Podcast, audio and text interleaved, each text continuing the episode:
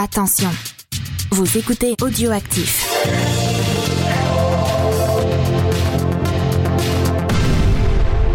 La radio qu'elle est différente des autres. I heard it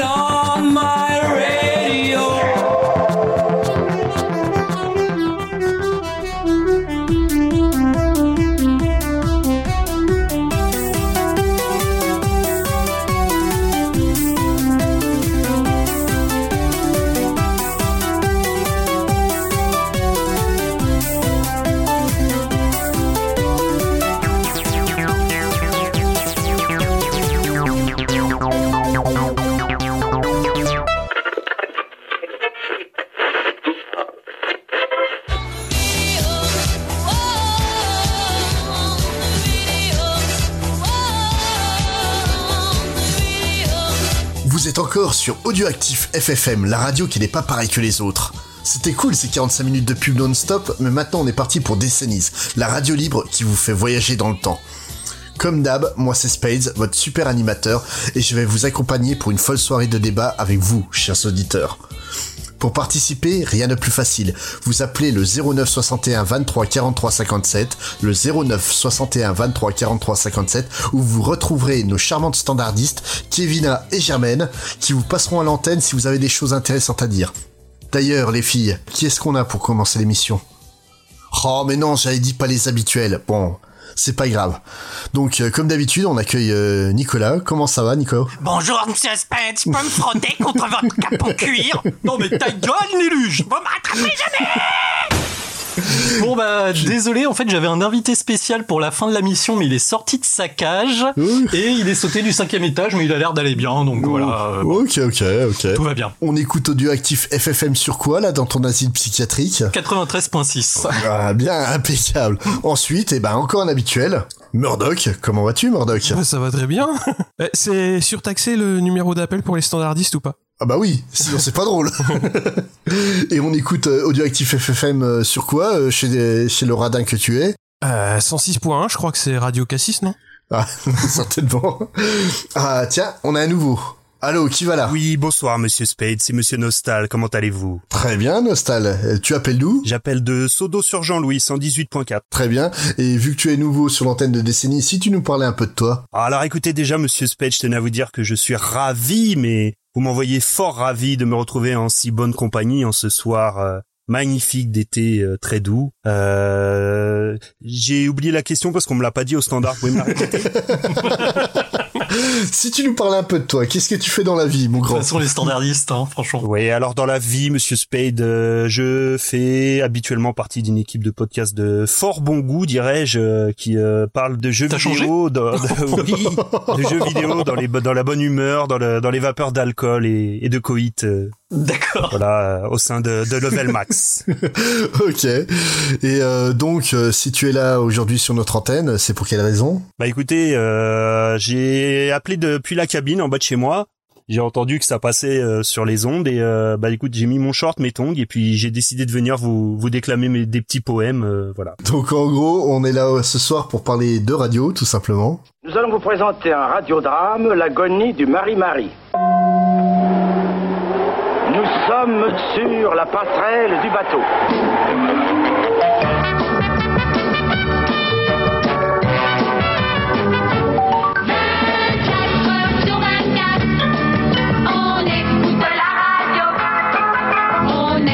Chouette, demain c'est lundi.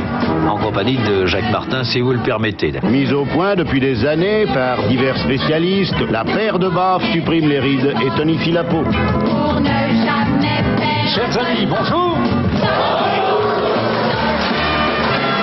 Que c'est bon, que c'est bien. Radio Prolo 93 sur 93 MHz. Radio Prolo. Fréquence 75, il est 18h30. C'est classé cette semaine dans les charts à la 12e place. La radio et la France, c'est une grande histoire d'amour, mais la radio libre, c'est un peu plus compliqué. On avait une situation législative un peu étrange, n'est-ce pas, euh, Murdoch? Ouais, c'est un peu bizarre parce qu'à la sortie sortie donc de la deuxième guerre mondiale, donc l'État français va nationaliser toutes les radios privées et va instaurer un monopole d'État sur la radiodiffusion. Alors c'est l'heure de la RDF, donc la radiodiffusion de France. Avec la télévision, on va passer à la RTF puisqu'on va rajouter évidemment des chaînes de télé. Alors c'est en 1949. Alors ça c'est une structure qui dépend directement du ministère de l'information. Et oui, à cette époque-là, c'était bah, bah quoi? Bah non, bah, non, il serait temps que ça revienne un petit peu. Hein. Ah voilà. Voilà. Et ça va devenir donc euh, l'ORTF en 64, euh, juste pour ajouter le O devant. Euh, C'est une réforme euh, à peu près euh, inutile. Non, si peu. C'est important dans l'administration française de bien mettre ça. les bons trucs. Donc pour comparaison, donc la BBC va perdre son monopole elle en 1955. Donc c'était juste pour euh, recadrer par rapport à, à, nos- à un pays pas si lointain. Alors il y aura pas mal de réformes, notamment en 63 avec de nouveaux noms pour des stations que l'on connaît toujours, hein, puisque c'est là que vont naître France Inter, France Culture et France Musique. Donc ça date de bientôt bientôt 50 ans. Et pour contourner ce monopole, donc il y a des stations périphériques qui sont créées. Donc en tant que radio, tu peux avoir tes bureaux et tes studios en France, mais par contre pas ton émetteur. Donc RTL émet depuis le Luxembourg, Europe 1 depuis l'Allemagne, Sud Radio depuis Andorre et RMC depuis Monaco. Alors les émissions se font en grandes ondes. Alors c'est appelé comme ça parce que c'est euh, des fréquences un petit peu euh, un petit peu différentes, ce qui leur permet de porter un petit peu plus loin. C'est-à-dire qu'en gros, dans le nord de la France, tu vas capter euh, super bien RTL et, et Europe 1 et tu vas les capter peut-être un petit peu moins bien dans le sud. Mais t'as RMC. Alors euh, voilà, donc c'est ce qui était noté euh, LW sur les ceux qui ont des vieux postes radio. Alors pour la petite histoire, Europe 1 n'a stoppé ce type d'émission donc en grande zone que le 31 décembre 2019. Donc c'est pas si vieux que ça et RMC donc le 28 mars 2020. Donc euh, ce sont des, des modes de diffusion qui ont été euh, maintenus assez longtemps. Ouais, parce que de, de mémoire, c'était particulièrement pourri. La qualité était, était très mauvaise. Mon ouais. père écoutait la BBC comme ça. ça. mais c'était infernal. Déjà, t'étais en mono et c'était euh, c'était énormément étouffé comme ça, donc c'était pas les meilleures euh, les meilleures conditions. Ouais, mais, Donc, mais vu le l'immobilisme en France, c'est étonnant qu'il n'y ait pas des mecs qui fassent de la radio en sémaphore sur le toit, quoi, encore. Donc, Alors, comme je le disais, donc ce type d'émission permet d'émettre sur plusieurs centaines de kilomètres et donc comme ça, tu peux arroser quand même une, une bonne partie du pays. Alors, leur indépendance vis-à-vis de l'appareil d'État, euh, donc de ces, de ces fameuses radios périphériques, ça va leur assurer quand même une liberté de, de ton et donc elles vont avoir une audience euh, assez large, notamment sur l'information et euh, elles vont pouvoir s'équiper de régies publicitaires donc pour assurer des, des rentrées d'argent.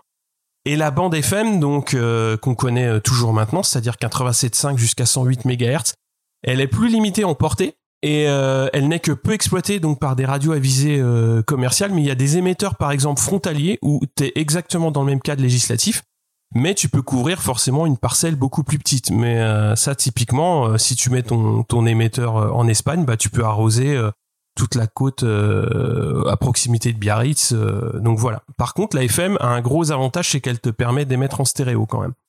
Donc euh, c'est quand même nettement Puis plus- la qualité est quand la même qualité meilleure. est nettement meilleure. Alors donc tout ce petit monde vit et propose des programmes. Donc euh, Inter par exemple euh, va lancer le Pop Club de José Arthur en 65.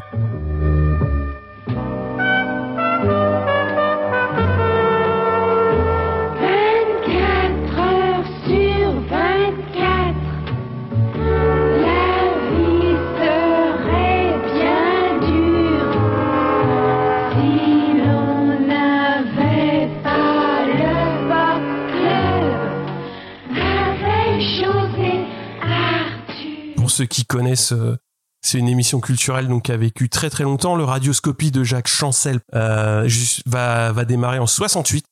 Et par exemple, Europe 1 va lancer Salut les copains en 59, euh, donc en, périphérique, et ça sera décliné en, en magazine en 62. Donc petit à petit, l'ORTF va gagner un peu en indépendance, dans un premier temps politique puis financière vis-à-vis de l'exécutif, et ça va se concrétiser en 75 avec l'éclatement de l'ORTF. Donc c'est là que va être euh, créé le, le groupe Radio France. Donc pour euh, pour le sujet qui nous intéresse aujourd'hui, mais aussi toutes les chaînes vont prendre leur euh, leur indépendance, c'est-à-dire TF1, Antenne 2, France 3, enfin FR3 à l'époque, et aussi la TDF euh, qui va elle gérer toute la partie infrastructure et les fameux moyens techniques de la SFP chez Ragilux et aussi l'INA. C'est à ce moment-là que qu'elle va être créée pour pour archiver euh, tout ça.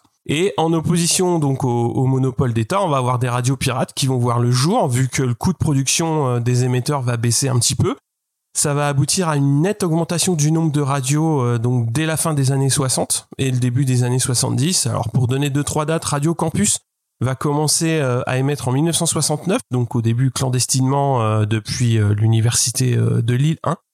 Et on notera également donc les luttes sociales hein, qui vont être étroitement liées aux radios libres, avec notamment Lorraine Cœur d'Acier, donc évidemment en Lorraine, et Radio Quinquin, donc toutes deux gérées par la CGT et qui vont être poursuivis donc euh, sans relâche par les autorités, bon qui vont brouiller les fréquences, euh, saisir le matériel, démanteler les studios à plusieurs reprises.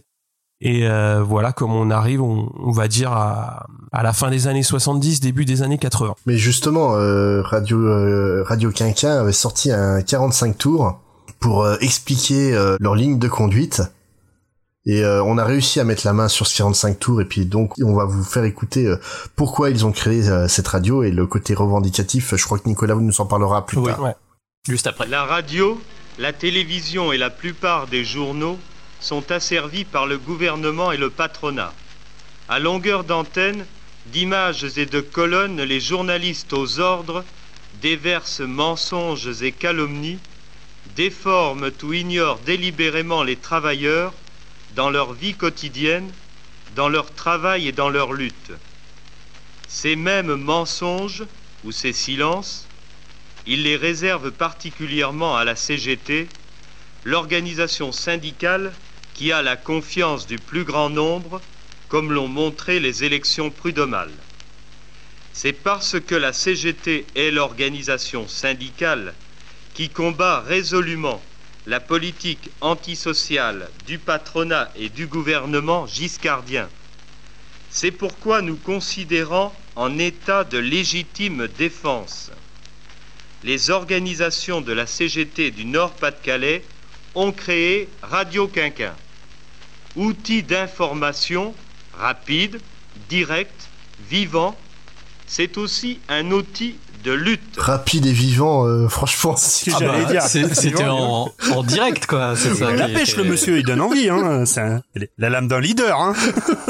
c'est du militantisme mou, là, quand même. mais, mais justement, en fait, pourquoi ce militantisme, euh, Nico? Alors en fait, euh, effectivement, euh, bah, en 80, on va, dire que c'est la libération, hein, avec l'arrivée au pouvoir de Presse FM, aka le président François Mitterrand, le bien nommé.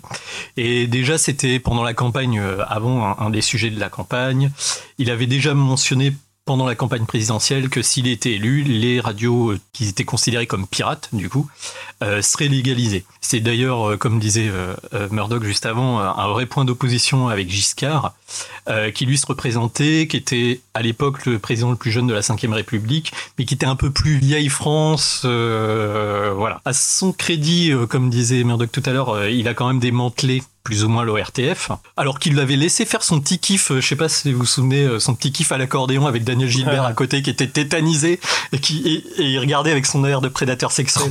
c'était ou alors qu'il allait dîner chez les Français qui avaient rien demandé, quoi. Oui, oui.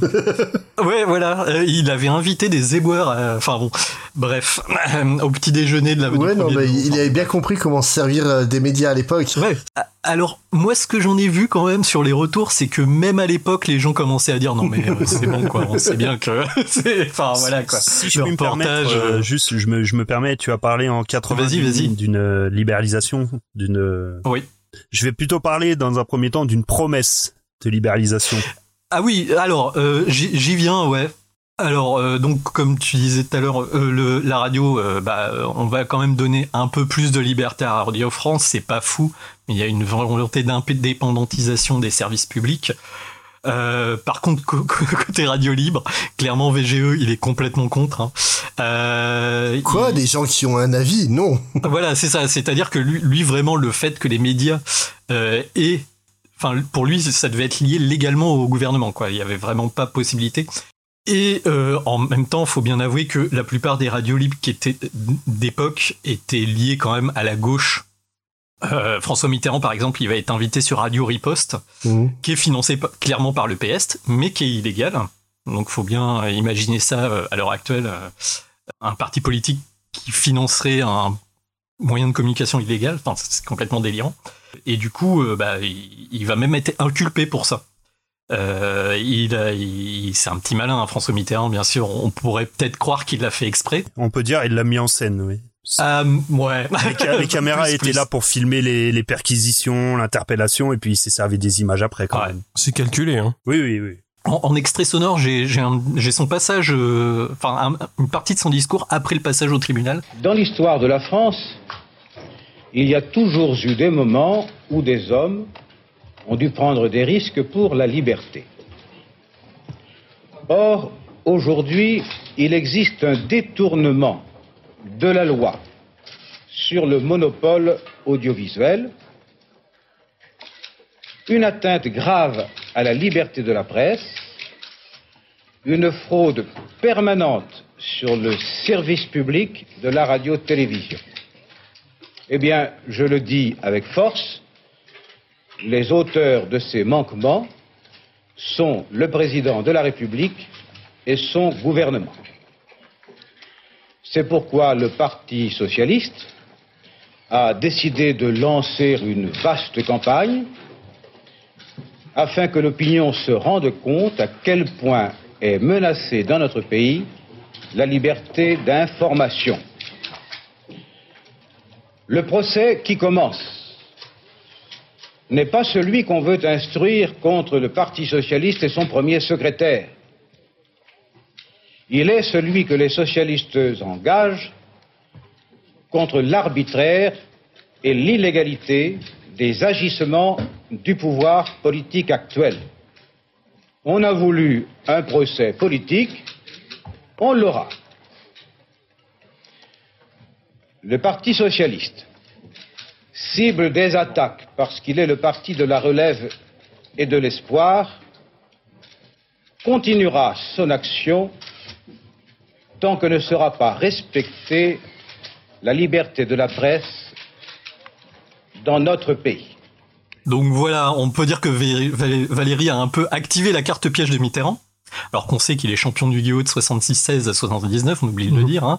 Et donc c'est, ça a vraiment euh, mis euh, François Mitterrand comme le président des radios libres. En gros, c'est vraiment une de ses promesses de campagne, en sachant que bien sûr qu'il faut toujours lire les petites lignes et ça va mener à des petites tensions ensuite. Parce que oui, après son arrivée au pouvoir, en fait, le 9 novembre 81, pour être exact, les ondes sont libérées, les radios libres peuvent émettre sans qu'on leur envoie le GIGN de l'époque. Pas dans un premier temps. Hein. Dans un premier temps, euh, Mitterrand va, avant que la loi passe, va continuer lui-même à envoyer les CRS et à démanteler et à perquisitionner Ouais, les parce que libres. hein. c'est c'est après son son investiture, c'est six mois après son ouais. investiture à peu Oui, près. oui, tout à fait. Qui va, euh, bah ouais, parce qu'il il est obligé de faire les choses entre guillemets dans les règles quand même. Dans il est les président de la, loi, République, tout à de la loi. Donc il est obligé, de- il a le passif. euh. Alors par contre, libéralisation de la bande FM, ça veut pas non plus dire ce, ce qu'on va y faire ce qu'on veut. D'ailleurs, la, vision PS, c'est vraiment très de gauche, dans le sens que eux, ce soit des petites stations locales, euh, ce soit associatif et ce soit sans pub. En sachant que le gouvernement aussi, bon, forcément, se réserve le droit de couper la diffusion de certaines euh, stations qui iraient trop loin. Euh, tout ce qui est illégal, forcément, dans la vraie vie, ça reste illégal à la radio. On va pas diffuser le best-of de 1941 de la Wehrmacht, quoi. Oui. Tout cela va pas plaire trop à tout le monde, hein, euh, loin s'en faut, parce que effectivement à ce moment-là, il y a des pas mal, euh, il y, a, des radios qui vont suivre le modèle associatif. hein. Moi, par exemple, euh, il y a quelques années, j'étais bénévole sur Radio Béton, qui est une radio qui existe toujours en Touraine, et euh, bah, qui gagne des subventions, qui organise des concerts euh, de temps en temps. Ou Murdoch euh, parlait de Radio Campus aussi, qui marche Voilà, le a- régime asso- associatif Exactement. partout en France. Et, et c'était ça le modèle en fait que voulait le euh, Mitterrand et le PS. Sauf que bah du coup euh, les stations années 80 c'est la win pognon pognon tu vois c'est c'est pas euh, c'est c'est c'est plus euh, le côté euh, socialiste euh, de Bernard Tapie quoi Ils- Mmh. eux ils veulent euh, des diffusions nationales ils veulent 5 titres maximum à la- à l'antenne et des pubs toutes les 15 minutes et euh, bah, c'est un peu ce qu'on a eu Ils veulent une Rolex avant 50 ans, quoi. voilà. Bon, après, je, je caricature un peu.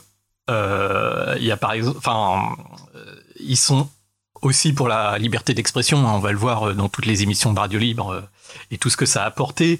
Mais le but, euh, c'est quand même d'avoir un business model stable. euh, qui va leur garantir des revenus et euh, qui va leur permettre de faire euh, de vivre de leur métier de, de radio quelque chose, enfin radiologue, je sais pas comment on dit, mais de professionnels de la radio. Quoi. Ils Voilà. veulent pas euh, non plus que ça reste complètement tout le temps amateur. Et du coup, ça va clasher, surtout que bah, ça va, on va en plus raccoucher deux couches. Il y a l'administration française qui va demander à des, mecs- des tas de paperasses à ce qui reste pour certains des mecs complètement bourrés devant un micro. Hein. Euh, Carbone 14 en a fait les frais. Et ils ont mis des limites, euh, euh, surtout que euh, on verra peut-être plus dans l'émission pour les années 90, mais dans les années 80, il y a eu des bons gros dérapages et c'était, il y avait le côté un peu punk sale gosse qui faisait que les mecs ont rajouté une, une couche et forcément ça va pas bien se passer. L'histoire de Carbone 14, elle est, elle est assez dure à croire parce que c'est incroyable. Il n'y a jamais eu de radio qui soit créée comme ça, vraiment. C'est-à-dire, pour recruter l'équipe d'animation, déjà, c'est une petite annonce qui a été publiée dans Libération euh, il y a presque un an. Et c'est les gens qui ont répondu à cette petite annonce qui étaient assez fous donc pour croire qu'on pouvait faire de la radio et faire la radio qu'on voulait en répondant à une annonce qui ont effectivement fait Carbone 14. Et là, ça va être un choc terrible puisque d'un seul coup, on va s'apercevoir qu'on est énormément écouté. On fera des manifestations dans la rue, il y a des fois rassemblons 10 000 personnes. On ira devant l'hôtel Crillon pour, pour voir si on a de l'écoute, pour célébrer la mort de Mick Jagger. Et donc chacun viendra avec une, une bougie. On, je sais pas, euh, enfin plein, plein, plein de coups comme ça. On fera réattirer des avions à l'aéroport d'Orly. Enfin, vous voyez, c'est la dimension même de la liberté, la liberté d'expression qui va s'exprimer sur une, une jeunesse qui vient, on vient de quitter euh, euh, Giscard d'Estaing. Je voulais revenir un petit peu aussi sur le fait que finalement les radios libres quelque part c'est une révolution et que dans toute révolution s'ensuit un retour en arrière. Euh, je vais te prendre des exemples historiques. hein. Après la Révolution française, t'as eu Napoléon. Après mai 68, t'as eu le plébiscite pour De Gaulle. Et après l'annonce de la libéralisation des ondes, finalement annoncée dans le programme de Mitterrand, t'as quand même un retour en arrière où dans un premier temps, euh, les radios libres vont pas avoir le droit d'émettre parce que, sous, comme on a dit, sous le couvert de la loi, il faut attendre que la loi passe. Sauf que la loi, elle va mettre quand même très longtemps à arriver. Hein. Il va pas être très très pressé de la faire voter parce qu'il faut pas oublier quand même que malgré tout dans ces radios-là, il y a des, des- il y a aussi des radios libres qui étaient contre le gouvernement socialiste de l'époque et puis Ah bah bien sûr. ouais. et que donc forcément bah ils sont pas très très chauds pour euh, que ces radios libres là aient le droit d'émettre donc ils vont aussi mettre des contraintes dans la loi on en a parlé hein le- l'interdiction de publicité clairement elle est c'est pas la même pour tout le monde on va dire l'interdiction de publicité qui fait qu'une radio peut ne va pas pouvoir survivre financièrement euh, clairement bah il y a ça quoi. Ils vont pas autoriser tout le monde. Toi t'as il y en a qui vont faire de la pub ça va passer à l'as. Il y en a qui vont faire de la pub ils vont ils vont se faire striker hein, j'ai envie de dire. Donc euh, il y, a, y a eu un petit peu un côté euh, le le gouvernement libertaire devient censeur à son tour un petit peu. hein. Ouais. Bah après, il y avait aussi beaucoup de publicité plus ou moins déguisée, quoi. C'est-à-dire que, alors, sans rentrer dans la caricature, mais le mec qui disait euh, ah là là, euh, ce matin il fait chaud à Paris, j'ai bien envie de boire mon Coca-Cola et mon Sprite. absolument. Euh, c'était, enfin, j'ai pas réussi à retrouver d'extrait, mais c'était quand même à la limite de la caricature de. Ouais, c'est non non, on fait pas de pub, voyons. euh. C'était la, c'était la scène de Wayne's World, quoi. Exactement. Non mais exactement. La motivation qui reste à notre époque, c'est le pognon. Ça, c'est vraiment triste. Faut que j'arrête d'en parler, hein, ça me donne de ces maux de tête. Tiens, avale ça et ça ira. Ah, Nuprine, petit, jaune, différent. Puis il y a un autre aspect aussi, c'est que faut faut pas se mentir, hein, à l'époque où toutes les radios libres émettaient en même temps, c'était un sacré foutoir. Euh, ils se repassaient les uns sur les autres. Il y avait des guerres de puissance. Il y avait des guerres de puissance d'émetteurs. ça, la guerre de puissance. Euh, il y a de certaines radios qu'on- auxquelles on a proposé, vu qu'on leur a dit, ben non, on peut pas. Enfin, il y avait des financements quand même. Hein, euh, faut pas se mentir. Il y a eu des avait financements, il y a eu des regroupements, des radios qui se il y a- sont voilà, associées. exactement, ouais, des, des, des regroupements, mais il y a aussi des radios qui voulaient pas être regroupées. Par exemple, Radio Fréquence Gay. Ah bah je, oui, Eux, bah, ils étaient ultra militants. J'allais en parler, mais vas-y, vas-y. Mais ouais, enfin, ils étaient ultra militants, euh, ils étaient, euh, ils étaient bien vénères, hein, faut bien l'avouer. Euh, mais par contre, euh, clairement, niveau paperasse, ils étaient au taquet, et du coup, on leur a attribué la fréquence de carbone 14, qui est passée à l'as, parce que c'était quand même, euh, voilà, parce qu'ils faisaient un peu n'importe quoi, faut bien l'avouer. Et du coup, il y a eu une guerre justement, enfin une mini-guerre entre guillemets entre Ga- euh, Carbone 14 et Radio Fréquence Gay, qui Carbone 14 dans sa euh, pondération bien connue les a traités de, de collabos, de voilà. Et puis en fait, finalement, Radio Fréquence Gay a invité des animateurs de voilà, et donc ils se sont réconciliés. Mais c'est vrai qu'il y a eu, il y avait beaucoup de tensions et c'était le Far West. Hein, c'était Sur la bande FM, 150 radios se pirataient les ondes. En septembre, après les mariages forcés ou les mariages d'amour de l'été, 17 stations enfin audibles, 7 grosses fréquences, 9 moyennes et une de quartier. Mariage de raison entre les radios confessionnelles, mariage contre nature avec la radio sauvée in extremis, fréquence gay, la radio des homosexuels. Entre nous, on est une grande famille. Et euh, je vous dis, pour nous, on, on parle d'invitation et non de mariage. Et comme une, invi- une invitation à un bal, on s'y rend ou on ne s'y rend pas. Vous êtes donc sur la radio des homosexuels et des lesbiennes de Paris et de toute l'île de France. Vous deviez vous marier avec Carole FM, alors ce mariage n'a pas eu lieu, pourquoi? Ben, il n'a pas eu lieu d'abord de la part de... Bon, c'est un peu, c'est un peu dur pour Carole FM, parce qu'il est évident qu'on n'a rien à, rien à faire ensemble. Ils s'en sont très vite rendus compte. Même avant toute négociation possible, ils ont décidé en conseil d'administration au sein de leur radio que c'était même pas la peine de rentrer en contact avec nous. On était vraiment, euh, nous, une communauté bien spécifique. Et puis du coup, en fait, ce qui va se passer, c'est que le gouvernement va vouloir, euh, bah forcément, les, les- les- le nombre de fréquences est limité hein, sur la bande FM. Donc c'est finalement le gouvernement qui va décider euh, au final qui aura le droit d'avoir sa fréquence et qui n'y aura pas le droit, hein, tout Ils vont simplement. attribuer des fréquences ouais, pour que ce soit propre. C'est via le, euh, C- enfin, le, C- le CSA de l'époque. Mais, hein, mais dis- pour- voilà, oui, c'est un peu, c'est ça, le, le CSA de l'époque, comme tu dis, qui va attribuer les fréquences et du coup, bah forcément, hein, on va dire tout ce qui est radio euh, politique ou syndicale, euh, eux, bah bizarrement, n'obtiendront jamais de fréquence, tout simplement. Hein. Donc euh, il y a une forme de, de maîtrise quand même. C'est plus le RTF, mais il y a une forme de maîtrise là-dessus. Hein. Euh, Oui et non, parce que tu prends, euh, justement, Nico disait, Fréquence Gay euh, était très militant, Carbone 14... euh, Attention, je parle de militantisme politique dans Oui. le sens opposition politique. Clairement. Oui, oui, donc c'est FG, voilà, l'opposition, c'est plus du militantisme. Voilà, mais mais le, le truc c'est que justement FG existe encore et Carbone 14 qui était plutôt, on va dire, euh, plus proche de l'esprit anard, euh, je pense. Oui, c'était très anard, ouais. ouais. Euh, eux, bah malheureusement, ils ont disparu quoi. Ils, ils sont restés dans la dans la mémoire des gens parce que ça a été euh, ça a été une petite radio euh, mineure mais qui a été extrêmement importante. Bah, et puis surtout, ils ont eu des, des animateurs qui étaient, euh, enfin, qui, ont fait carrière derrière. Euh, Il y a Jean-Yves Lafesse, Super Il y a eu Nana. des animateurs phares, hein, quand Euh, même, Il me semble que hum, Coluche aussi a, a parlé sur Carbone 14 à un moment donné. Donc euh, c'était quand Ouais, même le, un peu voilà, l'endroit où être. une institution euh, du, du mauvais goût, euh, bah un peu dans l'esprit euh, professeur Choron et compagnie quoi. Ouais, tout à fait. Ouais, ouais, carrément. Et puis c'est vraiment dans le même même type d'humour, même euh, voilà. Donc en gros, on se retrouve avec plein de radios qui ont disparu, mais d'autres ont- sont devenus euh, bah, d'énormes groupes aujourd'hui quoi. Ah, clairement, ouais. Bah, je pense qu'au début des années 80, on va se retrouver de, justement dans une situation où on va avoir grosso modo, à mon avis, deux, deux types de radios qui vont s'affronter en fait. On va avoir les, les, les radios que moi j'appelle les radios à papa, donc des grosses radios qui vont devenir institutionnelles de type euh, euh, RTL ou RMC, un petit peu, et puis les des radios jeunes, mais des radios jeunes quand même validées par le gouvernement, de type énergie par exemple. Euh, des radios qui ont survécu aux radios libres, Énergie, Nova, on a parlé de FG, voilà. On va se retrouver euh, dans une révolution un petit peu euh, euh, molle, on va dire, avec euh, pour moi des radios qui s'affrontent, mais qui finalement euh, ne, ne, ne sont pas très dérangeants. Oui, c'est une révolution maîtrisée hein, quand même. Hein. C'est Une révolution maîtrisée, voilà. C'est t'as as trouvé le bon terme. Canalisée, Pour moi, il y a la radio à papa et la radio jeune validée, on va dire. Mais justement sur ces radios, qu'est-ce qu'on trouvait comme type de programme quoi? Parce que tu prends euh, par exemple, euh, t'as le film euh, anglais euh, euh, qui explique euh, clairement que le, le but premier des radios pirates en Angleterre était je- de pouvoir passer de la musique qu'ils voulaient euh, parce qu'il y avait une interdiction de passer du rock plus d'une heure par semaine euh, en Angleterre, ce qui est quand même très con quand tu es la patrie du rock. Carrément, ouais. C'est- C'était, ouais, c'est, bah, c'est les comités de censure en Angleterre, c'est un truc de dingue. Hein. Je pense qu'on n'a rien à leur envier du tout.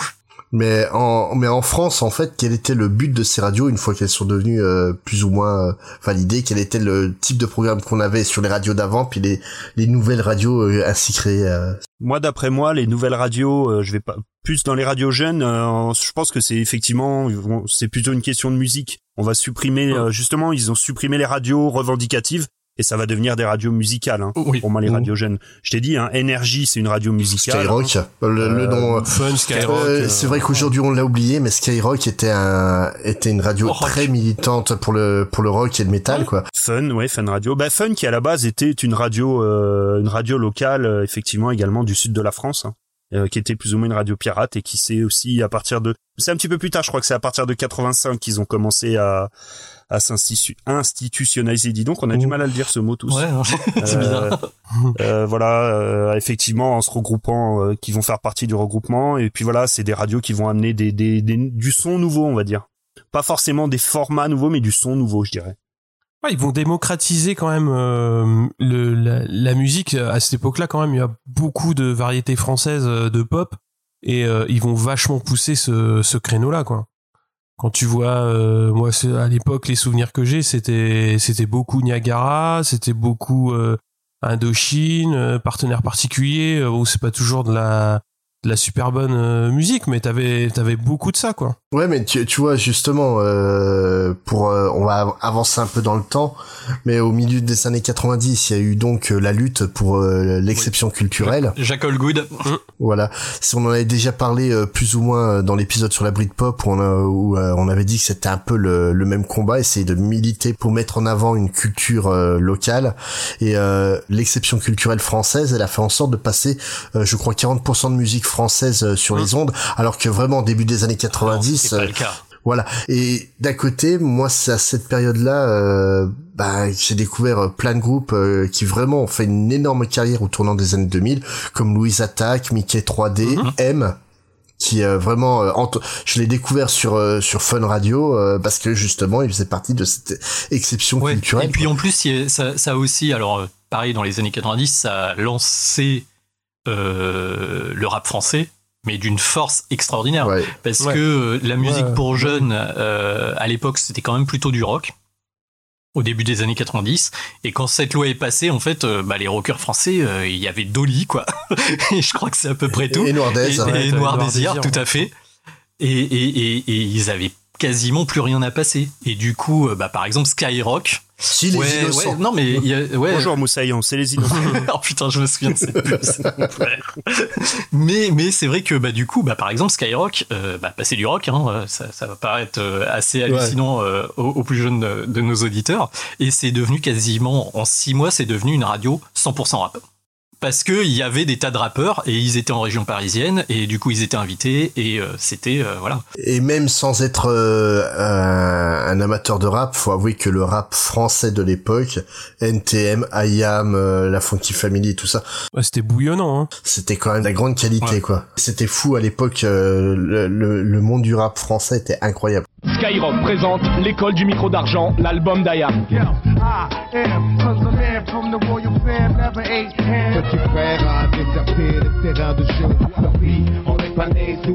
L'école du micro d'argent, le plus grand succès du rap français, inclut le nouveau single inédit d'Ayam, Independent. Un album indispensable à prix spécial.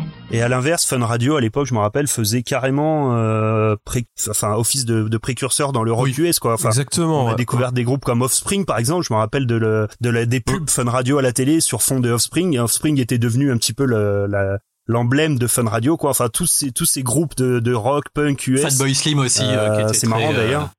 Voilà tous tous ces groupes là que j'ai découvert comme ça. Gotta keep them separated.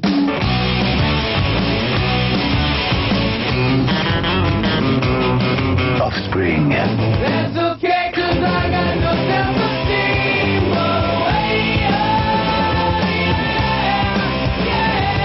Slash, l'album d'Offspring. Pour revenir sur, sur ces radios-là, euh, en fait, on a aussi des, des programmes qui, qui venaient d'avant, qui ont quand même beaucoup marqué euh, les esprits. Euh, là, si je regarde le conducteur, on parle de la valise RTL. Ouais. Bah, il me semble pas que sur l'ORTF, il y avait, enfin, il y avait le Schmilblick, clairement, qui est. Oh, t'avais le jeu des 1000 francs, hein. Culte. Il y avait, il y avait quelques jeux, mais là, j'ai l'impression que les, ils balançaient des, des cadeaux tout le temps, quoi. Tu gagnais des radiocassettes, euh, des, des, alors que t'é- t'écoutais là déjà la radio, donc t'en avais pas besoin, bref. Euh, tu gagnais des t-shirts, des machins, c'est, c'était euh, la, la foire, la saucisse, comme on dit, quoi. Mais, mais vous avez quoi comme programme euh, de l'époque marquant? Bah tu vois par exemple tout à l'heure quand je parlais un petit peu des radios qui s'affrontent de la radio à papa un peu hein, vulgairement trivialement j'appelle ça comme ça les grosses grosses émissions qui dominent euh, clairement la radio à cette époque-là bah t'as les grosses têtes t'as la valise RTL c'est un petit peu c'est quand je parlais tout à l'heure de retour en arrière bah pour moi c'est les héritiers directs de l'ERTF ces émissions là quoi. C'est les émissions institutionnalisées euh, de grande écoute mais qui vont enfin qui sont pas très méchantes quoi qui euh, qui sont légèrement grivoises mais sans jamais dépasser la limite. C'est ça reste euh, une émission que toute la famille peut écouter. C'est un peu plan-plan, quoi. Ah, même si t'as des même si t'as des kersozons dedans qui des fois vont vont avoir un mot un peu plus haut que l'autre, ça va jamais bien loin. C'est pas très méchant contrairement à ce qu'on va connaître après. quoi. Mais justement, là, tu parles de Kersozon et des grosses têtes. Ce qu'il faut euh, se rappeler, c'est que dans les années 90, les grosses têtes avaient quasiment, euh, carrément fait le passage à la télé, quoi. On avait Ah bah, des tous les samedis soirs, oui. Ouais, des, des soirées sur TF1 où, euh, bah, tu te, tu, tu te retrouves en famille pour regarder les grosses têtes, quoi. Euh, Ce qui est, ce qui est assez dingue, hein. Ah oui, oui. Puis on passait nos samedis soirs avec Sim, euh, Amanda Lear, euh, Patrick, Patrick Topalov, euh, Guy Montagnier. euh, Ah, on s'éclatait Ah, à l'époque, hein, y a pas à dire. Ah moi, quand j'avais euh, quand j'avais 10 ans, euh, je m'éclatais le samedi soir. Hein.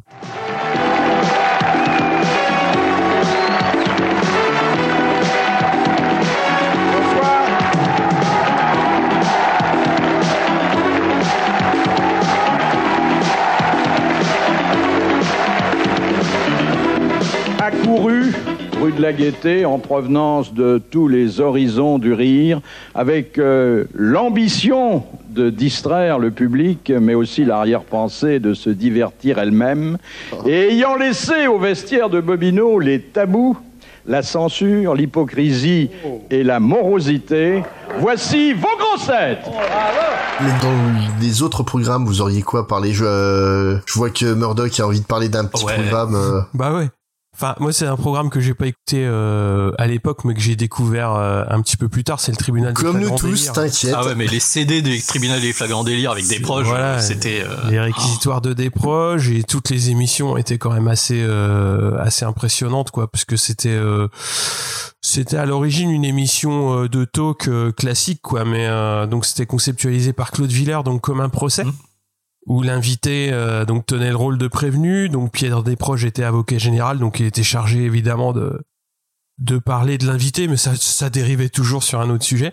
Et euh, Louis Rego était avocat de la défense et euh, c'était euh, c'était toujours des. Moi, je- il y a il y a des émissions qui sont restées euh, cultes, hein, notamment euh, bah, le, le réquisitoire de Desproges.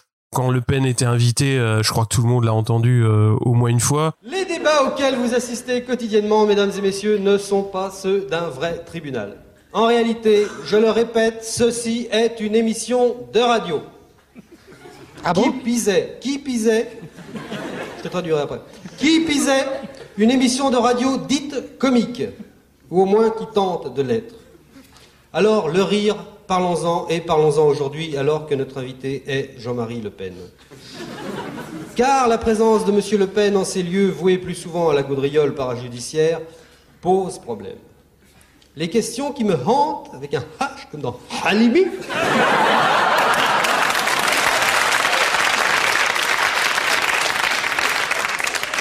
les questions qui me hantent sont celles-ci. Premièrement, peut-on rire de tout? Deuxièmement, peut-on rire avec tout le monde à la première question, je répondrai oui sans hésiter et je, répondrai même oui euh, sans les avoir consultés pour mes corréligionnaires euh, en subversion euh, radiophonique, Louis Rego et Claude Villers. Peut-on rire avec tout le monde? C'est dur. Personnellement, il m'arrive de renacler à l'idée d'inciter mes zygomatiques à la tétanisation crispée. C'est quelquefois au-dessus de mes forces dans certains environnements humains. La compagnie d'un stalinien pratiquant, par exemple, me met rarement en joie. Près d'un terroriste hystérique, je pouffe à peine. Et la présence à mes côtés d'un militant d'extrême droite assombrit couramment la jovialité monacale de cette mine réjouie, dont je déplore en passant, mesdames et messieurs les jurés, de vous imposer quotidiennement la présence inopportune au-dessus de la robe austère de la justice, sous laquelle je ne vous raconte pas. Et euh, après, bon, il y a plein, plein de. Ça a duré en fait deux saisons uniquement. Et en plus entrecoupé, c'est-à-dire dingue, une ouais. première saison, ouais, 80-81, puis 82-83. Euh, et c'était assez, euh, c'est assez étonnant de voir que sur deux, deux ans, ça a marqué à ce point-là, euh, on va dire, euh, je sais pas si tout à f- c'est tout à fait l'humour, mais euh, ça a donné un ton.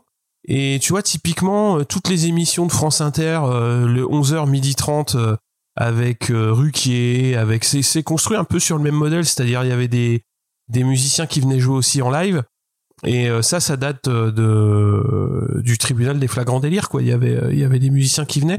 Et euh, c'était assez euh, enfin c'est toujours euh, toujours un plaisir de réécouter quoi Après la, ouais, après la valeur, la valeur ajoutée de- du tribunal des flagrants délires, c'est quand même les plumes qui sont extraordinaires. Oui, mais c'était c'était vraiment à la mode, ouais. euh, comme comme disait Murdoch, euh, pendant, enfin même maintenant, il y a toujours euh, des des, des émissions où c'est un invité, une bande de chroniqueurs, de la musique, et euh, Mm. c'est vrai que ça, ça la formule du tribunal des flagrants délires, c'était quand même assez révolutionnaire à mon avis. C'est pas tout à fait eux qui l'ont lancé mais c'est eux Ouais, qui l'ont vraiment peaufiné ouais, ouais, qui- et qui ont- euh, qui ont mis les moyens qu'on- et qu'on qui ont mis le ton, les, bonnes les bonnes personnes au bon endroit, quoi. Oui, mais bon, euh, la formule je veux bien, mais entre Desproges et puis euh, Rego et d'un autre côté Zemmour Non et mais Nolo. évidemment, évidemment. non mais y a pas Mais, photo euh, euh, on est d'accord Entre les deux, t'as eu Jean Roucas, C'est ça. Roucasserie du Midi. Oui, tout à fait. Si vous vous souvenez. Vous êtes méchant gratuit là, parce que enfin euh, avec Ruquier il y avait des bonnes personnes, avec Stéphane Ouais, Bern il y avait des, Ouais. des mecs sympas, Euh, Ouais. il y a- il y a- même avec Nagui et j'ai écouté Nagui merde. Euh, et il y avait des, des trucs intéressants quand même. Euh, Il y avait quand ça, ça et moi je me souviens euh, dans les années 90, moi j'ai découvert ça dans les années 90 et on se réécoutait les CD euh, des des trucs de des proches et ça Ouais. avait pas vieilli quoi. Enfin c'était un Ah bah truc non. de dingue. C'était vraiment très bien. euh, ouais. En fait, le tournant des années euh, 80 et 90 aussi, ça a été un début euh, sur des, des nouvelles formes en fait de, de programmes. Tout à fait, ouais. Euh, bah, enfin moi, ce qui m'a vraiment marqué euh, et comme tu disais, euh, Nostal sur les radios avec des guillemets jeunes, c'est les matinelles, Mm. euh, qui étaient quand même. euh, Enfin moi personnellement, j'écoutais beaucoup les zigotos du matin, par exemple, et c'était, euh, c'était, il y avait un peu d'infos. Et il y avait euh, tout le reste, c'était des sketchs, des fausses pubs, des, enfin c'était et, et c'était foisonnant quoi. C'est-à-dire que les mecs ils passaient trois heures euh, à fond la caisse, ça n'arrêtait pas pendant, euh, enfin toutes les 15 minutes, t'avais un nouveau sketch préenregistré et tout. Je ne sais même pas comment ils faisaient. Euh, devait y avoir une équipe de dingue. Et ça a aussi fait sortir euh, pas mal de, de, de noms très connus euh, de l'époque. Bah, le plus connu, c'est Arthur, hein, bien sûr, qui est passé à la télé assez rapidement derrière. Skyrock.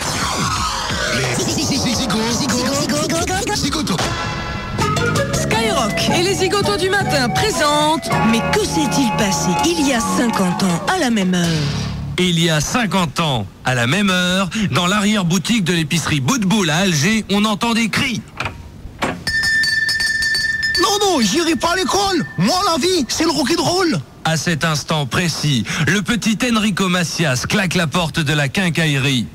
La plus fabuleuse histoire du rock'n'roll venait de naître. La matinale, c'est vraiment devenu euh, c'est le prime time de la radio hein. le prime time de la radio euh, pour, alors entre guillemets jeunes, même si maintenant, euh, qu'est-ce- enfin, tout le monde écoute euh, des matinelles, euh, même avec Nikos, quoi.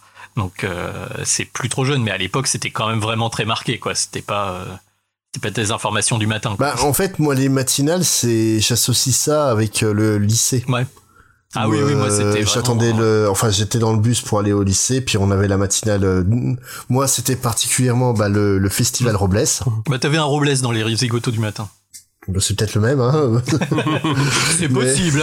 mais euh, mais j'ai- donc euh, le festival Robles c'était vraiment euh, bah, une matinale euh, bon délire où euh, t'avais des vannes qui fusaient toutes les deux minutes c'est- c'était des parodies euh, sur les titres à la mode et c'était une telle force de frappe en fait qu'ils ont quand même réussi à être euh, disque de platine en sortant des compiles des, des conneries qu'ils racontaient à Bah ouais. à, à l'antenne quoi ils ont sorti euh, quatre compiles au total euh, donc euh, Il y en a que euh, 4 des compiles faits. Ouais. J'ai j'ai l'impression qu'il y en a une qui sortait tous les 3 mois, quoi, à l'époque. mais euh, peut-être que ça a duré qu'un an après tout. Euh, Ah, ouais, bah, non, en fait, parle- oui, les, les sorties des compiles, ouais, ça a pas dû, ça a été sur euh, étalé sur deux ans, alors que l'émission a dû durer euh, cinq ou six ans, un, un truc comme Ouais. ça. Et euh, vraiment, ouais, Robles, moi, c'est, j'en ai d'énormes souvenirs de Mais ça. tu disais que c'était le chauffeur de bus qui vous mettait ça à fond dans le bus. Ouais, et puis euh, en- fait, le mec des Simpsons, non? J'ai deux souvenirs spécifiques avec euh, avec Nasser, donc le conducteur de de, de mon bus. Hein, oui, je vais je viens d'une petite ville de campagne, donc forcément tu connais euh, personnellement ton chauffeur de bus. Et euh, Nasser, en fait, euh, donc vous l'entendez au, au nom, il est d'origine méditerranéenne. Et il, il craint énormément le froid. Ce qui fait qu'en hiver, toi tu t'attends le bus dehors, il fait moins 5, moins 10. Tu montes dans le bus, il fait à peu près euh, 3 millions de degrés. Il est en chemise hawaïenne. t'es à moitié dans le coltard parce que t'as, tu viens de te lever il y a pas longtemps, t'as, t'as pas envie d'aller au lycée, hein, forcément personne est, est ravi d'aller au bahut. Et j'ai souvenir d'être calé euh, contre la vitre euh, à cause de la chaleur complètement abrutie avec euh, en fond sonore euh, Spiritual Love de, qui passait Ah, en- ouais. tous les matins à la même heure. C'est un J'ai eu la fou. grippe sur Spiritual Love, je déteste cette chanson. Mais je peux pas l'entendre sans avoir chaud. Voilà, c'est ça, pareil. c'est une horreur. Et euh, ouais, et, a- et après c'était les, les vannes euh, du, du festival Robles où euh, des fois quand, quand on arrivait au au lycée, on était en plein milieu de la vanne et on refusait de descendre tant qu'on n'avait pas entendu la chute. quoi. Et qui était très nul la chute à chaque fois. T'as vu la nouvelle numérotation et des chiffres? Tiens, pas plus tard que ce matin. J'essaye d'appeler ma femme à la maison. Blanc, je tombe sur un mec. Tu me diras quand même, c'est pas très au point, le Ouais, ouais. Mais enfin, euh, ça doit pas venir de la numérotation et des chiffres, ça.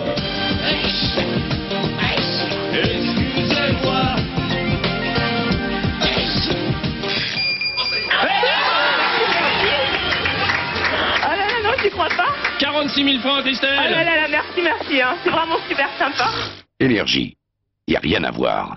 Y a qu'à écouter. Les matinales, euh, il y en a eu un paquet de, de grandes matinales dans les années 90. Euh, Si vous pouviez en citer quelques-unes, ce seraient lesquelles? Ah, moi j'étais zigoto, euh... après les autres, je sais pas. Il y a... Alors moi, les, les matinales, je les ai écoutées très tard. hein. J'ai toujours Ah été ouais. un nuiteux, moi. J'ai toujours écouté la radio plutôt la nuit. Euh, les matinales, euh, moi, je, de mémoire, j'ai dû découvrir ça. Je crois que c'était avec Coé à l'époque, donc. Euh, vois, c'est Mmh, la fameuse époque, matinale de ouais. Coé. La fameuse matinale de mettre euh, tout le monde à la porte. milieu des années 90, je dirais quelque chose comme ça. Mais avant ça, j'étais, moi, j'ai toujours été, j'ai toujours écouté la radio la nuit. Je sais pas pourquoi. Ça a été un, c'est un média pour moi. Avant de dormir, on se met la radio sous la couette. euh. J'ai, j'ai toujours connu ça comme ça. Justement, euh, vu que tu écoutais les, les radios la nuit, euh, le gros concept qui a cartonné euh, durant les années 90, qui vraiment a fait le cœur des années 90 pour la radio, et puis qui fait que la plupart d'entre nous, on a on a accroché à ce média-là à l'époque, c'était la libre antenne. Oui. Ah, ça c'était bien. oui, oui, oui. Et la libre antenne, euh, pour expliquer un peu, euh, donc, euh, bah, c'était un créneau horaire où euh, c'était un grand n'importe quoi. C'est les auditeurs appelaient, passaient à l'antenne, di- discutaient tranquillement avec euh, l'animateur et qui, qui les aidait à régler leurs problèmes. C'est un héritage direct en fait des radios pirates où euh, souvent euh, les auditeurs appelaient pour euh, soit euh, donner un petit coucou à, à leurs cousins euh, qui n'écoutaient pas la fréquence, n'est-ce pas Nostal La Bretagne. Oui. Alors il faut que je raconte cette anecdote du coup, bah oui, parce que sinon- personne va comprendre. Sinon, ce n'est pas drôle. Vas-y. Sinon, ce n'est pas drôle, non, parce que moi j'ai découvert vraiment la radio avec euh, bah salut les loustiques, je pense euh, comme plusieurs d'entre vous, hein, quand j'étais gamin. Et euh, ben moi, à l'époque, je connaissais pas le concept de radio locale, radio nationale et ça, ça parlait pas pour moi une radio, ça s'entendait partout dans le monde, quoi. Limite, le mec, il est au- à Tokyo, à New York ou à Paris, bah il écoute la même radio pour moi. Donc euh, bah j'écoutais Salut les loustiques et puis euh, tous les jours j'appelais pour euh, pouvoir passer un bonjour à mon cousin. Euh, pour qui et puis à chaque fois je l'appelais derrière pour lui dire mais euh, du coup euh, tu l'as entendu? Ah non non j'ai pas entendu non non non non sauf que ce que je n'avais pas compris c'est qu'à l'époque bah Salut les loustiques n'émettait pas partout et notamment émettait principalement en région parisienne et que lui il était en Bretagne donc forcément il a jamais pu l'entendre mais Je sais pas, je suis sur la valise RTL. oui j'avais pas la lumière à tous les étages à cet âge-là quoi Mais, Bah, euh, le bon, cousin non plus, les- deux, hein. les deux, oui, oui. Mais du coup, voilà, c'est c'est c'est bien plus tard que j'ai compris qu'il y avait des radios qui n'émettaient que localement et que ça servait à rien d'aller passer des bonjours à l'autre bout de la France. Mais Radio Loustic, euh, pour expliquer, ouais, c'est donc une radio qui diffusait euh, que des génériques euh, de dessins animés. Enfin, C'était spécialisé Ouais, enfant. C'était orienté Ouais. enfance. Et, euh, Euh, et c'est une, ré- les, radios libres, c'était vraiment ado, quoi. et c'est une radio en fait sur laquelle on retrouvait euh, bah, notre camarade podcasteur euh, Olivier Falex, donc qui est devenu un grand nom euh, dans la culture euh, geek euh, en, en, en France, un grand grand euh, connaisseur de musique euh, de dessins animés. Et on vous conseille fortement d'aller écouter son podcast, Oui, oui, oui, euh, qui est une, une poursuite euh, de ce qu'il fait, on essa- euh, ce qu'il faisait déjà sur Radio Loustic en essayant de promouvoir la musique de dessins animés, quoi. Beaucoup d'entre vous vont recevoir en cadeau une radio transistor ou un baladeur. Pour les jeunes et même les autres, ils pourront se brancher sur 106.3 en FM. C'est la fréquence de Superloustic, une nouvelle station qui émet sur toute la région parisienne depuis Bagnolet. Elle est parrainée par le groupe Bill Baxter. Ces programmes sont faits par les enfants et pour les enfants essentiellement, mais les adultes peuvent s'y associer, bien sûr. C'est une première européenne. Le reportage de Myriam Figuro et de Patrick Fleuimont. Fini le temps des apathiques, voici celui des super loustiques. Joe, le petit héros de Radio Days, inconditionnel du vengeur masqué, n'aurait pu rêver mieux. Une radio entièrement pour les enfants, pardon, les loustiques, de 4 à 12 ans, qui arrose depuis jeudi Paris et la région parisienne, tous les jours de 13h à 19h et le mercredi toute la journée. Mais au fait, super loustique, c'est qui? Super Loustic, bah, c'est un personnage, c'est un singe canard qui est juste à côté de moi, qui est vif, malin, courageux, c'est un espèce de Superman des enfants. Alors, dans les programmes de Super Loustic, ça c'est le choix des enfants. On a voulu privilégier deux axes. Le premier axe, c'est un axe Spielberg Walt Disney, donc c'est les loisirs, la chanson, la musique. Et puis un axe beaucoup plus culturel et qui reste ludique, mais qui sera, qui s'adressera pardon, notamment aux écoles. Des programmes supervisés par un conseil de création composé de la FEN, de l'IRCAM et de parents qui proposent et surveillent. Et Loustic participe à la programmation musicale et à l'élaboration de reportages et de jingles. Trois animateurs entre 18 et 25 ans vont être recrutés. Côté financement, pas de subvention publique, mais sponsoring et mécénat. Super Loustic, euh, ça va être aussi, euh, d'ici deux ans, environ 10 stations en France, euh, même plus si on peut d'ailleurs, qui, qui seront dans les plus grandes villes de France. Début des émissions en direct le lundi 16 janvier, une belle histoire qui commence en forme de joli conte de Noël. Mais c'était fou quand même à l'époque parce qu'il faut se rappeler quand même, Radio Loustic, c'est le premier, on va dire, média qui nous diffusait les génériques japonais de dessins animés. C'est incroyable. On est, je rappelle, dans les années 80, donc euh, fallait les trouver déjà. Hein. Fallait les trouver et puis surtout à l'époque, pour moi, bah Olivier Tom, c'était sur la 5 et euh, c'était le générique français. Enfin, je savais même pas, j'avais même pas idée qu'il existait un générique original japonais. T'écoutais Radio Lustig qui te passait les génériques d'animés japonais, c'était incroyable. C'est le premier média hein, à l'époque. Euh, fallait y aller. Hein. Déjà à l'époque, t'avais pas idée que Olivier Tom s'appelait pas du tout comme ça. Donc, euh.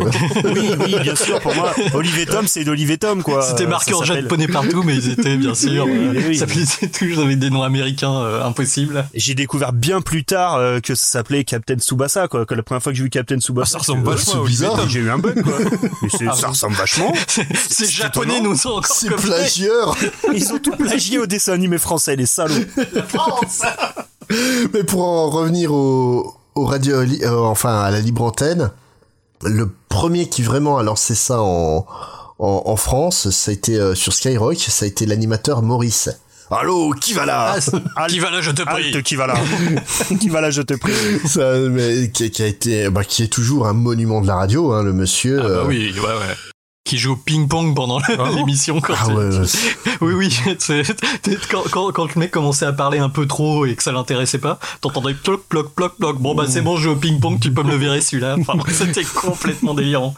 Il fallait être très bon pour rester longtemps chez Maurice euh, en tant qu'auditeur. Et puis quand il, lan- quand il lançait les, les séances de débrayage, donc en gros pour expliquer le débrayage, c'est tu passes à l'antenne sans passer par le standard. Il n'y avait plus aucun filtre. C'était un merdier à l'antenne, c'était un bijou quoi. C'est vraiment euh, vraiment magnifique. Mais en fait, pourquoi ce, ce format-là vraiment a marché euh, durant cette période? Alors, euh, en fait, en, pr- en préparant l'émission, on s'est posé la question pourquoi, pile à ce moment-là, il y avait le succès de ces émissions auprès des, des jeunes, en fait? Donc, c'était des émissions, ça visait les 12, euh, 12-20 ans, quoi, maximum. Euh, C'était vraiment très, très particulier. Et euh, bah, au-delà de la proposition, je pense qu'on a eu tous le même souvenir euh, d'anniversaire ou de Noël. Le cadeau qu'il fallait avoir quand tu étais un, un ado euh, dans le début des années 90, c'était le poste de radio cassette euh, compact. Oui, monsieur. Surtout avec une prise casque. Parce que voilà. Ou alors éventuellement tu pouvais avoir le Walkman radio cassette. Euh, mais euh, en fait c'est maintenant euh, ça paraît évident. Enfin tous les enfants ont accès à un média euh, personnel. euh, euh, mais dans les années 80 en fait la radio ou la télé elle était en plein milieu du salon et si tu voulais regarder l'émission ben, t'avais euh, t'avais ta mère sur le canapé quoi. Donc clairement, euh, écouter Malheur euh, qui te parle de- d'invoquer les esprits ou le doc qui te parle de sodomie qui n'est pas sale, bien évidemment, c'était pas possible. Donc Alors euh, quand tu dis le doc, tu parles pas de moi, on est d'accord. Oui, le doc, de- de de doc Eddie hein. Du, du vrai doc, pas du pas de l'imposteur. Oui, on est d'accord. Oh, mais tu euh, montre montre le doctorat à, tout le monde. On va parler d'infodocteur plus tard aussi. Ah ouais, bac plus 2. Et du coup, bah, avec cet appareil, en fait, tu avais ta bulle privée tu pouvais, de médias qui s'adressait à toi spécifiquement hors du contrôle de tes parents. Et euh, bah, du coup, enfin moi je me souviens, euh, on était super attachés à ces émissions d'époque et euh, ça avait euh, son importance euh, sociale, hein, parce que moi j'avais des parents qui étaient plutôt open, mais t'imagines euh, dans une famille un peu plus stricte, parler de sexualité euh, et répondre aux questions des enfants, enfin des jeunes c'était euh, totalement inconcevable. Et c'est vrai que ça a permis à pas mal de générations, enfin de, de gens de notre génération en tout cas, de de, bah, de comprendre des choses euh, qui étaient euh, hors de leur euh, de leur bulle familiale, on va dire. C'était vraiment très important. hein. Je me permets d'insister, hein, tu, tu l'as dit, mais euh, pour bien que les plus jeunes comprennent, à l'époque, dans une maison, c'est un poste de télé et une radio, point barre. Aucun intérêt d'en avoir partout. Moi, je vois, moi, aujourd'hui, chez moi, là, si je compte, je dois avoir 10 télés dans ma maison en tout, c'est un truc de merde. Ou quoi? Mais à l'époque, ça n'existe pas. C'est une télé, une radio. Et c'est pas le gamin qui choisit ce qu'on Ah va mettre à la télé Ouais. ou à la radio. Alors si, il peut demander, mais euh, Il peut demander, ouais. c'est sous Il supervision et euh, C'est ça. Il y a un moment donné, voilà, t'as pas envie. La première fois que j'ai eu une télé dans ma chambre, c'était la révolution. Et on Euh, parle du drame de la, de la console de jeu que tu peux pas brancher parce que ta sœur, elle veut regarder une, une série à la con. Ou parce que ta mère ou parce que ta mère te dit que ça abîme la télé et que faut pas jouer plus d'une heure par jour Oui. mais ça on l'a tous Ah bah ça, oui. c'est le grand classique hein. Et par contre, euh, ouais, le lendemain matin, euh, à- dans la cour du collège, euh, enfin, tu parlais, euh, tu parlais soit de Lovin Fun, soit de Bonsoir la planète. euh, Bah, justement, Maurice, le, le truc était le, le truc était rigolo à l'époque, c'est que vraiment tu écoutais la radio comme tu comme tu regardais le foot. T'avais ton ton club de cœur. quoi. Ah oui, ah clairement. ah oui dans les cours de récré c'était la bataille hein. Skyrock Fun Radio euh, c'était pas les mêmes clans Non, non, hein. ça se mélangeait ah non, pas. t'avais pas le droit. hein. et euh, et euh, justement pour euh, parler des des clubs et des émissions cultes, Nico, tu voulais nous parler d'une émission dont j'avais jamais entendu parler jusque-là. Eh ben ouais, Euh, bah je sais pas, ça s'est pas forcément très bien diffusé, mais ça va faire l'intro pour euh, pour Nostal euh, pour euh, pour son gros son gros segment. Hein, on vous prévient, ça, Oh, ça, voilà. il montrer mon il segment. il aime son GG. vous allez pas en revenir Donc euh, moi c'est euh, José Herné. Mmh. C'est une c'est une émission qui était devenue euh, qui était France Bleu Mayenne. Donc euh, Ah, elle vient de loin, pas, euh. Ah ouais et puis c'était surtout et- effectivement ni fun ni sky, c'est-à-dire que c'était un truc qui était complètement hors de mon champ de vision à l'époque, mais euh, on me l'a fait découvrir et, et je ne le regrette pas. C'est une émission, une émission qui est devenue très culte dans son coin de Mayenne et ensuite qui a été diffusée. Alors moi, c'était un collègue de mon père qui m'avait copié ça sur une cassette et c'était euh, assez ouf parce que si dans les années 90 tu rencontrais un gars ou une fille qui venait de Mayenne, tu lui disais José Herné et t'avais un ami pour la vie quoi. Il- il- déjà il hallucinait que ça vienne jusque euh, 200 km plus loin en Touraine. D'un- D'un côté, tu vois, ça, ça va vers ce que, ce que je disais. C'est tu portes le maillot de, de ces personnes-là, quoi. Donc ils t'a- ils t'acceptent dans leur Ah, clan bah, tout voilà. de suite. Ouais, c'est ça.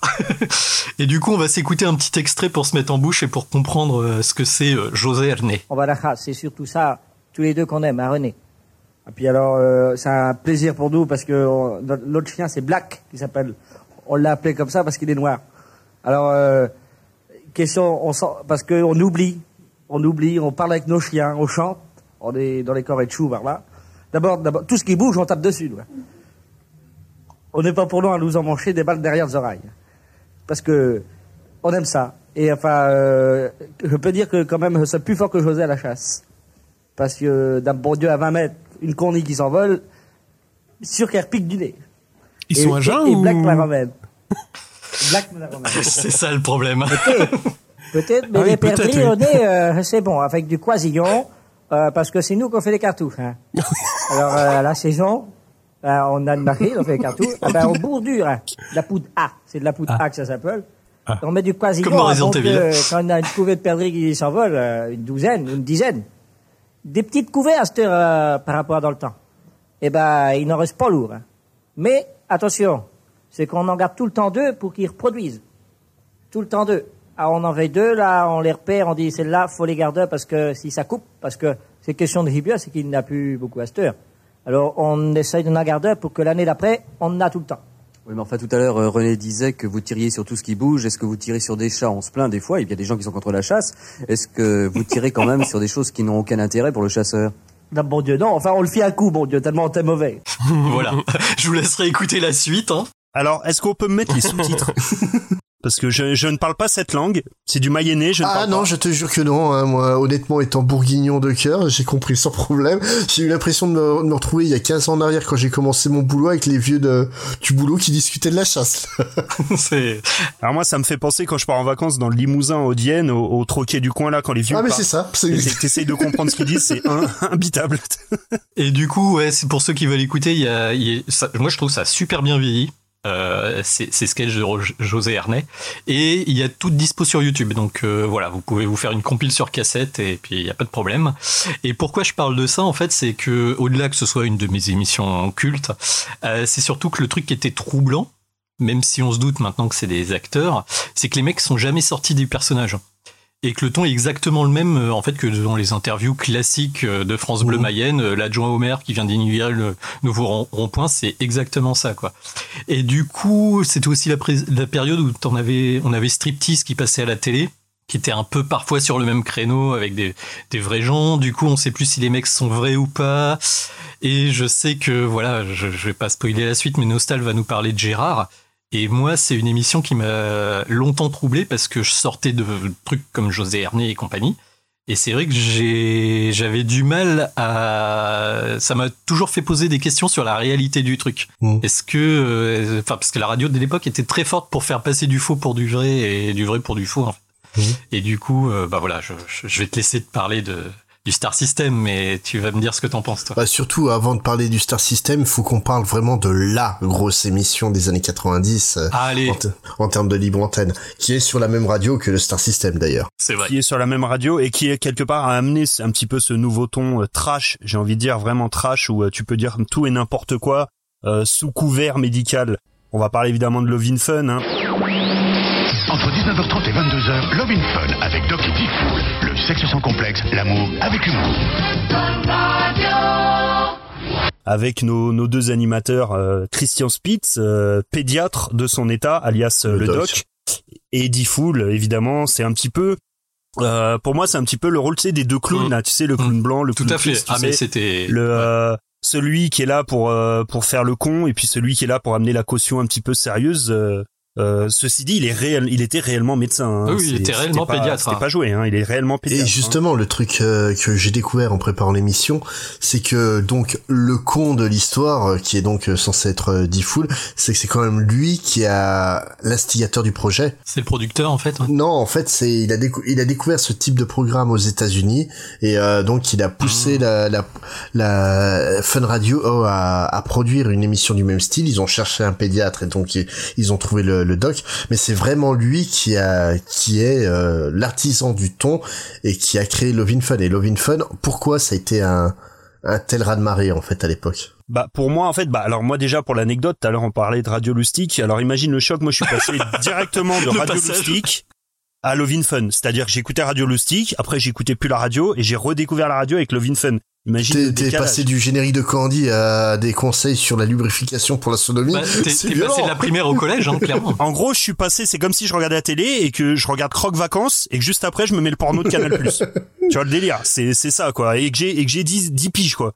Euh, donc euh, ouais, Love in Fun, je devais- j'avais je devais avoir 11 11 12 ans et c'était la première radio où t'avais un, vraiment un ton libre dans le sens où euh, Enfin, c'était incroyable à l'époque d'écouter des mecs qui appelaient à la radio et dire, euh, alors je vais être très trivial, mais c'est vraiment le ton de l'époque. Un mec qui appelle à la radio et en gros et qui dit, euh, oui bonjour le doc, euh, j'appelle parce que voilà j'ai un furoncle sur le gland, ma copine veut pas me sucer, qu'est-ce que je peux faire? Enfin des, des, des délires comme ça euh, et le, le doc qui répondait très sérieusement. euh, Ce n'est pas alors, ça. euh, déjà, tout premièrement, ce n'est pas ça. Le, je vais t'expliquer, euh, voilà, c'était incroyable. T'é- T'écoutais ça à la radio, tu devenais fou, quoi. Dé- Allez, on est dans une époque, pour ceux qui n'ont pas connu, où, on- où à la télé ou à la radio, on ne dit pas un gros mot quasiment, c'est pas possible. Tu ne peux pas, sinon t'es di- t'es t'es jarté, quoi, direct. Oui, Oui, j'avais une question parce que alors, j'ai la lettre du CSA, on va parler des choses officiellement. Vous savez qu'il y a un nouveau code pénal qui a été promulgué le, le 1er mars et le CSA dit ces dérives sont liées, par des dérives de l'émission, sont liées pour une large part à la transmission en direct des appels d'auditeurs, ce que vous dites, c'est que c'est une émission interactive, ainsi qu'aux ponctuations de l'animateur. Alors je veux vraiment savoir qu'est-ce qui s'est passé, qu'est-ce qui a dit quoi et qu'est-ce qui a fait que, qu'est-ce qui a motivé une telle décision, objectivement? Écoutez, euh, dans, dans la décision qui a été prise, sur la base sur laquelle elle a été prise, euh, apparemment sur une trentaine d'heures, euh, il y a eu euh, 30 secondes sur les 15 derniers jours, dans lesquelles il y a une auditrice qui dit trois ou quatre mots euh, assez crus. Des Qu'est-ce qu'elle a dit Qu'est-ce On qu'elle a peut dit dire, Elle mais a si, dit moi je vais le dire parce que oui. Non, non, non, elle a dit est-ce qu'il est normal Est-ce qu'il est normal que les mecs aient envie de nous enculer Enculer, je vous rappelle que c'est dans le dictionnaire. Euh, ce à quoi Diffoul a répondu, c'est un trou et c'est exact. Et ce à quoi j'ai répondu, une réponse un peu plus élaborée sur effectivement la sodomie, parce que ce sont des choses dont je parle. Moi, je ne dis pas enculé, je dis là pour vous faire plaisir.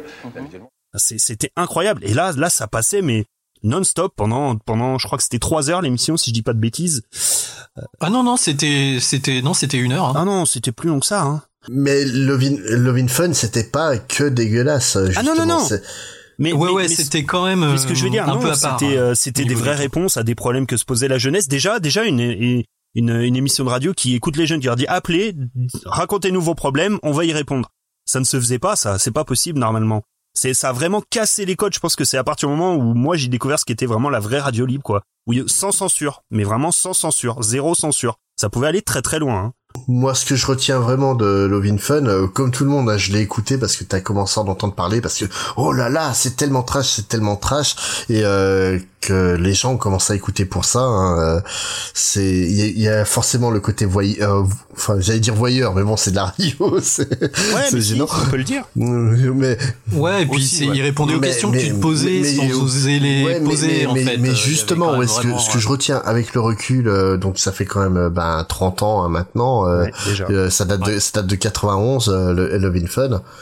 Euh, le, le truc, ce que je retiens, c'est que c'est une émission qui a, qui a été nécessaire à ce moment-là. On était en, on, on était Ah, en pleine fait, ouais. pandémie euh, du du SIDA.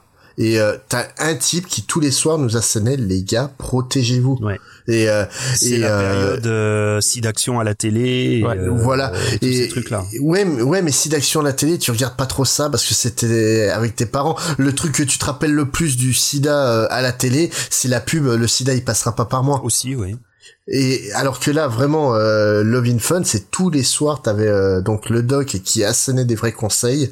Euh, moi, ça m'a confronté à des à des trucs euh, qui étant un petit gars de la campagne, euh, ben tu côtoies pas, là, tu prends ne serait-ce que l'homosexualité. L'homosexualité pour nous, dans, dans la cour de récré, c'était juste une insulte. Ouais. Et moi, la première fois où, au lieu de, de voir des, des homosexuels dont on se moque à la télé et compagnie, c'était dans Love in Fun que j'ai entendu la première fois des homosexuels s'exprimer. Et euh, ouais, d'un, d'un côté, t'avais le, t'avais le doc qui disait, mais non, tu n'es pas malade, non, ce n'est pas un problème, tu es normal, ce n'est pas sale. Et d'un autre côté, t'avais euh, Diffoul qui, euh, non, mais d'un côté, je trouve qu'il faisait, qu'il faisait bien Diffoul parce que Non, non, euh, mais c'était, c'est, en fait, c'était c'était ouais. l'accueil plus déconnant c'était hey euh, petit PD euh, c'est pas grave franchement t'es mon pote quand même quoi et euh, ouais il y, y avait l'insulte petit PD qui peut qui aujourd'hui choquerait franchement À euh, l'époque, ça choquait pas. hein. Parce que c'était pas méchant, en plus c'était bienveillant. c'était une histoire de dire, euh, bah t'es PD et alors on s'en fout. Qu'est-ce que ça peut faire? Mec, vis ta vie, euh, ça regarde personne quoi. Enfin, c'est c'est- c'est- on s'en c'est- fout. c'est ça que voilà c'est ça que je retiens aujourd'hui de Love in Fun c'est que vraiment en fait ouais il y a- il y, a des mecs qui appelaient pour des trucs très très sales hein, mais mais d'un côté ouais il y a eu un vrai côté euh, salutaire et ça a répondu à des questions qu'hon- qu'honnêtement euh, bah on se posait tous à l'époque sur ça arrive à une époque euh, l'adolescence on se pose tous des questions de de comment ça marche les filles pourquoi il y a les seins ils poussent et et, et compagnie et là t'avais un type qui nous répondait t'allais pas demander à ton père euh, ce que Doc te disait quoi Et euh, moi, moi, en fait, ce qui, ce qui tombe bien, c'est que la- l'arrivée de Love in Fun tombe pile poil avec mon entrée au collège. Vraiment, hein. Comme tu parlais de période, c'est, je, je suis rentré au collège en septembre 91, c'est grosso modo l'arrivée de Love in Fun. Et très rapidement, dans la cour de récréation, ça ne parlait que de ça. Le lendemain matin, c'était, t'as t'as écouté Love in Fun hier, ouais. Alors t'as vu le mec euh, qui a appelé, qui a dit ça, machin, nan, nan. Ça ne parlait que de ça. hein. C'était un vrai phénomène. hein.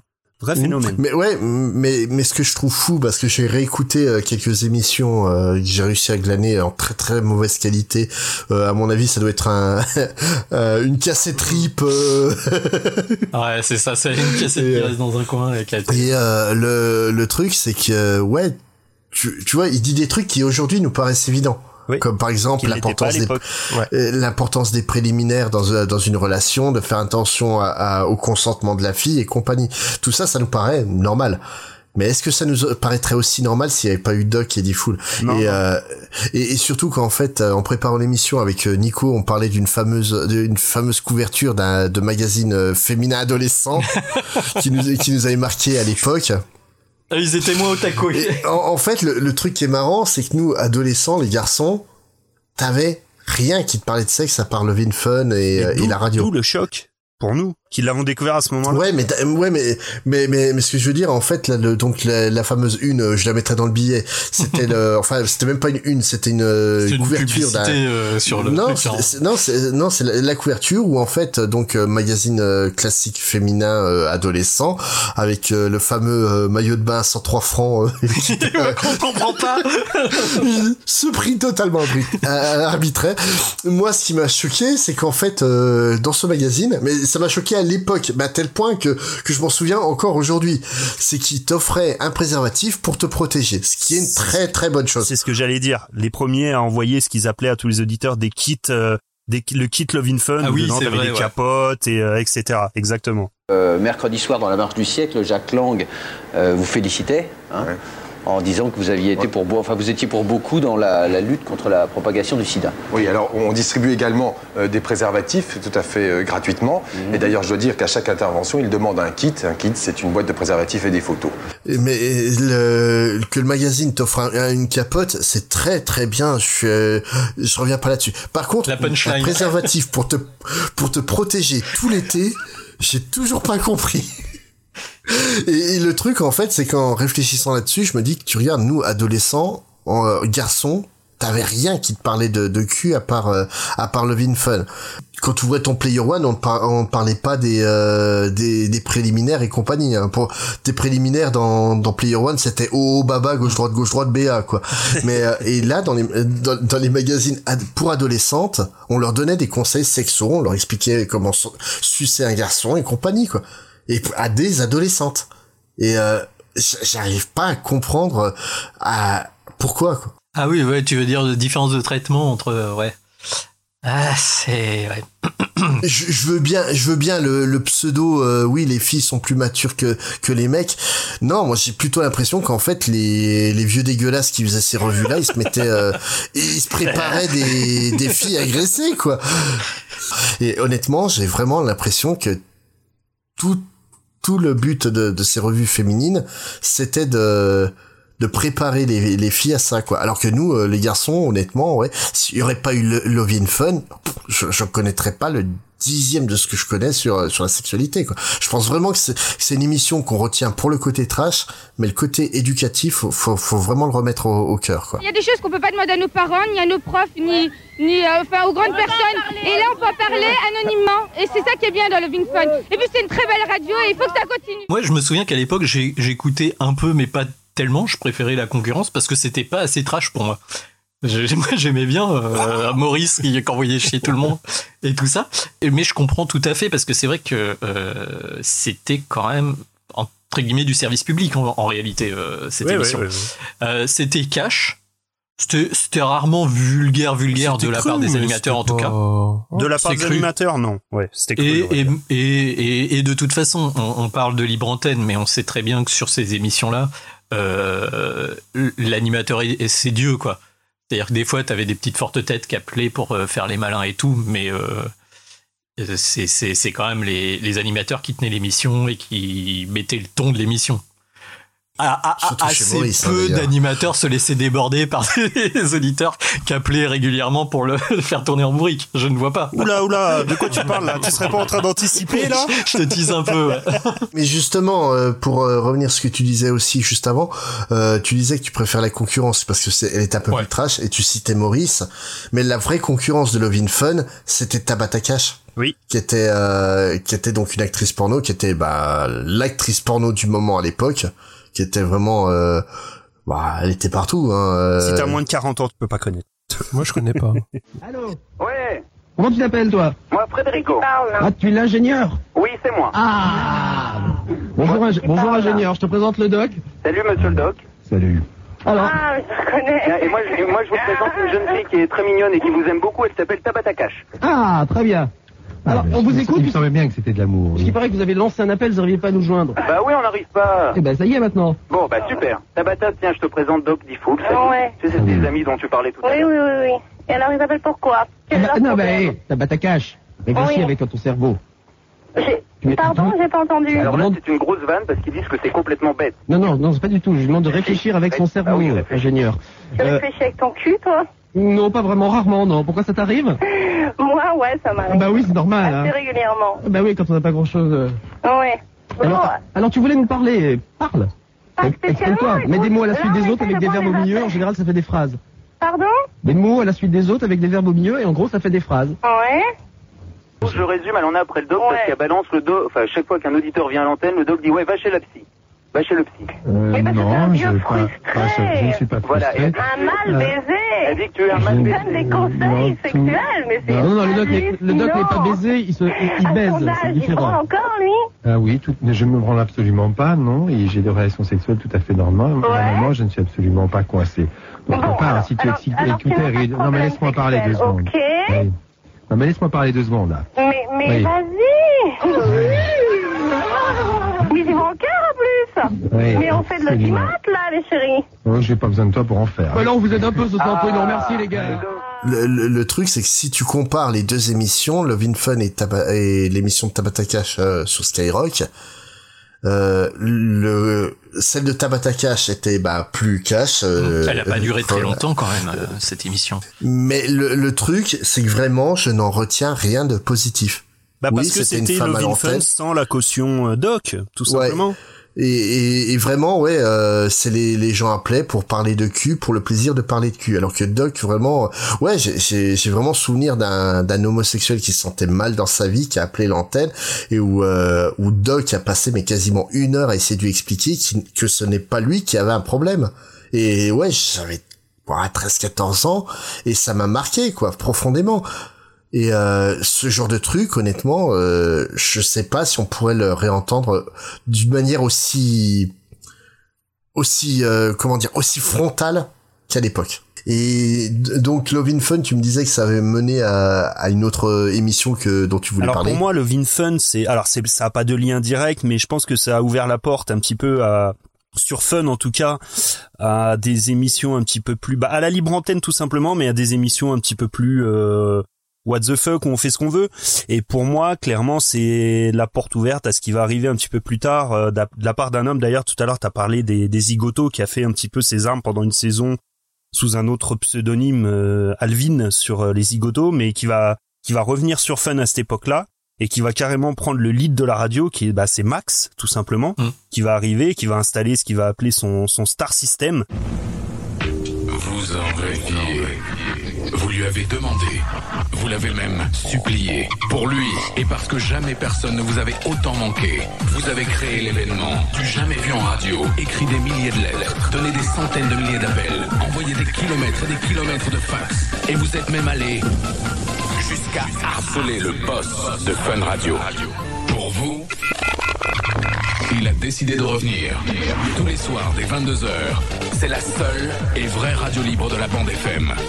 Max, le Star System, sur Fun Il Radio. prendra l'antenne dans un premier temps de 22h à minuit, puis après il prendra l'antenne quand il a envie, parce que ça va devenir carrément Ah bah le patron de Fun Radio.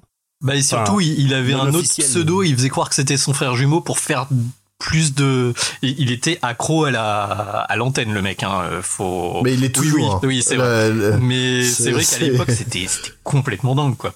Quand j'ai appris que Max, et je sais plus quel pseudo il avait pris. Alvin. C'était Alvin? Alvin. Ah, d'accord. Alvin. Alvin. C'est le pseudo qu'il avait pris aussi, si je me trompe pas, dans les dans les zigotos euh, sur Sky. D'accord. Ouais. Et les effectivement, sur. Fun, il animait des fois sous le nom d'Alvin en faisant croire. euh, alors il y avait le débat est-ce que c'est lui, est-ce que c'est pas lui? Non, c'est son frère jumeau, effectivement, ouais.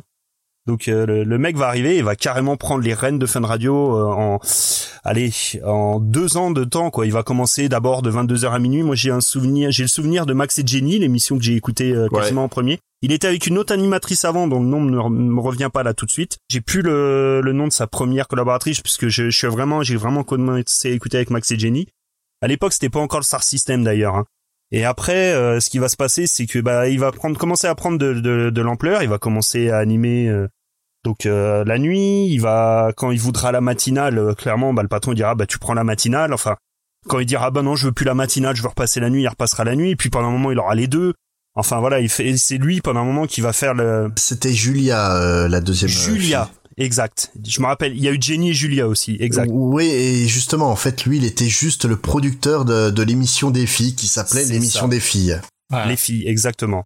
Donc euh, Max va devenir le, le roi de la radio et petit à petit, il va commencer à amener ses concepts à lui qui vont qui vont s'imposer en fait petit à petit parce que son émission va devenir tellement populaire, il y a tellement de gens qui vont appeler, qui va qui va commencer un petit peu à se constituer ce que j'ai appelé moi excusez-moi du terme, un pôle un petit peu de, de cassos euh, qui va rappeler régulièrement euh, euh, des réguliers qui, qui vont lui faire qui vont faire son beurre en fait hein, tout simplement hein. Ah, euh, ah, c'est c'est simple, hein. Le- les auditeurs qui passent à l'antenne, tu vois, autant euh, on parlait de Maurice ou de Love in Fun, n'importe qui pouvait passer à l'antenne. Max, c'était la cour des miracles. Ah mais clairement. Il manquait juste un cracheur de feu dans le coin du studio, puis on était pas, on est, c'était pile poil. Quoi. Ah, je peux, je peux t'en citer quelques-uns, hein. notamment tu as Stéphane Lalcolo euh, qui appelait à Ah, l'antenne, oui. qui était déchiré de chez déchiré, mais euh, le mec c'était c'était un- c'était incroyable.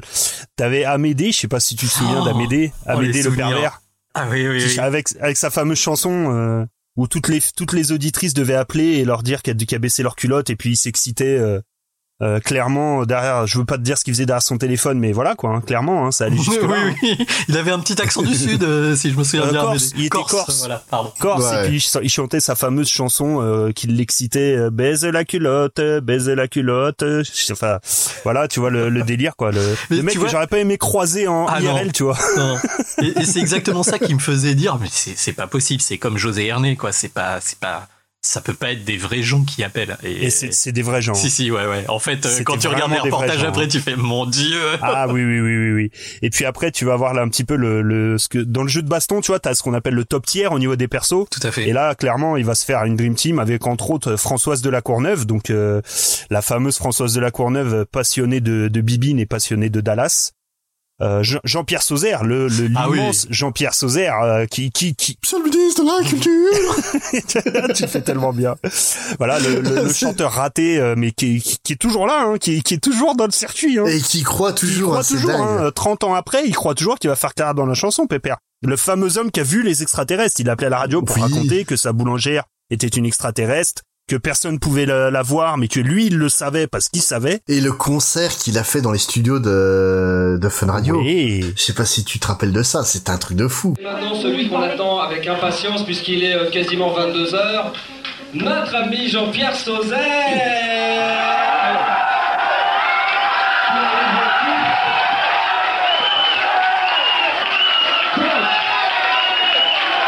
déjà, respectueux auditeurs de la radio. Salut. Salut à tous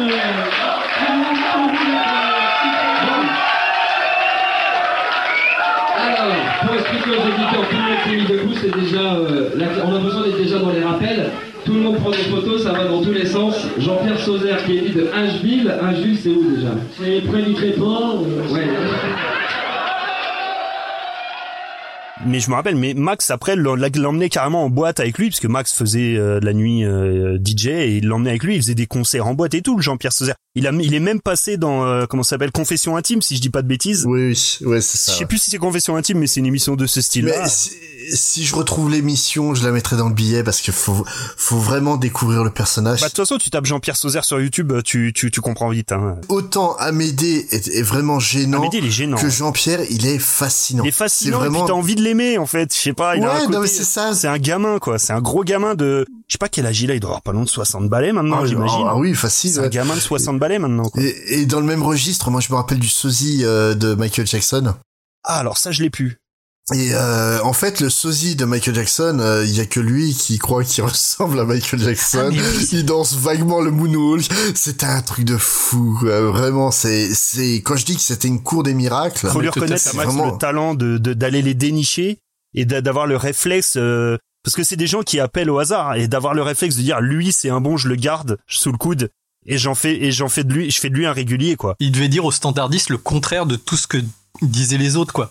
Genre le mec trop bourré, non non tu me le mets pas. Le mec, euh, Ah, le mec euh, qui, qui se frotte contre le le le combiné, tu me le mets pas. Et lui il disait ah mais vas-y mets-le moi pour voir euh, ce que ce qu'on peut en faire. Et c'est vrai que c'était ouais comme tu disais un peu la cour des miracles quoi. Ah, il avait un talent Mais- pour les faire parler, pour les faire, pour les pour les maintenir quoi. Mais mais justement en fait euh, tout à l'heure Nico tu tu par, tu disais que les c'était les animateurs les les rois des émissions que c'est eux qui réellement dirigeaient. En fait j'ai l'impression que Max juste il était là c'était c'était le monsieur loyal de la Ouais, de, il, de la radio il donnait et te- le ton, mais il laissait les gens parler en fait. C'est ça le truc. Ça. Il n'y avait pas ce rapport, euh, on va dire, de domination qu'il y avait parfois sur euh, Mmh. d'autres, euh, d'autres animateurs, on va dire. Fa- fallait vraiment aller très loin pour qu'il pour qu'il réagisse euh, et dégage Oui. quelqu'un de Ouais, l'antenne ouais. quoi. Vraiment euh, le gros euh, le gros Alors, du dos. j'ai gardé le meilleur pour la fin. Le saint des saints, le dieu des dieux, oui. mon idole. Jusqu'à aujourd'hui, hein, je précise, hein, euh, le, le mec que je prie tous les jours, que je vénère, le- Gérard de Suresnes, mon dieu, mais le, le, le, le, le saint graal de la radio, c'est pour moi Gérard, c'est l'alpha et l'oméga de la radio libre. C'est-à-dire que la, la, la vraie radio libre bien trash est arrivée avec lui, elle est morte avec lui. Clairement, on fera jamais mieux que Gérard. Gérard, c'est le mec qui est sorti un jour de nulle part, qui a appelé la radio, il est descendu parce que Gérard, ce qu'il faut savoir, c'est que c'est un mec, euh, bon, il, avait pas de téléphone chez lui, c'est un mec qui a une vie très difficile, c'est un mec qui a vécu la moitié de sa vie dans la rue, on va avoir le temps de retracer un petit peu sa vie, mais qui un jour euh, est descendu dans une la cabine téléphonique en bas de la cité Carnot, là où il habitait à l'époque, en short et en tongs, et qui a appelé la radio pour faire son poème. Il faisait des poèmes, le mec. Mais alors des poèmes, si vous connaissez pas les poèmes de Est-ce que tu peux nous lire un poème de GG ah, alors là, je l'ai pas sous les yeux, mais je peux te te te, te donner le, le de, ton de- quoi. de mémoire C'est de mémoire, hein. Je mettrai un extrait, je peux- ça sera mieux. La, la voix du maître sur ses propres poèmes, y a rien de mieux. Ma princesse, serre-moi fort dans tes bras, dans un champ de chicorée. Ma princesse, serre-moi fort dans, dans tes bras, dans un champ, dans un champ d'asperges. Ma princesse, serre-moi fort dans tes bras, dans un champ de bleuets. Ma princesse, serre-moi fort dans tes bras, dans un, dans un champ de caféine. Ma princesse, serre-moi fort dans tes bras, dans un champ d'artichaut. Ma princesse, serre-moi fort dans tes bras, dans un champ de fenouil. De fenouil. Ma princesse, serre-moi fort dans tes bras, dans un champ de fèves.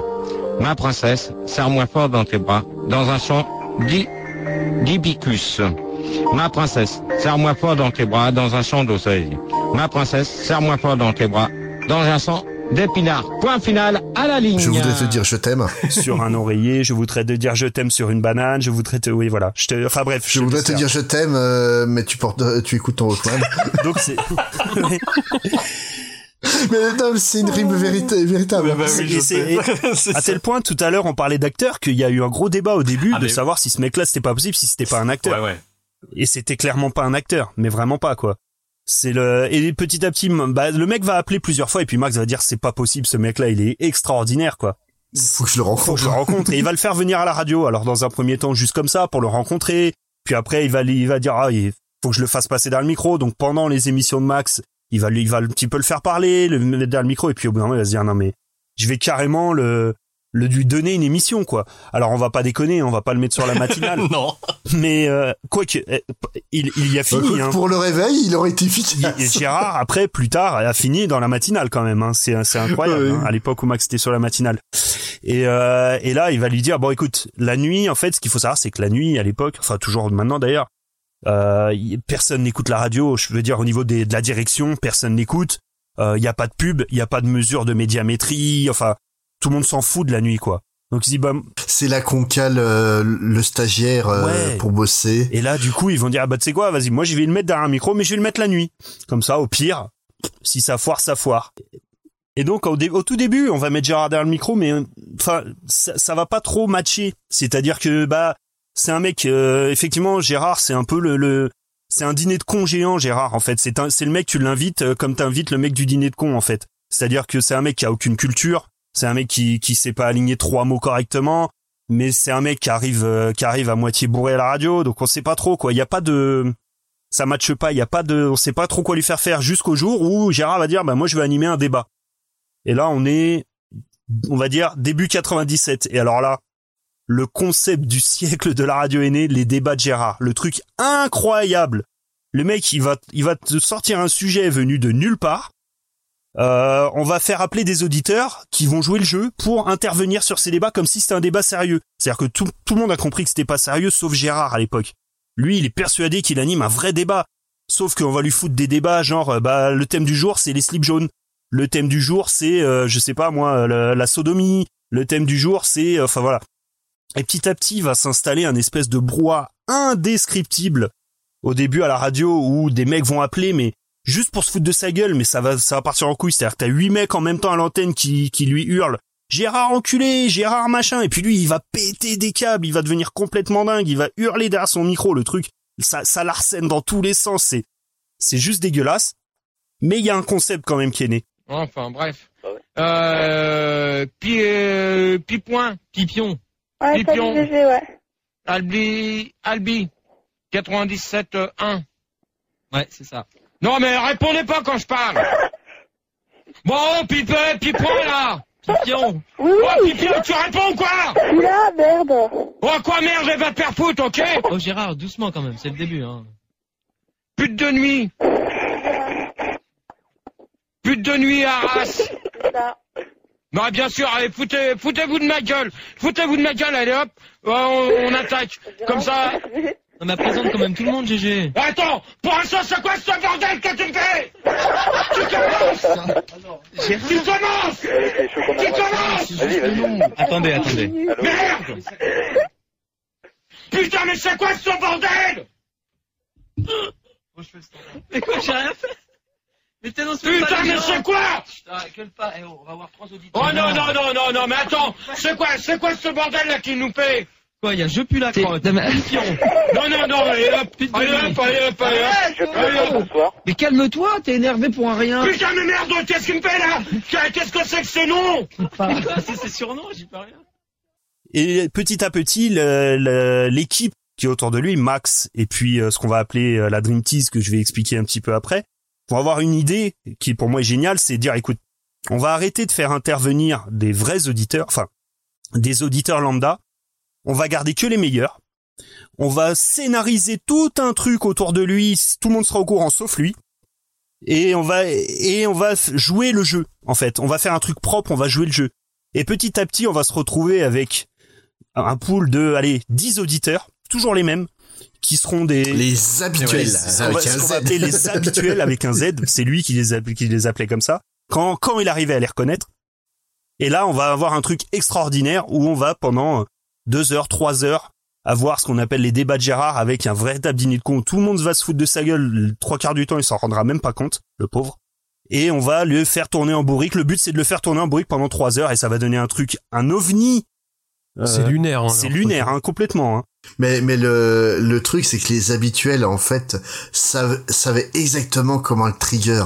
Mais oui. Ils avaient ils Ah avaient bah, la il manière avait de pas faire besoin de grand des- monde pour le trigger, hein, déjà. euh, enfin, C'est-à-dire. Non que- mais le, le- le truc c'est qu'ils savaient faire des vannes que qui allaient passer mais 10 km au-dessus de la tête de Gérard, il allait pas comprendre. Toi en tant qu'auditeur, t'étais mort de rire. Je pense notamment euh, je m'appelle Tikiste, je suis dans le coup. Ah ça c'est la meilleure. Parce que alors oui, mais là tu vois personne va comprendre pourquoi. euh, ça Parce qu'en fait le problème de, des débats de Gérard, c'est que pour comprendre le GG Universe, euh, c'est oui, j'appelle Faut ça lire le les comics d'abord, de toute façon. En fait, ouais, c'est ça. Non, en fait, il faut avoir une vision d'ensemble, c'est-à-dire il faut tout écouter. Je m'explique. C'est-à-dire que en fait, ils vont le faire réagir sur des trucs. Si t'as pas écouté ce qui s'est passé la semaine d'avant, tu vas pas comprendre la vanne. Par exemple, le truc du kyste, Gérard, en fait, il, bon, c'était quelqu'un qui était pas en très bon état physique. Hein. Le mec était euh, à 5 grammes euh, par jour dans le sang. euh. euh, voilà, qui avait une vie très très compliquée. Je, résumerai sa vie après. Et donc voilà, et il avait plus de dents et il avait un énorme kyste dans le cou. Et le but c'était de le vanner sur son kyste sans qu'il s'en rende compte. Et du coup, t'as un auditeur un jour qui appelle, euh, un habituel, qui et puis tu sais à chaque fois il donnait des faux noms pour passer à l'antenne, pour pas se faire euh, pour pas se faire capter par Gérard. Et la meilleure vanne c'est bonjour, je m'appelle kyste et je suis dans le coup. Et là, t'as un fou rire sur l'antenne, Manu qu'en peut plus, qui arrive plus, euh, Manu le standardiste, qui arrive plus du tout à animer le truc, qui est complètement à la ramasse, et pendant 10 minutes, ça rigole.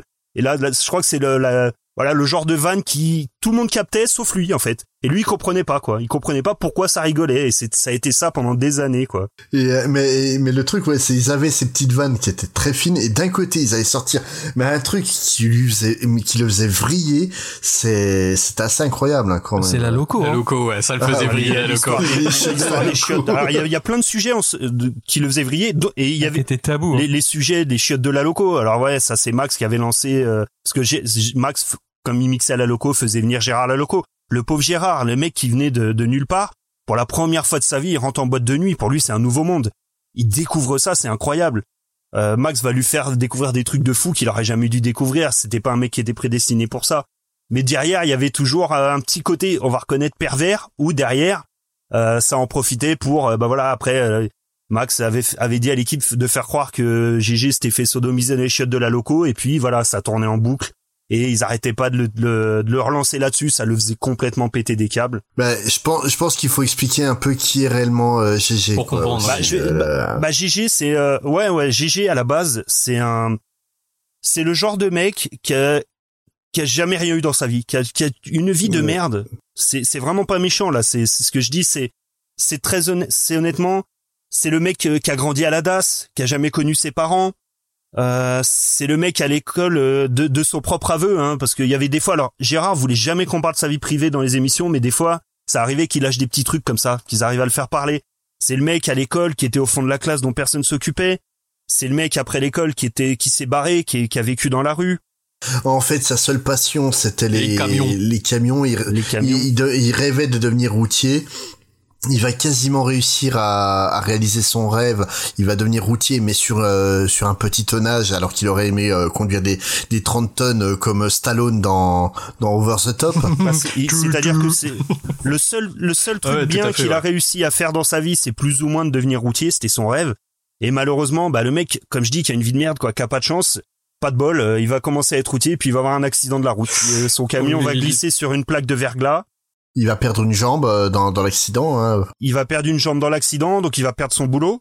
Donc en perdant son boulot, il va retomber dans l'alcool.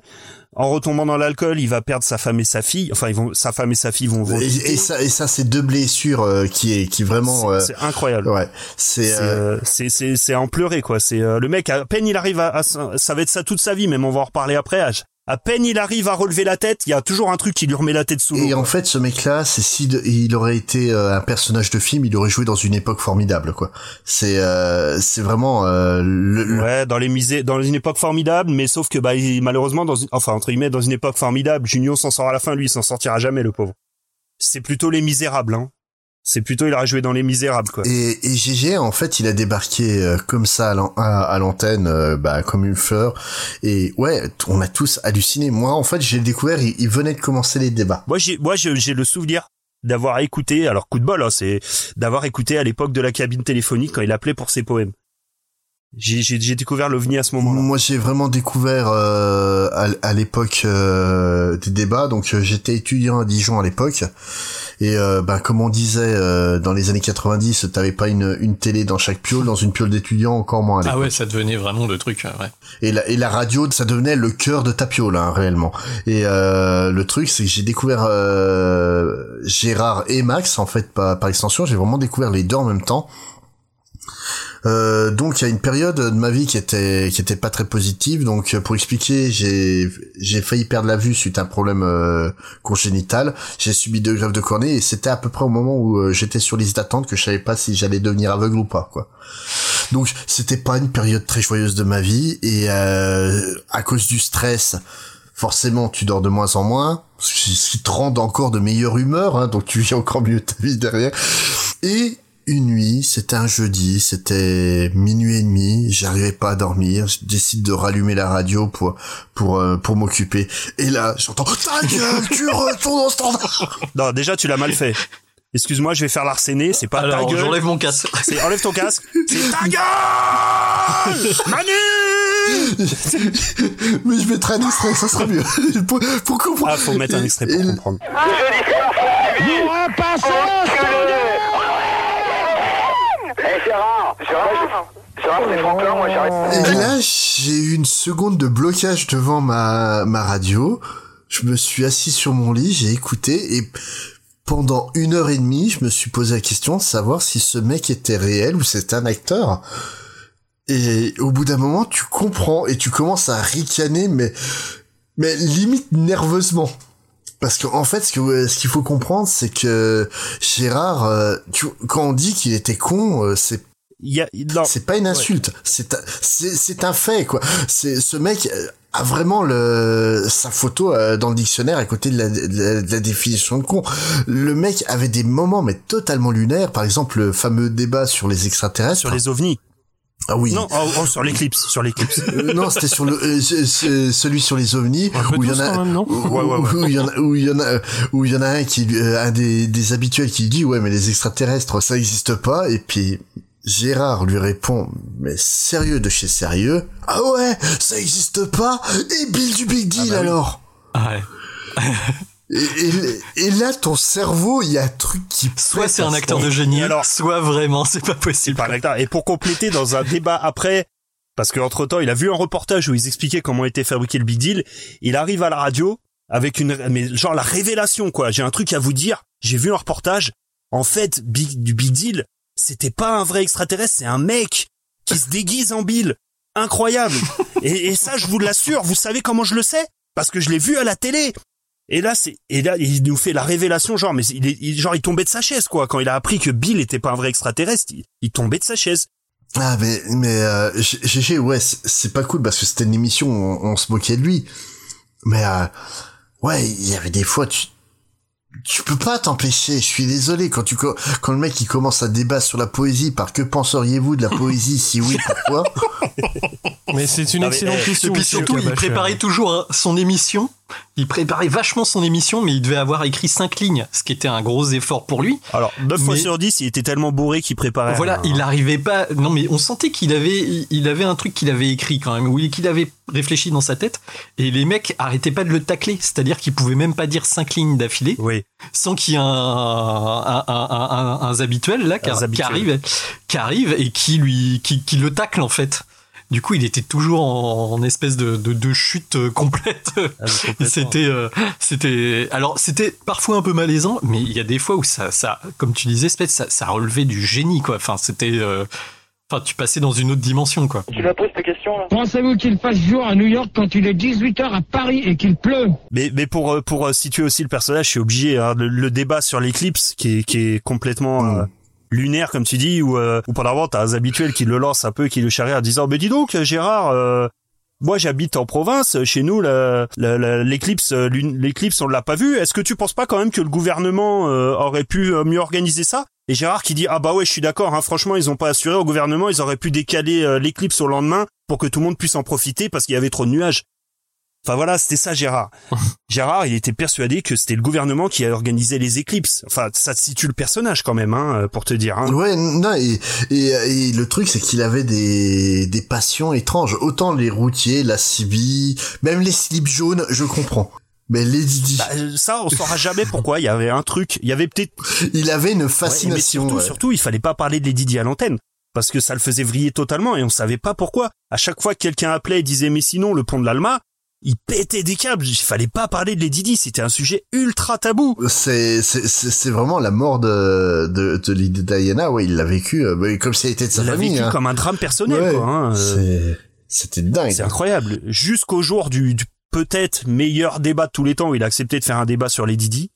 Où là, c'était pour moi peut-être le, dans le top 3 de ses meilleurs débats, qui est juste incroyable avec le fameux euh, Trevor Jones, euh, qui le fait péter un câble. T'appelles d'où? Hello? May I, I, I, am I on radio? Oui, vous êtes sur Fun. Bonsoir, Oui, Trevor. bonsoir. Gérard, parle-lui, oh.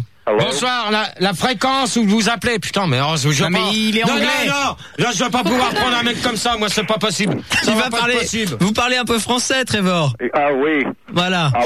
Bonsoir. Oh là, non, non, terminé, allez hop. Au revoir, au revoir, au revoir. Allez, Non, mais allez. Gérard, allez, non, allez. mais attends. Non On a fait des pieds et des Non, non, mains. non, non, allez hop. Je Pour la voir, Non, on non, non, non, j'en ai euh, rien à foutre. Non, non, non, ça, non, euh, ah, laisse tomber, allez. Ouais, ouais, c'est bon, c'est bon. Au revoir, au revoir. Non, mais Non Gérard, on, on, on, on, oh, on est putain. 15 500 depuis qu'il est arrivé. Oui, allô Mr. Cousin Oui, c'est Monsieur Cousin, oui. Ta gueule, toi, PD Non, il traduit, il traduit. Allez, allez, hop, terminé, terminé, au revoir. Hop, hop, au revoir. Au revoir What? Attends. Oh merde avec son fameux Hello Mr. Cuisine. enfin, parce qu'en fait, euh, ce qui était marrant, c'est qu'en fait, il voulait pas qu'on dise son nom de famille à l'antenne. Parce que faut, faut dire la vérité, il se faisait vachement Oui, emmerder à l'extérieur hein, suite à ça. hein. Le mec, euh, putain, les mecs lui déposaient de la merde dans sa boîte aux lettres, euh, il lui, lui, lui pissait sur sa porte. les, enfin, les chiottes de la loco, t'as des mecs qui imprimaient des, des tracts euh, qui, qui balançait sur les champs parce que la radio était devant la radio. l'époque, qui balançait des tracts euh, ouais ouais sur les champs enfin c'était incroyable mais du coup son nom tout le monde le connaissait c'est-à-dire que tout le monde savait qu'il s'appelait Gérard Cousin mais dès que tu disais son nom de famille à On l'antenne connaissait son numéro de téléphone. son numéro de téléphone de tatou à l'époque et, euh, et mais quand tu disais son nom de famille à l'antenne même si tout le monde le connaissait ça lui faisait littéralement péter un câble mais à en devenir violent hein. Euh, les, les standardistes euh, Manu euh, enfin la Dream Team Manu euh, et toute l'équipe euh, euh, comment Fildar et ils se prenaient des coups hein il y a des fois ça partait vraiment loin hein ça, faut savoir que Gérard, des fois, il était pas facile à- vivre. C'était un animal. Il arrivait à la radio sans déconner. hein. Il y a certains débats, il a 5 grammes dans le sang. Il arrive à la radio. Oui, oui, il fallait le gérer l'animal. Hein. Il arrive à la radio, il est ingérable. Il est violent. Il arrive pas à aligner deux mots. Il y a même des, fo- des, des fois relativement rares où carrément, au bout d'une demi-heure de débat, t'as des débats qui durent une demi-heure où ils disent bon bah là on arrête, on coupe. Pourtant, ils allaient loin. Hein. C'était rare hein, qu'ils le coupent. Hein. Ils essayaient de le pousser. Mais il y a des fois carrément ils coupaient le truc. Ils disaient non, c'est juste pas possible quoi. Ouais, non, et puis t'as la fameuse euh, réunion euh, de qui, avait été filmée euh, où justement il s'en était pris à Apolline à deux doigts de- d'en venir aux mains. Donc Apolline, c'était une des Standardiste. une des euh, standardistes Euh, et vraiment en fait le, le but du jeu c'est comme elle était plutôt euh, jolie demoiselle elle faisait la, la fille qui avait un petit euh, crush sur sur lui et le truc c'est que ça foutait la merde dans son couple à l'extérieur de l'émission. Et donc forcément un jour il est il a arrivé elle a fait une réflexion mais il est parti en vrille que les que Max a dû s'interposer euh, pour pour éviter qu'elle se fasse frapper quoi. Et euh, c'était quelqu'un qui était pas commode à vivre non plus hein, Gérard mais ça excuse pas toutes les tout le tombereau de merde qui lui euh, qui lui est tombé dessus Parce que, euh, avec toi, euh, si ça continue, samedi, je vais la perdre.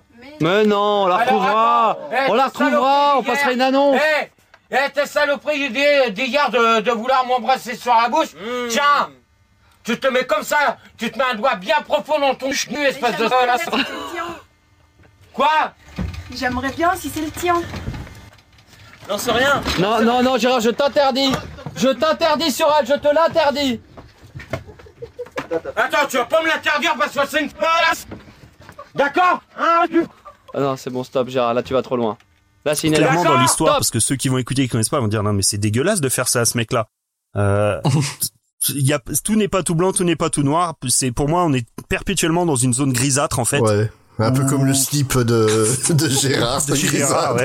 Non, parce que ce qu'il faut savoir, c'est que Gérard aussi, il avait un truc, c'est que, bah, on va dire il, il se lavait pas le pépère, quoi. Euh, il mettait des vêtements dégueulasses, il se lavait pas, et quand il arrivait dans les studios. Ça fouettait la Didas, Ça, hein. ça, ça, ah, ça embaumait, hein. Oh là là, et il y a même des fois où ils en pleuraient tellement ça piquait les yeux, hein. Enfin voilà, donc la- la- l'animal n'était pas facile à vivre, quoi. Mais malgré tout, cette fameuse euh, Dream Tease arrivait plus ou moins, alors, à le pousser, et dès qu'ils voyaient que ça allait trop loin, ils avaient le talent pour le canaliser, revenir un peu en arrière, qui se barre pas quoi en fait parce qu'il y a des fois ils voulaient se barrer quoi. Et ils arrivaient à le manager quoi le pousser jusqu'à la limite mais sans aller trop loin pour pouvoir continuer. Ils, ils jouaient perpétuellement sur un fil comme ça. Donc t'avais Manu euh, Fildar et puis le puis Rigaud Le euh, IRC, avec ouais. le fameux IRC Il y a 2000 personnes sur l'IRC Internet, euh, l'IRC euh, les l'IRC complètement fictif, hein. ils étaient 50 sur l'IRC, l'autre c'est Gérard, continue, continue, on est à 9999, on va atteindre les 10 000. tu, tu parles, ils étaient 20 sur le bordel. Et enfin voilà. Et chacun, tout à l'heure on parlait un petit peu du clown blanc, du clown triste. Chacun avait un petit peu son rôle. T'avais Manu et Fildar qui étaient là pour le pour lui faire péter des câbles. T'avais Rigaud euh, qui était là pour le qui était euh, qui jouait le pote en fait, qui était là pour le calmer, pour atténuer le truc. euh, euh, enfin voilà, qui était là parce que parce que Gérard, faut dire la vérité, Rigaud il en avait un petit peu peur, donc il n'osait jamais trop rien lui dire parce que des fois Rigaud lui balançait des pics, il faisait genre il relevait pas ou il comprenait pas Gérard parce qu'il était pas toujours si con que ça quand même. Ouais. Voilà, il y avait une équipe qui jouait les rôles comme ça, gentil flic, mauvais flic. Rigaud était là un petit peu pour être le pote, pour calmer tout ça. Quand ça montait pas assez, t'avais Apolline ou Anka qui était euh, qui était là pour rentrer dans les studios et, le, et faire monter un petit peu la sauce. Tout ça était un grand manège, un grand cinéma autour de lui pour le pour l'amener là où il voulait l'amener en fait tout simplement. Et puis la fameuse dream trist d'auditeurs, hein, euh, Arnett, Tony, euh, Goldo, euh, euh. Megan. voilà, on peut rajouter aussi l'animateur Arnold euh, qui était dans un dans une pièce à côté et qui jouait des personnages aussi, notamment Bonjour, c'est Monsieur Mazur. le fameux Monsieur Mazur exceptionnel. Vous reconnaîtrez d'ailleurs l'intro que j'ai fait en début de podcast. Voilà, j'ai, enfin voilà, qui était toute une équipe vachement bien rodée. Tu oublies Olivier, le caméraman de l'extrême. Oui, oui, Olivier de la Pro. ouais. Oui, forcément, Olivier de la Pro qui était là pour le, le- lui faire péter des plombs. Et qui me, me semble tenait la caméra pour euh, les enregistrements pour Fun TV, parce que oui, il existe des, des débats qui ont été filmés. Alors C'est- malheureusement, les premiers seulement qui sont pas les meilleurs. Mais bon. mais c'est très expérimental. Franchement, David Lynch, c'est petite bite à côté, quoi, au niveau Ah de oui, oui, oui, bah, eh, à l'époque, je sais pas si vous vous souvenez un petit peu de Fun TV, euh, c'était ultra expérimental. Hein. Et pas beaucoup de budget. Hein. euh, faut pas, faut pas être épileptique. Hein. C'était quelque chose, une section. C'était quelque chose, mais j'ai envie de dire aussi des, en fait, pour imager, pour ceux qui connaissent pas, des Gérard, si vous avez envie, vous pouvez en croiser tous les jours. Moi, tout, j'ai un, un de mes passe-temps favoris, c'est d'aller au troquet, tu sais, dans les petits troquets de quartier, de me mettre au comptoir, prendre un café et écouter un peu les conversations. Et je peux vous assurer que des GG au comptoir des troquets, vous en avez un paxon. Ouais. Euh, j'entends des trucs au troquet, j'ai l'impression, euh, je pense à GG sans arrêt, je dis s'il avait été là au troquet du Relais Carnot, là, son bar préféré, ah, il aurait tapé l'ami avec eux direct, quoi, parce que bah des GG, c'est des pauvres types qui ont des avis sur tout, qui connaissent rien, mais qui ont des avis sur tout, bah c'est GG, quoi. Justement, euh, pour expliquer la relation ambiguë qu'on a avec GG en tant qu'auditeur, c'est un peu la même relation que t'as avec euh, ces mecs-là de les piliers de comptoir euh, euh, très très graves. C'est oui, c'est des cons, mais c'est tes cons. C'est c'est t'as une affection particulière quand même Il y a pour eux quoi. Gérard, mais je le traite de con, mais si vous saviez à quel point je l'aime, ce Oui, mec. non mais Enfin, c'est une véri- une véritable affection euh, qui est sincère quoi. C'est c'est ça le pire. Toutes les personnes qui ont connu à l'époque euh, et vraiment qui ont été euh, des auditeurs fidèles de des débats de Gérard, on en parle réellement avec une tendresse. Et, et, et C'est exactement ça. Et c'est c'est extrêmement compliqué à essayer de, de faire comprendre à quelqu'un qui découvre ça aujourd'hui. Parce que les gens vont dire c'est des connards, ils se foutent de la gueule d'un pauvre type. Oui non. Oui, c'est vrai. Mais euh, mais en même temps, bah c'est- il y a, il y a une Ouais, et une puis ils l'ont un peu sorti énorme, de la rue quand même. Bah, c'est- faut, faut, faut, voilà. Ouais, c'est là où je voulais totalement, en ah, venir. totalement même. C'est là où je voulais en venir avec cette zone de gris en fait parce qu'il y a beaucoup de mais je voulais bah c'est pas grave on peut en parler maintenant parce que je, je voulais tout en parler vers la fin mais c'est clair qu'il y a il y a même encore aujourd'hui des débats euh, euh, Max s'est comporté comme Non. un connard avec Gérard Non. ils se sont foutus de sa gueule etc etc oui et non oui et non c'est gris c'est pas vrai oui clairement il y a des moments peut-être euh, Max n'a pas été à la hauteur mais ça on en reparlera plutôt sur la fin euh, mais en même temps, Max, il a sorti un pauvre type de la rue, un, un type qui était clochard, hein, je rappelle quand même, et il l'a emmené à New York pour aller voir l'avant-première de Godzilla. Le truc improbable, le mec aurait jamais dû prendre l'avion de sa vie, n'aurait jamais dû aller à New York. Le Concorde, il a pris le Concorde, il me semble. Ah, le Concorde, ah bah tu vois, enfin, euh, le- euh, il lui a fait faire de la radio, il lui a trouvé un appart quand il était à la rue. Euh, alors, Il a mis en branle tout le système juridique de ça. Fun Radio pour essayer de le sortir de la merde. Euh, quand Fun a décidé d'arrêter de payer Gérard, c'est Max qui a pris sur son salaire pour euh, pour en faire un à Gérard. oui, enfin voilà, il lui, il- clairement, Après, c'est c'est vrai qu'il lui rapportait beaucoup d'auditeurs, mais tout ça n'a pas été fait gratuitement, quoi, on va dire. Ouais, ouais. Franchement, tu vois, il y a, c'est, on peut pas, on peut pas accabler Max euh, pour ce, pour ce qu'il a fait. On peut pas le féliciter non plus parce que clairement, il a eu des attitudes sur la fin qui, pour moi, qui sont très décevantes. Mais j'expliquerai pourquoi après. Moi, pour moi, il y a une explication. J'expliquerai après. J'ai pas trop envie d'anticiper. Et puis, faut, faut dire aussi que tout, tout est- n'est pas tout blanc tout noir. C'est que Gérard, de son côté, il avait un comportement aussi de, de connard avec Max hein, aussi. Euh, je t'ai dit, quand Max euh, lui lui dit tu dois être là à minuit pour faire l'émission de radio, que le mec arrive en retard avec 5 grammes dans le sang, qu'il a envie de taper tout le monde et qu'il arrive pas à aligner deux mots et qu'on est obligé de balancer une une comment dire une bande son parce que bah, le mec est pas en état de faire son émission. euh, au bout d'un moment, Max il en a eu marre aussi. Hein. Il y a eu des cassures, hein, euh, clairement. Hein. Et puis aussi, il faut voir que son entourage, on va dire réel, en dehors de la radio, était pas forcément de la- les meilleures personnes Ça, le, possibles. ça, ça faisait pas remonter, ouais, c'est clair. Non, Ah, euh, non. Tu, tu prends euh, Sandy, on, on s'est beaucoup euh, mo- moqué de. Alors Sandy, de c'était sa, sa sa meuf euh, sur une grande Bah, la partie meuf de la qui- période. Voilà, qui, qui l'a trouvé grâce à la radio. Alors elle, c'était un peu une, ce qu'on appellerait aujourd'hui un peu une michto quand même.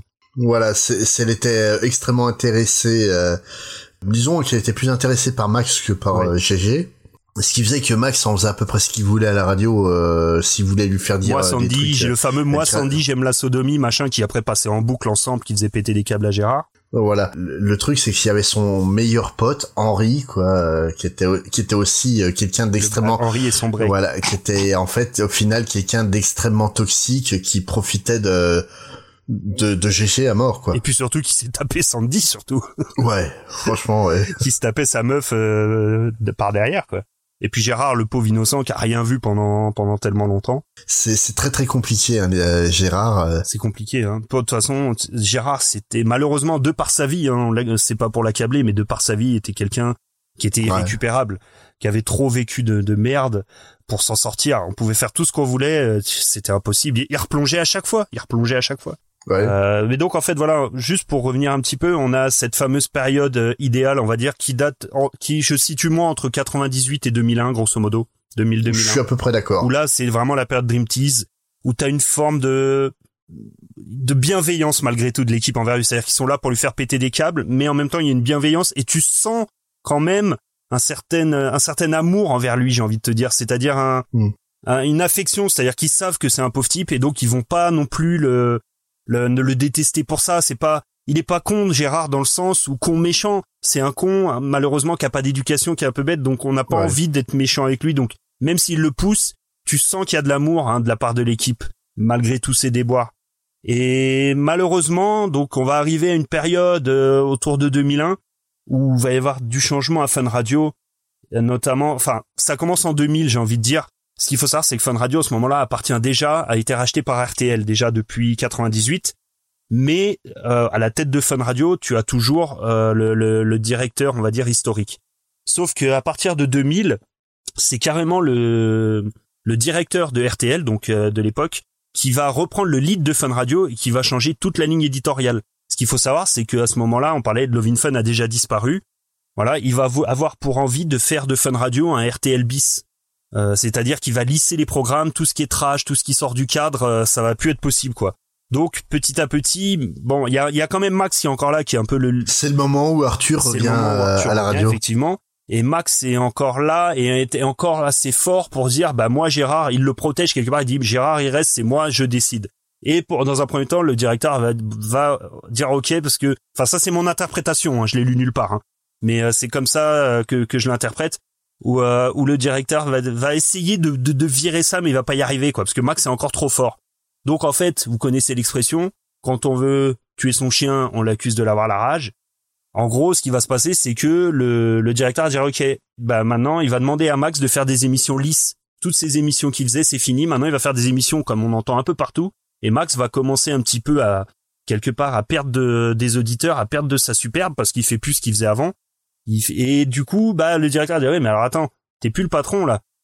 Tes comment dire, tes, Tes auditeurs se audi- cassent, hein. tes- tes auditeurs se cassent, tes audiences baissent. Bah oui, enfin, pour cause. Enfin voilà. Donc du coup, Max va perdre sa superbe et va commencer à plus vraiment pouvoir protéger Gérard. Et petit à petit, il va y avoir dans l'idée de la direction de virer cet ovni complètement euh, Ingérable. ingérable de la radio parce que ça correspond plus avec un petit peu ce que j'appellerais bah, comme TF1, la fameuse quête de sens, si vous vous souvenez. Ouais. Bah ça va être un petit peu comme ça à l'époque euh, à Fun Radio. Et puis petit à petit, ils vont dissoudre la Dream Tease. C'est-à-dire que Fildar va partir justement sur RTL.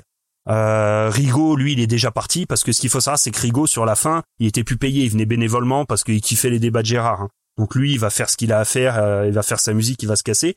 Et ils vont installer bah, petit à petit une nouvelle équipe avec Gérard. qui n'ont rien à voir avec euh, l'équipe de base et qui vont être d'un mépris et d'une Ah, condescendance. ça se sentait qu'ils le détestaient. Ah, ils ouais. le détestaient. Ils en avaient rien à foutre. C'est moi perso, j'ai écouté une fois ces débats-là. Je les ai pas écoutés deux fois parce que là, là, là, par contre, pour le coup, va y avoir vraiment un malaise. Tu sens la haine qui se dégage de cette nouvelle équipe. Là, ils ont envie de faire mal, Mais réellement. Vraiment, là, ils ont envie de le blesser, de lui faire mal. Et puis tu les entends à la radio quand Gérard parle, tu sais, il souffle. Tu sais, c'est oh, putain, bon, vas-y Gérard, t'avances là parce que tu nous fais chier. Euh, putain, mais qui, non, mais euh, allez, vas-y, vas-y, continue, vas-y, ferme ta gueule, continue. Tu sens le mépris et le malaise. Donc clairement, là, l'émission va perdre de sa superbe, quoi, parce que là, il y a plus cette magie euh, qu'il y avait avant.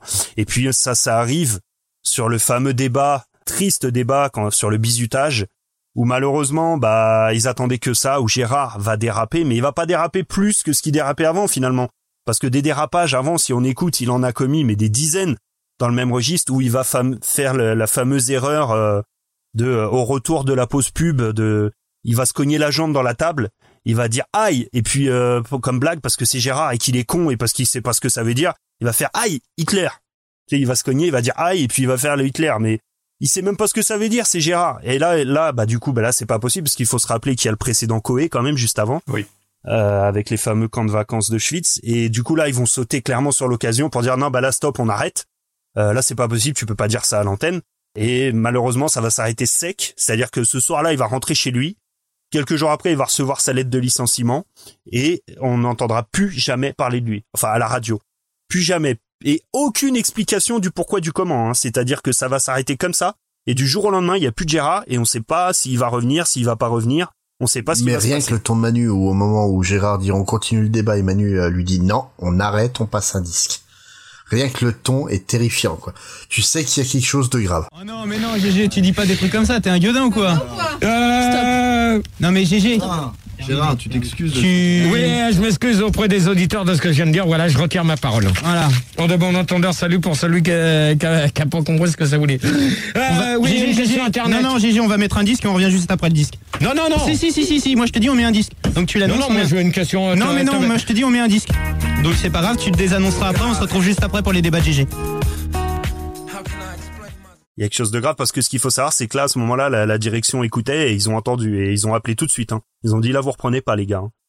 Et, et pour moi, Gérard, des, des dérapages comme ça, avant ça, je peux t'en citer plein. Il en a fait. Bah hein. oui. Excuse-moi, hein, il a Gé- Gérard, il avait, il a déjà eu des dérapages racistes. Il a déjà eu des dérapages euh, sexistes. Il a eu des dérapages incroyables avant.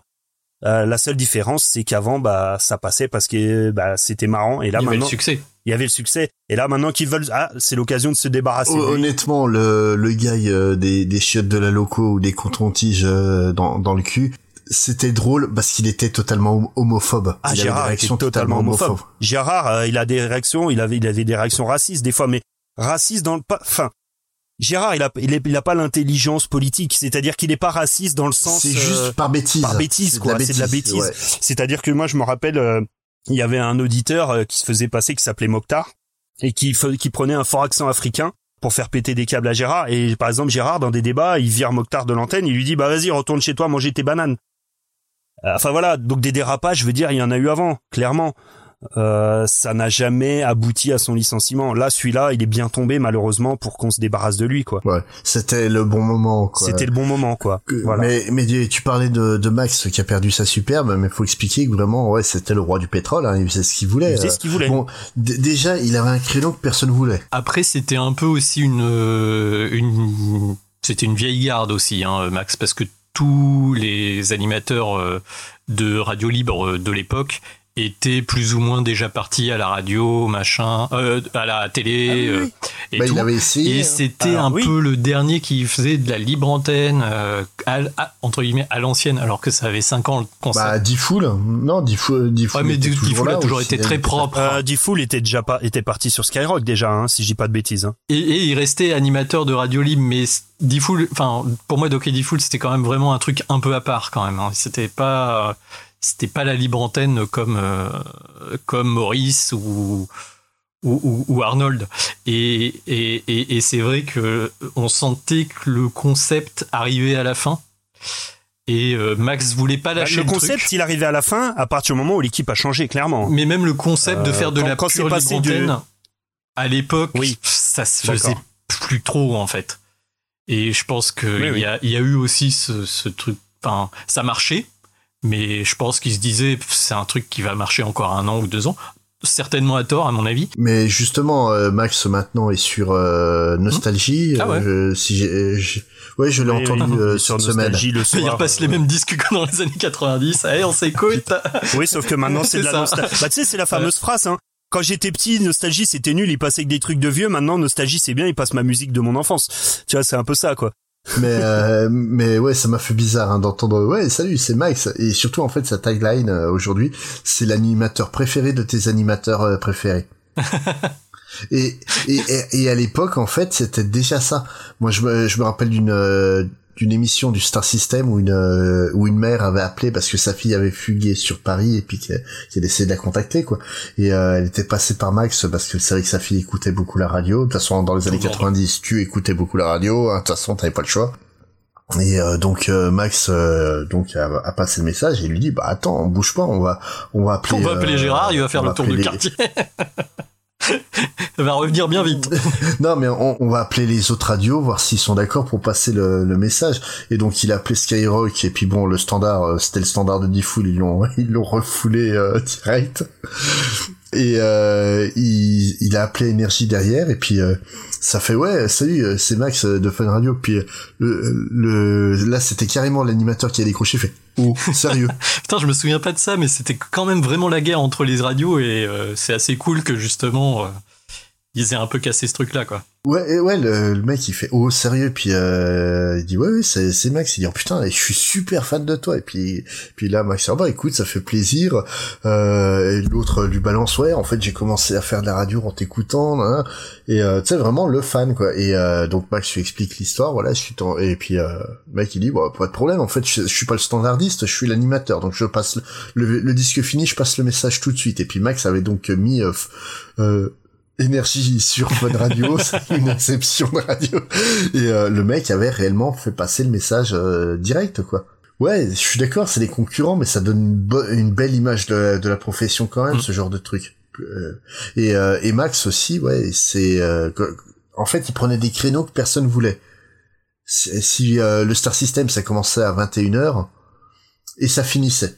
En fait, on- ça pouvait finir Ouais, à tant qu'il avait d'énergie. Et il en 3 heures. avait beaucoup. C'est, il, ça finissait quand il avait dit que c'était, quand il décidait que c'était fini quoi. Voilà. Et le, le truc, euh, c'est qu'il prenait aussi le créneau de, du dimanche soir, euh, donc ça devait être 22 heures dans- de mémoire. C'était un peu plus tôt. Tu parles des conseils de GG et Sandy, non? Tu parles de Non, moi je parle, je parle des euh, Ah, euh, de musicaux. de, de, de petits petites musiques de nuit. En Oui, fait, il avait oui, oui, oui. il avait créé une une, une séquence où euh, où euh, donc sur Fun Radio qui était passé quand même euh, dance euh, et R&B à l'époque, il avait passé du Roxy Music, des, du Cocteau Twins et compagnie. Il m'a fait découvrir des artistes incroyables à cette époque. Tout ce qui est euh, trance, Goa, ouais. euh, c'était Euh, incroyable. Le, le prog, en fait, j'ai découvert le prog. euh, Enfin, je connaissais déjà le prog, mais j'ai découvert que c'était un vrai style grâce à Max, quoi.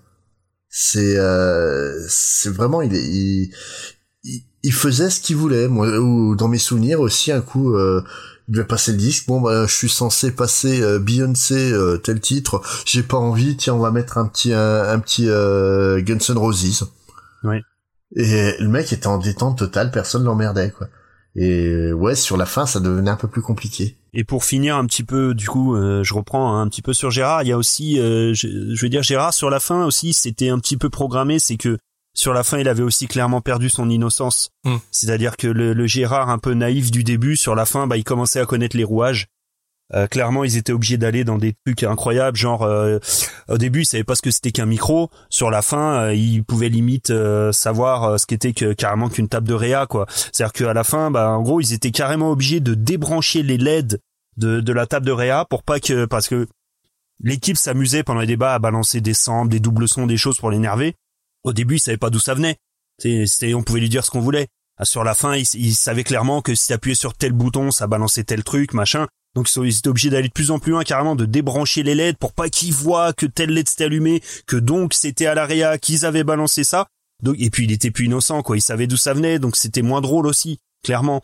Euh, il, il, il- il se faisait plus avoir le pépère, donc euh, bah ça a aussi un petit peu annoncé la fin, la fin des débats et puis la perte un petit peu de, de d'Imat, quoi. C'était c'était plus le c'était plus le concon qu'on aimait se foutre de sa gueule quoi. Non, la, la, la dernière, la dernière saison, elle était difficile. hein. Ah, dernière saison, elle est inécoutable pour moi. hein. Puis après, pour conclure, faut qu'on parle aussi un petit peu de l'après Gérard quand même, parce que c'est c'est important. Faut savoir que Gérard, malheureusement, nous a quittés en avril 2005. C'est-à-dire que, grosso modo, trois ans après avoir quitté la radio, bah, il est mort euh, d'une maladie, quoi, du crabe. Donc euh, voilà, il nous a quittés en 2005. Et c'est là un petit peu, tout à l'heure on parlait des polémiques sur Max, c'est-à-dire que Max n'a pas été élégant du tout, effectivement. C'est-à-dire qu'il a jamais voulu euh, lui rendre hommage euh, à la radio. Et puis la phrase qui a fait polémique, c'est euh, juste, il a fait une phrase en disant Gérard, euh, l'auditeur qui passait de temps en temps à l'antenne est décédé. Point barre quoi. Et ça, tout le monde a trouvé ça dégueulasse parce que clairement, c'était quoi, pas un hein. auditeur Gérard. Il animait des heures, il a fait.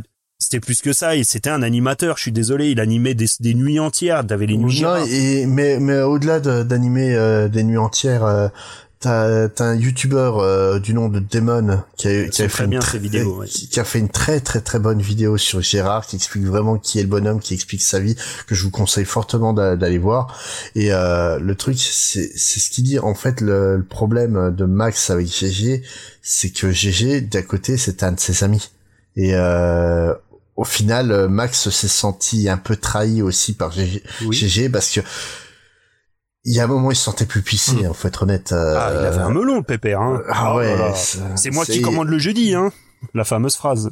Ouais, et, euh, et vraiment, tu, tu vois que, que Max a, a, de la, a vraiment de la peine par rapport à tout ce qui s'est passé, euh, pas uniquement la, la mort de GG, mais vraiment sur la fin et compagnie. Il y a eu aussi euh, la, mais- la, mais- la fameuse phrase de GG, la cassure où euh, un jour GG avait euh, avait 6 grammes dans le sang. Il arrive à la radio défoncé, il s'embrouille avec Max, c'est passé à l'antenne. hein. Mm. Et où il lui dit euh, mais de toute façon t'es un connard, t'as jamais rien fait pour moi. Alors que Max euh, clairement faisait quand même beaucoup de choses pour lui. Voilà. la première cassure elle vient de là. Ouais, je pense aussi. Ouais, l'attitude est devenue de plus en plus froide de Max vis-à-vis de, de, de Gérard suite, suite à ça. Et euh, ouais, je pense que Max euh, aurait beaucoup à dire sur GG, mais c'est peut-être difficile encore pour lui de le dire. Donc ce sont des gens, euh, pour parler de Gérard, euh, c'est un auditeur comme comme Monsieur et Madame Tout le Monde qui m'a appelé un soir d'une cabine téléphonique à Suresnes, en tongue, en plein hiver, qui m'a dit Max, je veux passer à l'antenne, j'ai des poèmes à te raconter. Il me lit un poème, je trouve ça euh, euh, d'une pauvresse absolue. Donc je dis la vérité, je me souviens du premier soir, je, je l'allume en disant mais c'est quoi cette merde que tu nous fais? Et puis finalement je suis pris par euh, les sentiments, donc euh, je lui dis bah écoute repasse le lendemain avec d'autres poèmes. Les gens commencent un petit peu à l'agresser, puis moi j'ai retourné le truc en disant voilà mais c'est quand même un mec qui sait qui sait bien écrire, donc euh, finalement ça s'est retourné un petit peu contre nous. On a commencé à le mettre sur un piédestal. Et un an seulement après, alors que Fun Radio était géogra- géographiquement pardon par rapport à Suresnes et à Neuilly à quelques à quelques centaines de mètres euh, vu de à vol d'oiseau, on s'est jamais rencontré. Au bout d'un an ou deux, j'ai décidé par euh, par le rencontrer physiquement. Il est descendu dans les studios de Fun Radio qui étaient à Neuilly à l'époque parce que souvent les gens me demandent pourquoi le jeudi. C'était un jeudi soir. Il est descendu dans les studios. Je lui ai dit écoute, on va improviser un débat. C'était un ancien routier. On a fait un débat sur les routiers et sur la CB. J'ai halluciné euh, de la personne au micro qui avait l'air quand même assez à l'aise, le casque, rien ne le perturbait. On s'est marré comme des baleines. On a fini à 3 heures du matin. J'ai dit écoute, reviens jeudi prochain. Euh, Prépare-moi un thème de débat. Mais moi, je pensais que ça allait durer 3 mois. Et puis ça a duré 6 ans. Voilà. Et malheureusement, aujourd'hui, il est décédé. je Il est décédé il y a très longtemps, enfin, Ouais. il y a, il y a 7-8 ans, ouais. Voilà. Et les gens me reprochent souvent de n'avoir rien fait, euh, d'avoir laissé tomber Gérard. Je peux pas, c'est-à-dire que c'est- j'en ai parlé un milliard de fois de cette histoire. C'est vrai que ça, à la fin, ça me fatigue, mais euh, les gens ne, ne connaissent que voilà ce que ce qu'ils ont entendu, euh, de ce que leur- les gens leur disent, de ce que les pros Gérard disent. Ils connaissent, euh, voilà, ils connaissent, on va dire, euh, 30% de la vérité. Alors, juste euh, pour préciser, alors j'ai été très choqué très récemment, il y a quelques semaines. Max, qui c'était c'est le gars quand tu vas sur sa page, faut pas lui parler de Gérard, hein. il te banne direct. hein. C'est vraiment le sujet tabou.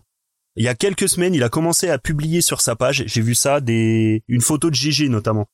Euh, je crois que c'était pour l'anniversaire de sa mort, enfin ou pas loin. Euh, ça a beaucoup tourné dans les sur les réseaux, on va dire des fans de GG. euh, putain, Max qui publie une photo de GG pour lui rendre hommage, quoi. Mais t'imagines, c'est on est quand même 16 ans après, quoi. Euh, euh, ouais, non, et euh, le truc euh, par rapport à sa mort, faut quand même signaler que donc Gérard, donc malheureusement en n'ayant aucune famille, aucun proche, pas une, pas une seule source de revenus, son corps a fini en, en fosse commune. Et c'est en fait en apprenant ça que bah, les, les habituels euh, la communauté de donc fans. euh, voilà Tony Arnett Goldo euh, et compagnie et tous ces noms là qu'on a entendus mais des millions et des millions de fois euh, se faire insulter par notre bon vieux alcoolique préféré euh, en fait, euh, les, ils ont lancé une cagnotte pour euh, pouvoir lui acheter une sépulture décente, quoi. Et encore aujourd'hui, t'as des gens qui vont, qui vont nettoyer sa tombe, qui vont déposer des camions dessus. Ouais. il- non, mais c'est, c'est, Ça, ça tombe est entretenu par les, les- la communauté de fans, ouais. Tous les ans, ouais. y a- Ils, ils vont à, à Désertine, euh, là où il est enterré, pour euh, entretenir sa tombe, lui déposer des fleurs, lui déposer des camions, des, ouais. c'est, Et ben justement, ça tombe bien que tu parles de ça parce que c'est là où je voulais en venir. c'est, c'est vraiment en fait, euh, ouais, ça démontre en fait la, la dichotomie en fait qu'il y a dans notre relation par rapport à GG. hein. Exactement. C'est, c'est, ouais, c'était le tonton bourré qui nous saoule au repas de Noël, mais qu'on aime quand même, quoi. C'est ça. C'est exact. C'est une belle image. C'est là où je voulais en venir. Je voulais parler de la justement. Ce qui est rigolo, c'est que ce gars qui à la base était programmé pour n'être jamais rien, euh, vivre euh, entre guillemets, vivre salement et disparaître et ne laisser aucune trace.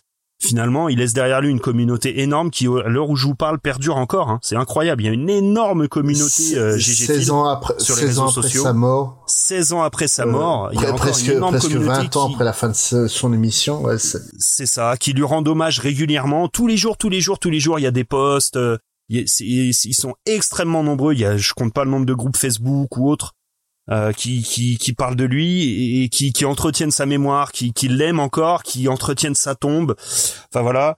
Euh, la communauté aussi, il faut parler un petit peu de, de ceux qui ont entretenu sa mémoire à, à travers la préservation de ces débats, justement, notamment des, des mecs comme Petit Tonnerre, qui a récupéré, qui a fait un travail, mais monstrueux, parce qu'il faut savoir que rien que les débats, il y en a 194, sans parler de tous les hors antennes, tous les, les matinales qu'il a fait, les conseils de JG Sandy, toutes les émissions qu'il a fait à côté, qui a fait un travail monstrueux bénévolement pour récupérer tout ça, le numériser et le faire vivre.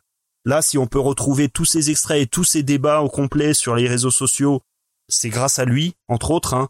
Euh, Il y a plein de chaînes qui font vivre sa mémoire comme ça, NostalGG, euh, MrCousin.net, enfin voilà, mais des mecs comme Petit Tonnerre entre, qui, euh, qui ont fait un travail Les- monstrueux. les- les vraiment sales gueules, euh, C'est colossal.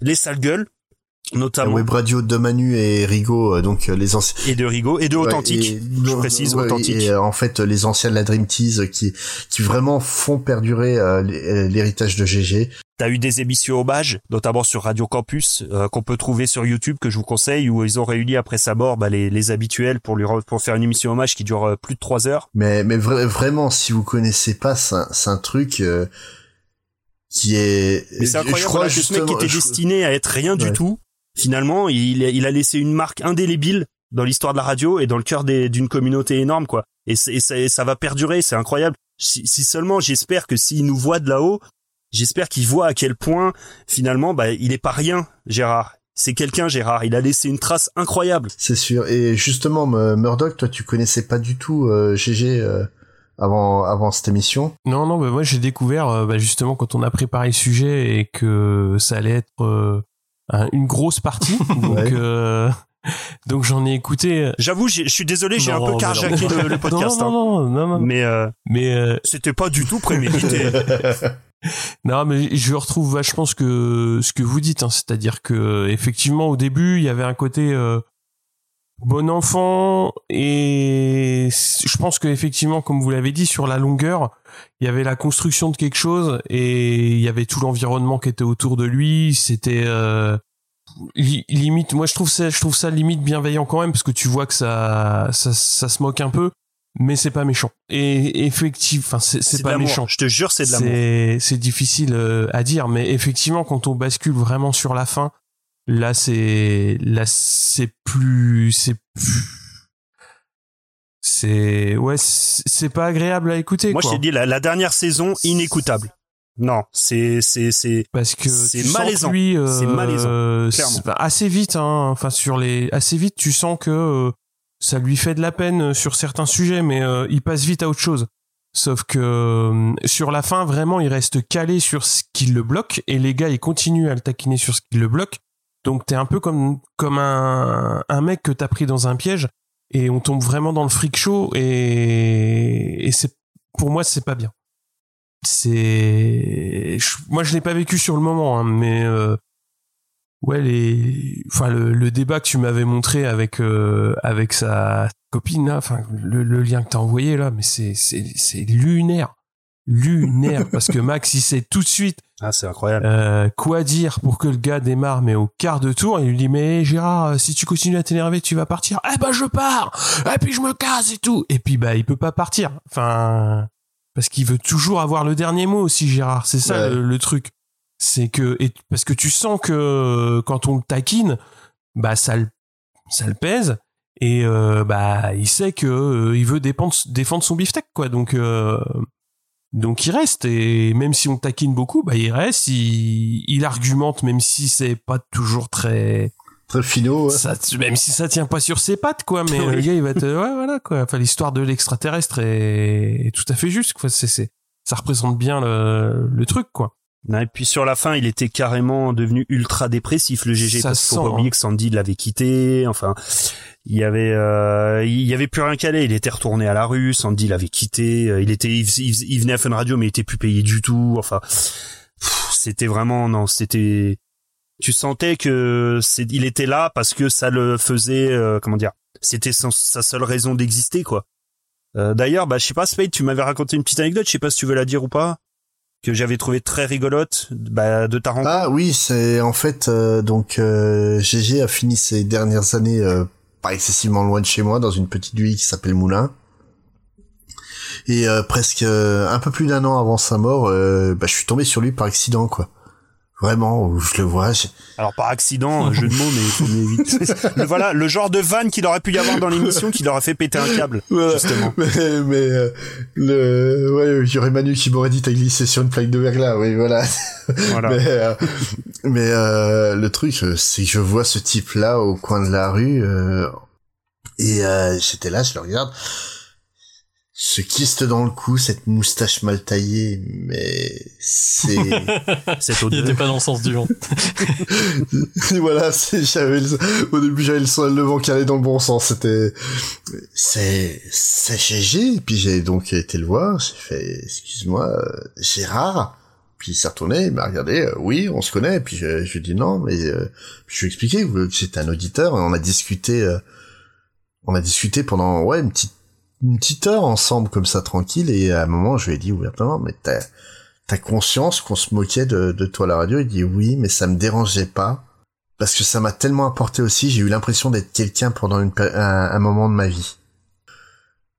D'un côté, tu vois, je trouve, je trouve ça cool qu'il ait vu du positif là-dedans, mais d'un côté, ça me brise un peu le cœur aussi, quoi.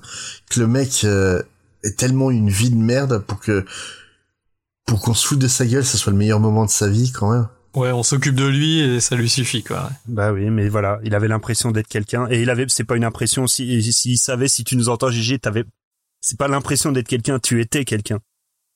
Voilà, c'est si j'avais, si je pouvais lui dire une chose aujourd'hui, c'est ce que je lui dirais. Tu étais quelqu'un et tu es toujours quelqu'un. il a fait euh, de mes jeudis soirs euh, des, des moments merveilleux quoi réellement c'est c'est- je- je- même quand j'étais au, au fond du trou je savais qu'il y avait le jeudi soir où euh, où j'allais ri- rire mais réellement le meilleur rire. jour de la semaine, le jeudi. T'attendais ça. On a tous, euh, tous, tous les gamins de cette époque-là ou ados ont connu le sous la couette avec la petite radio pour pas que les parents entendent, Bah, quoi, parce que c'était tellement Même improbable. à travers le casque, t'entendais.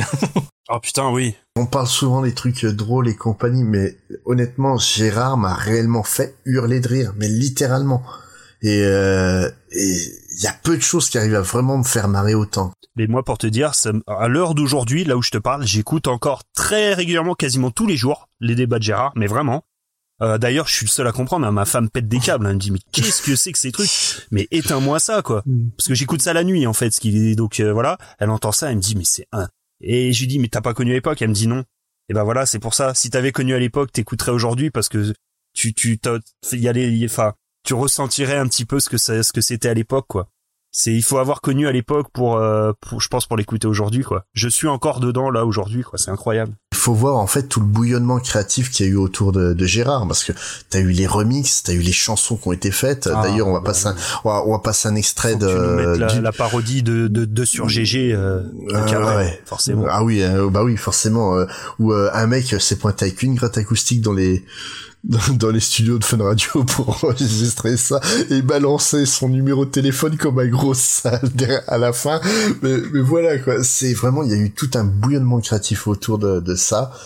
C'est une émission, je suis pas sûr qu'on réentendra ça. Pas dans- sûr, non Pendant très, Impossible. pendant très très Impossible. longtemps. on ouais. tous les, alors là, putain, toute la, tous les sociaux justicioires de tous bords qui vont te tomber dessus, mais d'une force.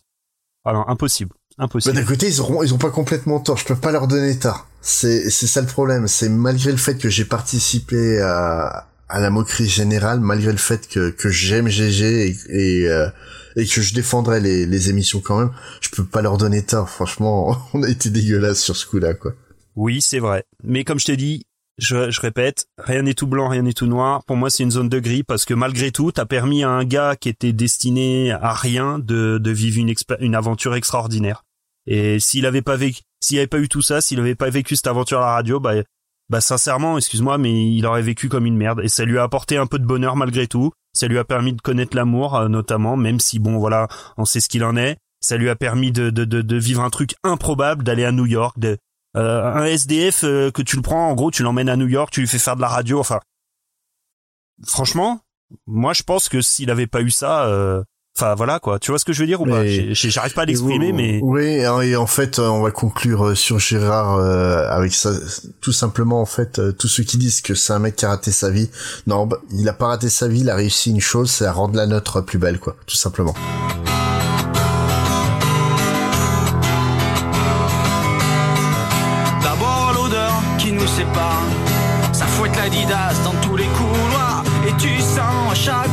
Respires, comme un de tes poumons qui se déchire.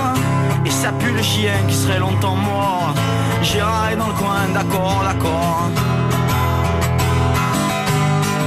L'instant d'après, Gérard se déchaîne. Il casse les auditeurs sur l'antenne. Êtes-vous pour ou contre la rentrée? Aimez-vous les manches longues en été? Pour les questions qu'on encore et encore. Gérard, il est bon, d'accord, d'accord. De tomber. Encore un fax à la FP. Il paraît que Gérard fait des soirées. Et pour se faire un max de pognon, il dit rien à Max, son patron, son patron. Les mêmes poèmes, comme toujours, les mêmes poèmes, dix fois trop lourds. Gérard, tu commences à déconner, faudrait penser à te renouveler. Et puis les nanas, tu t'en feras pas, ou alors ça sera que des gros tas.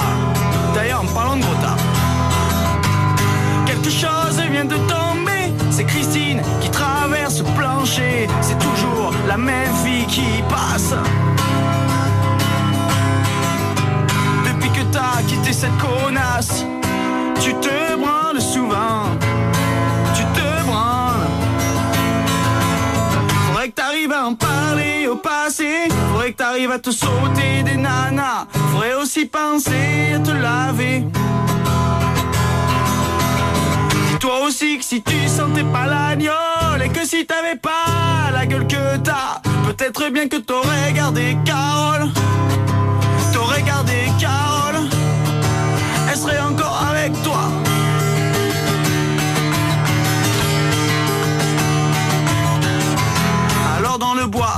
Boulogne, tu te mets beaucoup d'eau de Cologne. Tu es à la recherche d'un amant qui te fera passer un bon moment. Et ça continue encore et encore dans ton trou du cul, d'accord, d'accord. Si parfois t'entends des échos dans les chiottes de la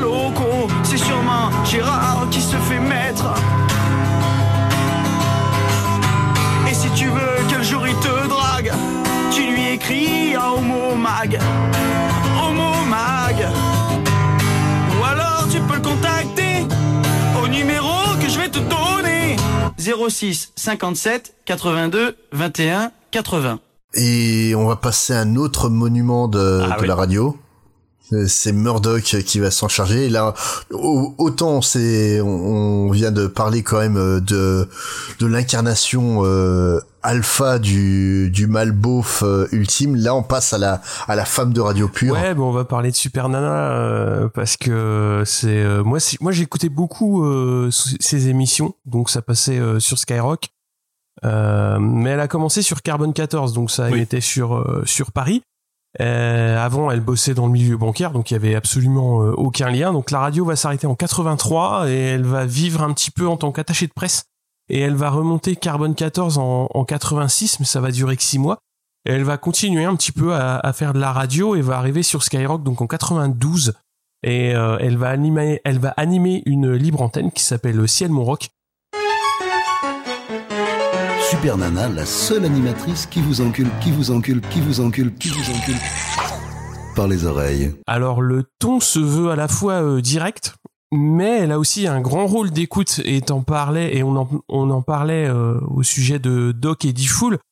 Euh, elle va, enfin moi le point commun, il y a plusieurs points communs entre entre ces émissions, mais le point commun que je trouve c'est qu'ils savent assez vite euh, déterminer s'ils ont affaire à quelqu'un qui est vraiment dans la merde et qui a envie d'en parler ou d'un petit zozo qui veut passer à la radio.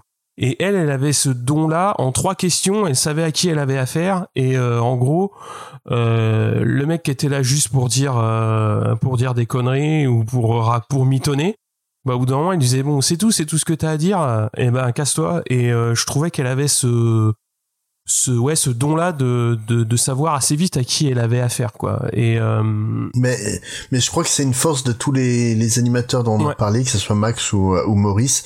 C'est vraiment euh, une capacité en un quart de seconde de savoir qu'ils ont le bon client. Et, et on en parlait euh, précédemment. Elle a eu aussi euh, bah, des, des, réguliers, c'est-à-dire des gens qui étaient vraiment euh, dans des situations compliquées de, de moments de leur vie. Elle passait euh, 10-15 minutes parfois à l'antenne avec eux pour, pour parler, puisque c'est des gens qui avaient vraiment besoin de parler.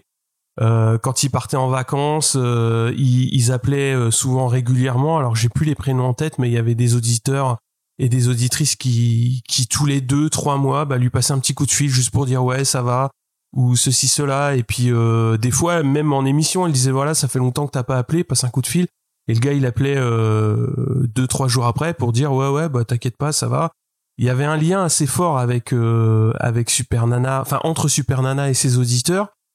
Et le gros intérêt, c'est qu'elle a réussi à mêler donc libre antenne et une émission quand même qui était très, comment dire, euh, très gaudriole, parce qu'il y avait quand même une faune tout autour d'elle qui était euh, qui était intéressante, puisqu'il y a eu euh, assez vite donc Laurent Petit Guillaume qui vivotait autour, mais il y a eu aussi donc Manu Lévy, DJ Zebra, donc puisqu'à l'époque elle passait beaucoup de rock alternatif et donc forcément Billy the Kick.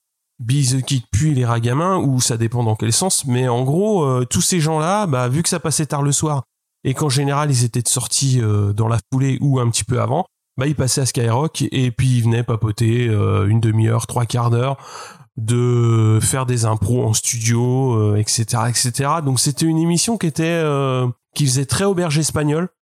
Et moi c'est vraiment ce côté-là que j'aimais bien parce que c'était euh, bourré d'humour aussi. On sentait qu'ils se qui s'amusait bien. Et il y avait notamment aussi le prince de Hénin donc qui était un faux aristocrate mais qui jouait un rôle parfait de ouais bah d'aristocrate quoi. Donc le vrai prince c'est-à-dire euh, bah, il t'expliquait ses, ses, ses balades en calèche euh, etc etc et c'était c'était assez magique quoi. C'est des mecs qui rentraient dans des personnages et euh, bah ça pouvait durer une nuit complète quoi parce qu'elle avait euh, le 22 heures euh, 22h 2h à une époque et des fois ça continuait jusqu'à 4 heures quoi Ouais, c'est un peu comme Max, ça, commence à 22 Ouais, c'est ça. Et euh, le, le truc qui était, enfin qui était marrant, c'est que des fois ça s'arrêtait à 4 heures et disait bon bah voilà les auditeurs, si vous voulez euh, nous retrouver, on va au Queen puisqu'à l'époque euh, elle allait tout tout le temps. Enfin c'était le, le Queen la, la la suite de l'émission quoi. Et puis puis c'était parti quoi. Et c'était une ambiance qui était vraiment ouais c'était c'était du grand grand guignol mais c'était super euh, enfin à écouter c'était vraiment euh, plaisant quoi Hmm. Mais mais il y avait eu euh, la coupure d'antenne aussi qui est sur Skyrock qui lui avait brisé le cœur hein, à Super Bah, le, gros problème, c'est ça rejoint un petit peu le, le dérapage euh, donc de GG. GG, ouais, c'est pour ça que j'en parle. ce moment-là, quand à partir du moment où tu fais de la libre antenne et où tu as des gens qui peuvent s'exprimer euh, librement, bon, il y a eu un gros dérapage sur Skyrock, euh, donc qui a qu'à provoquer la, la coupure. Euh, Enfin, dans son émission, il n'y a jamais eu trop de dérapage. Elle a toujours, euh, enfin, les, les gens qui venaient et ceux qui étaient à l'antenne, ceux qui passaient à l'antenne, elle arrivait vite à, à, à jauger. Mais euh, ouais, c'est bah quand c'était en matinale qu'il y avait eu un gros dérapage sur Skyrock. bah, c'était dans, dans Les Monstres, normalement. Ouais, c'est ça. C'est ça, c'est ça. C'était l'émission avec euh, Manu Lévy. De mémoire, en fait, une une vanne euh, sur un flic mort euh, qui est difficilement passée. On sait- C'est étonnant, tiens. Ça avait fait pas mal de tort à la radio, ça aussi. Connaît-on les circonstances exactes de cet échange de coups de feu si personnes Eh, là, été mises en garde à vue ce matin 95. Ah, commence bien. Non, il y a un flic qui est mort.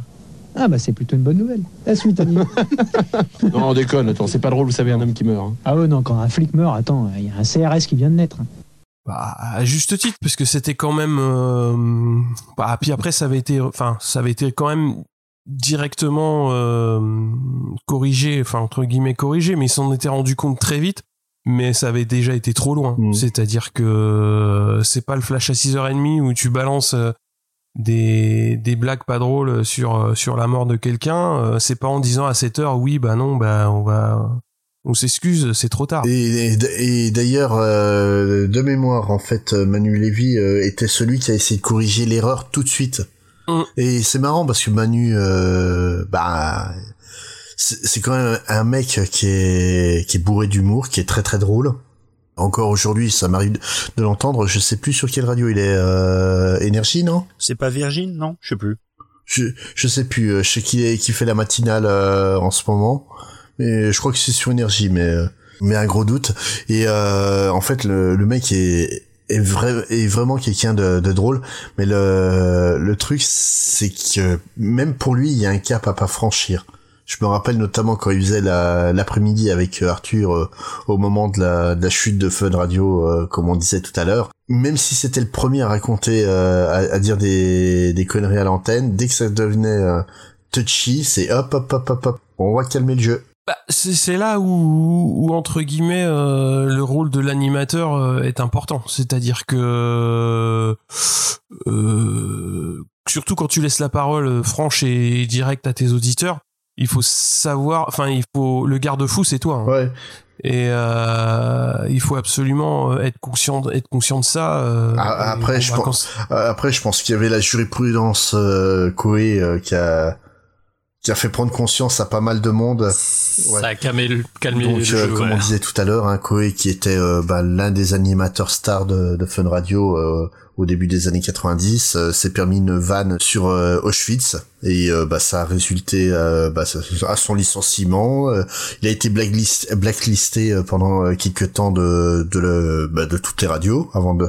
Il a bien fallu un an avant qu'il réussisse à revenir euh, réellement. 95, euh, cette histoire. 1995. Vous savez, c'est le rêve de pas mal de gens, les maisons de campagne. Oui. Moi, j'en ai une très jolie à vous proposer, qui est en vente actuellement. Vous savez que vous regardez dans les Century 21, les machins trucs de. Moi, j'en ai une très très belle. Je vous ai ramené la photo. Voilà. Si vous voulez, euh... c'est une. Alors, j'ai vu ça dans le journal. C'est une maison de campagne qui est à l'abandon maintenant. Faut retaper la toiture. Hein. Ça, ça, je lis très mal l'allemand. Je lis très très mal l'allemand. Ça, ça s'écrit Os, O, Auschwitz. Et le, le truc vraiment, c'est euh, ouais, ça avait fait un tollé général. Bon, faut dire la, la vanne était nulle. Mais nulle à chier, hein, vraiment. hein. Euh, et et euh, le truc, c'est que je pense que ouais, ce premier scandale qui a vraiment vraiment fait date euh, à l'époque, euh, ça a peut-être servi à pas mal de de comiques de radio pour euh, pour réfléchir avant de, de, de sortir la première connerie qui venait quoi. Bah, en sachant qu'à l'époque, comme je disais au début, euh, il faisait trois, trois heures d'émission euh, tous les jours. Donc il y a- c'était pas mal d'impro. Du coup, euh, en fait, il... Écoute, là, il fait 5 heures d'émission par jour, hein, Corée, en ce moment. Ouais, ouais, non, mais bien sûr. 15 Non, heures, mais 20 heures, voilà. le mec. Non, mais après, en, en, en, en faisant, en faisant de l'humour, tu vois, en faisant de l'humour, en... forcément, tu vas te planter à un moment. C'est impossible de. Voilà, tu, tu peux pas avoir ce rythme-là et pas dire une connerie, quoi. Ouais, mais je, je, je pense qu'il s'attendait pas à ce que ça, ça aille aussi loin. bah après, euh, euh, vraiment, ouais, euh, il y avait d'autres, euh, on va dire d'autres, euh, d'autres médias qui voulaient aussi leur peau parce que euh, voilà, c'était. mais les années, les années 90, ça, ça a été quand même un beau terreau pour des méga stars de la télé et de la radio, quoi. Mmh. Euh, bon, Max, euh, même si on peut plus vraiment dire qu'il qu'il a une grande carrière aujourd'hui euh, comparé à euh, Koé reste un, reste une star, euh, Diffoul aussi, Arthur, euh, qui, Arthur, qui est, qui est devenu euh, bah, le roi du pétrole hein, euh, en France, hein, franchement, euh, à la télé. euh, Bah, on, on oublie que c'est un animateur de radio à la base, quoi. Et que c'est même l'animateur le plus con d'avant des En plus. hein. C'est comme ça que c'était appelé. Arthur et les pirates, ouais. Ouais. Je voulais finir euh, rapidement sur sur Super Nana parce qu'elle avait quand même pas mal de gimmicks euh, qui étaient euh, qui étaient intéressants, notamment euh, la mêlée, c'est-à-dire que euh, à partir du moment où elle avait euh, 7 8 auditeurs euh, en en attente au standard, elle les laissait euh, 10 15 minutes tous ensemble et puis quand il y en a un qui qui qui déconnait un peu, bah il il il était viré et euh, il était remplacé par un autre Immédiatement remplacé. Ouais, ouais. Et euh, il y avait aussi les fanfares donc du prince de Hénin. euh, ça c'était toujours. euh, alors il faisait la fanfare tout seul à la bouche hein, et c'était euh, des moments de radio euh, quand même assez. C'était assez stratosphérique quoi. Et moi ça je, ça me faisait pisser de rire. Moi, c'est en fait pour expliquer, euh, je, je n'écoute plus du tout la radio depuis euh, très très longtemps, hein, depuis 2007. J'ai divorcé avec les médias euh, traditionnels, on va dire, euh, en, en 2007. Et euh, le truc que j'aimais beaucoup à, la radio, c'était ce- cette propension à devenir n'importe quoi euh, en un quart de seconde, sans que personne comprenne pourquoi. Et euh, c'est vrai que bah, Max avait cette capacité, bon, faut dire avec le Le casting qu'il avait. euh, voilà, voilà, mais euh, même Koé, euh, Koé, Arthur et compagnie, euh, ils avaient tous, ouais, vraiment une, une propension à, à ce que l'émission parte en sucette totale, c'était assez fou, quoi. Souviens-toi, avant la radio, c'était ça, ça, ça. Airchecks by Radiomania. Remontant la rivière, sans la gaiement, sans la gaiement. Une bande de thon, remontant la rivière, sans la gaiement, vers Val d'Isère, la ridondelle. La ridondelle La ridondelle La ridondelle. Pas la ridondelle Avec sa ribambelle. Sa. Sans la gaiement. Impossible Le roi téton qui remontait la rivière, allant directement vers Val d'Isère, la ridondelle. Allant vers nanana. Le roi de la radio, en rentrant du boulot, frappe à la porte de Jade, frappe à la porte de Jade, et la princesse Jade lui. Elle en peut plus. Elle en peut plus, qui lui fa- c'est pas le- Ouais, J'ai cherché une rime euh, qui rime. Elle en peut plus, qui attrape le. euh, Qu'est-ce qu'on pourrait faire? Elle en peut plus, qui, lui disent de lui montrer son. son- Oui, bon, on a compris, hein, on n'est pas idiots non plus. Donc, euh, vous vouliez nous parler d'un petit truc euh, dont j'avais jamais entendu parler avant, cette émission. Je vous le dis ouvertement. Je dois avouer que moi non plus. Et, et je, et je m'en Non, excuse. mais il n'y a pas à s'excuser. euh, c'est.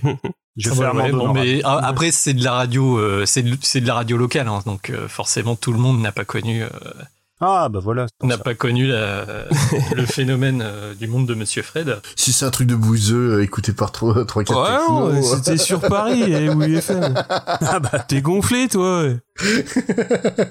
C'est très rive gauche. C'est vachement rive gauche ouais. Bah, d'un côté, hein, sachant euh, qui est Monsieur Fred euh, réellement, donc si vous nous présentiez un peu l'émission. Euh, bah, je vais commencer. Alors du coup, alors là, du coup, on n'est pas du tout sur de la libre antenne, hein, contrairement à à peu près tout ce qu'on a parlé avant. C'était vraiment l'émission la plus culte des années 90, en sachant qu'elle a duré 50, 98 à 2003. Donc on peut dire que c'est la émission la plus culte des débuts des années 2000 aussi. Et cinq soirs par semaine, en fait, euh, chaque émission en fait était une petite pièce de théâtre euh, d'une trentaine de minutes en, en moyenne. Bravo, scoop Attention, ceci n'est pas une rediffusion, mais il y a un piège.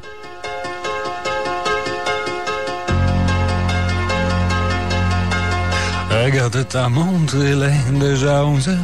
Embrassons-nous tendrement.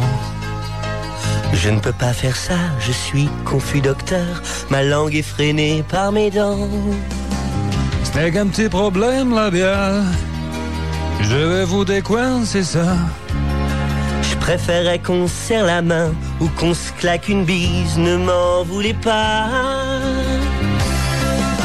Le monde de Monsieur Fred Ouvre ta bouche. Il n'en est pas question. Le monde de Monsieur Fred Qu'est-ce que vous êtes en train de faire les garçons? Nous rien du tout, on comptait les dindons. Non, c'est pas vrai, j'ai tout vu. Ils sont les dindons bisous le monde de Monsieur Fred. Sincèrement, mais vous n'avez pas honte. Calme-toi la chaussette. Tu trouves vraiment qu'on a des têtes de phoque Qu'on se tire la nouille et puis qu'on se la tripote. Oui, oui, mais moi j'ai tout vu. Et moi j'aime bien l'effort. Donc c'était vraiment pas du tout, euh, enfin c'était tout, euh, enfin tout écrit. euh, Il y avait pas d'un peu d'improvisation, on va dire. euh, Il y avait pas d'auditeur qui appelait. euh, C'était euh, que des, alors on va dire avec des gros guillemets, que des acteurs professionnels qui parlaient à la radio en fait, qui qui, qui faisaient un petit scénario. En gros, c'était les Robins des Bois à la radio. Euh, c'est pas, c'était pas des sketchs en fait. C'était vraiment les aventures de Monsieur Ah, Fred. mais et les Robins des Bois, quand ils faisaient euh, la, La cape et l'épée. C'était pas tout à fait. Ah, ouais, pas je tout pas. à fait, ouais. Non, ouais. Parce qu'en fait, en fait, le gros intérêt euh, de- du monde de Monsieur Fred, bah, comme tu dis, donc Frédéric Martin était toujours là, donc il y avait après une une faune qu'on va expliquer euh, un petit peu plus loin. Donc qui est Frédéric Martin Frédéric Martin, c'est le fils donc de Jacques Martin et de Daniel Evenou. Donc il y a quand même une filiation dans Assez prestigieuse. l'humour qui est euh, qui se pose là déjà. Parce qu'on le sait pas trop, plus, plus trop, en fait, on l'a un peu oublié. Mais Jacques Martin, avant d'être le, le- l'animateur, Monsieur euh, Tout le monde a gagné. Voilà, euh, le plus, euh, euh, le plus beauf. Du dimanche, on va dire. Oh là là, Gendre eh, idéal, gendre idéal. euh, Commencez pas à dire du mal de Jacques Martin, c'est une de mes idoles. Hein. Ah non, c'est- attention, hein. Le petit rapporteur et tout ça là. Bah justement, c'est ça. Ouais, ouais. Le, le- le monde de Monsieur Fred, enfin si tu veux, tu retrouves un petit peu l'esprit euh, du petit rapporteur, c'est-à-dire avec un, un humour assez euh, assez particulier, à la limite de l'absurde de de Prévost, euh, avec souvent des jeux de mots très très Ah oui, il y a- l'amour du- très très bizarre. Et le gros intérêt, c'est qu'en fait, tu retrouvais toujours les mêmes, quasiment toujours les mêmes personnages. Et ils essayaient d'accrocher toujours ça à un élément de pop culture. C'est-à-dire, typiquement, ils vont te dire, voilà, euh, bah là, euh, ce coup-là, on va faire un épisode, ça va être Magnum. Et donc, tout, euh, toute la, la forêt magique euh, se retrouve dans un épisode de Magnum.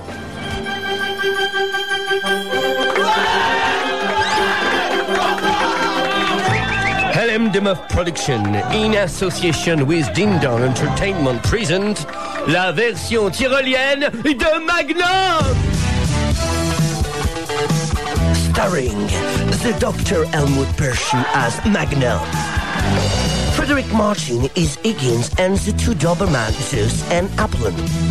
Leon Tom Cruise is Rick, the man with the Barracuda de l'océan. Marguerite is the girl who is not in this story. Monsieur Meuble is Terry, the helicopter driver.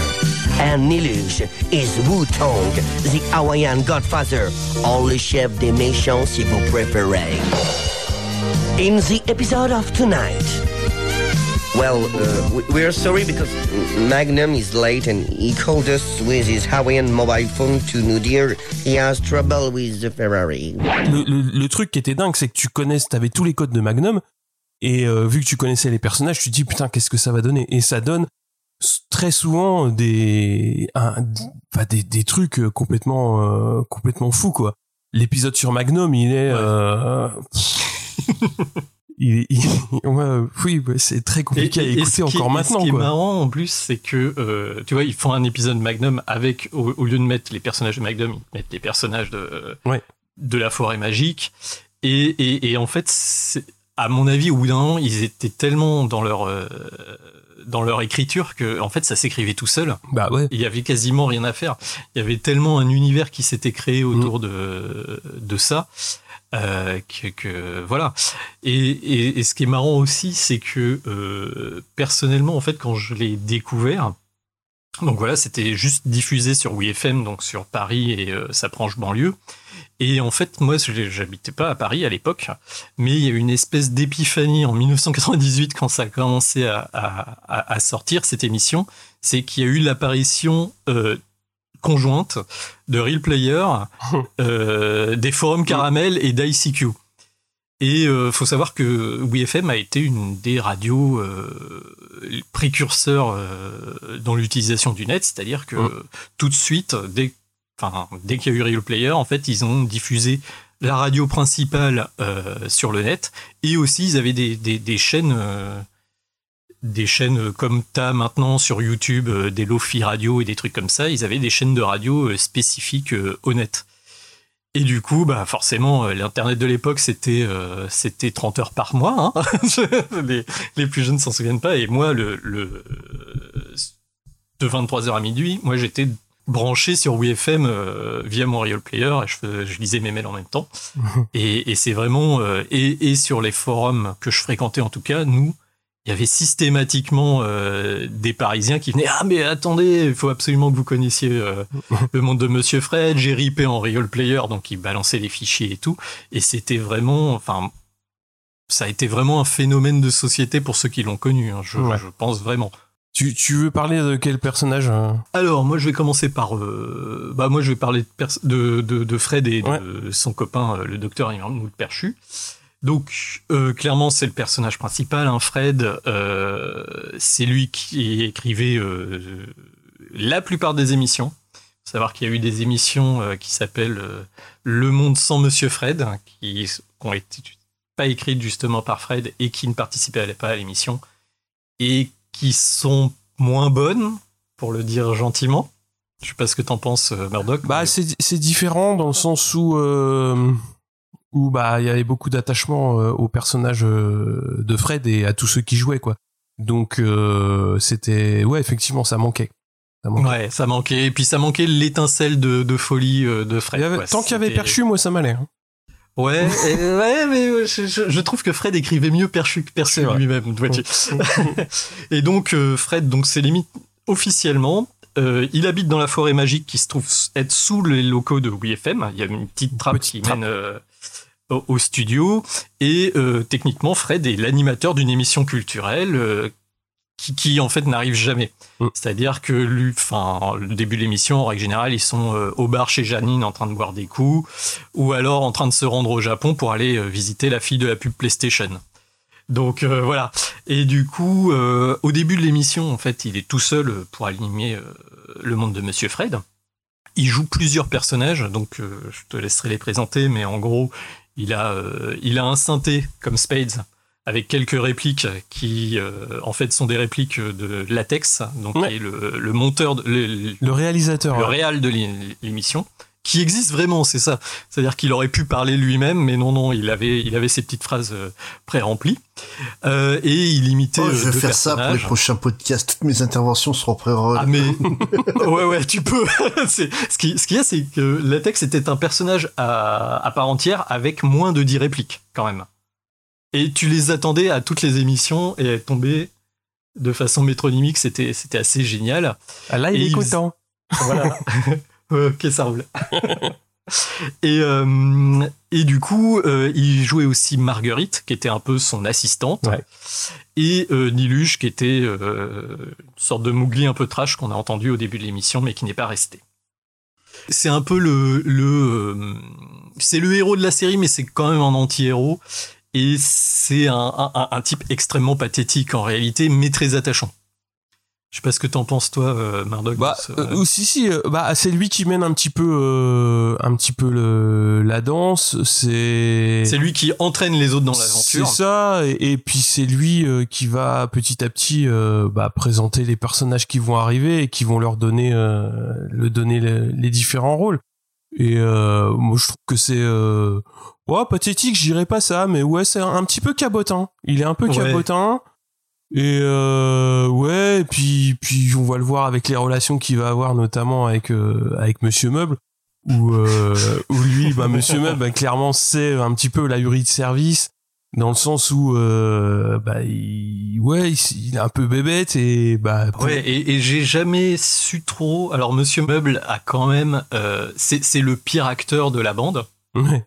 De très loin, mais je ne sais pas s'il le fait vraiment exprès ou pas. il le fait exprès hein. ouais c'est joué comme ça Ouais. c'est joué comme ça et puis c'est joué un peu bébête il dit toujours de des noms de je sais pas quoi alors ça va être euh, par exemple le nom d'une pro- d'une prostate qui state euh, ça va être que des trucs comme ça et ça va être tant oui mais au kiwi euh, ouais et pour lui bah pour Monsieur Fred Monsieur Meuble c'est un génie quoi et alors que ouais c'est Alors pas- que Léon Tom Cruise est totalement, totalement pas d'accord avec ça. Et euh, Perchu s'en fout. Ouais.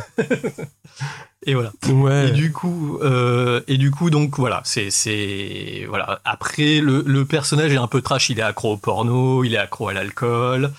Euh, le meurtre n'est pas un problème. Euh, et surtout, bah, c'est une solution. Bah, ça, ça aide bien en fait. C'est-à-dire que voilà, euh, ton, ton jet privé, tu peux le faire atterrir euh, euh, sur les Champs Élysées. C'est pas un problème si tu tues 10 000 personnes en terrasse. C'est, c'est, c'est vraiment voilà. Au moins, on est arrivé à l'heure pour l'émission. Ah bah non, en fait, il est 55 et c'est fini. Voilà. Et du coup, l'autre personnage euh, un peu central du, du truc, c'est le meilleur ami de Fred. En fait, c'est même, euh, je le vois un peu comme euh, pour les gens qui lisent San Antonio, c'est un peu le berrurier de San Antonio ou le capitaine Haddock euh, de Tintin, quoi. C'est le docteur Emile Parchou, qui est donc officiellement euh, gynécologue plombier avec un fort accent autrichien. Et mais quand même, il a fait des études, il a bac plus 2, donc voilà quoi. C'est quand même un bac Et plus qui deux. est, euh, eh, quand même. Et du coup, c'est l'intellectuel plus ou moins du groupe. Bah, c'est un peu vers lui qu'on se tourne quand il y a euh, ouais, une- quelque chose de technique à faire, quoi. Exactement. Que ce soit médical ou mécanique, hein, euh, clairement. Quand c'est médical, c'est encore plus son. Ah bah c'est son domaine. c'est- Voilà, c'est son Un domaine. petit frottis et c'est voilà. Il est interprété par euh, Daniel Morin, du coup. En sachant que euh, maintenant, euh, Daniel Morin, on le connaît, il est, il est assez connu comme animateur radio. euh, il faisait la morinade sur le Move. euh, il était même avec Stéphane Bern au Puy du Fou. Au Fou du Roi. Où il le bordélisait systématiquement. Au Fou du Roi, pardon, oui. Euh, où il le bordélisait allègrement et il était super gêné, mais en même temps on sentait qu'il y avait une vraie complicité entre les deux. Mais sauf qu'à l'époque, en fait, c'était le présentateur du JT de WFM. Donc c'était un mec, euh, quand tu l'écoutais en journée, c'était ultra sérieux et tout ça. Et le soir, donc du coup, il enfile, il enfile une culotte de peau en cuir et il raconte des trucs, mais vraiment. euh, C'est salace. hein. mais des insanités au, au- enfin voilà, si tu regardes la définition d'insanité dans le dictionnaire, c'était vraiment dégueulasse. Et ce qui est dégueulasse fait forcément rire, donc euh, forcément, voilà, c'est c'est le perso le plus trash de mmh, l'émission, clairement. Avec Niluge, mais Niluge est innocent, donc on ne peut pas lui en vouloir. Et euh, voilà, et c'est donc le scientifique effectivement du groupe, et il a toujours explication. Et Spades, je t'ai envoyé un extrait d'explication, donc tu peux euh, envoyer l'explication. Pourquoi est-ce que les fantômes hantent? Pourquoi est-ce que les esprits hantent? Qu'ont-ils à venir à faire chez nous, docteur? Est-ce que vous auriez explication à ça? Dites donc. Oui. Vous savez, Oui. c'est quasiment de la folie. Pourquoi ça C'est des bêtises. C'est paranormal Car il se trouve que, j'y pensais tout à l'heure, il se trouve que la question, pourquoi est-ce que les esprits nous hantent Oui J'ai Oh À 23h56 Explication. Incroyable Je vais éclaircir la voix.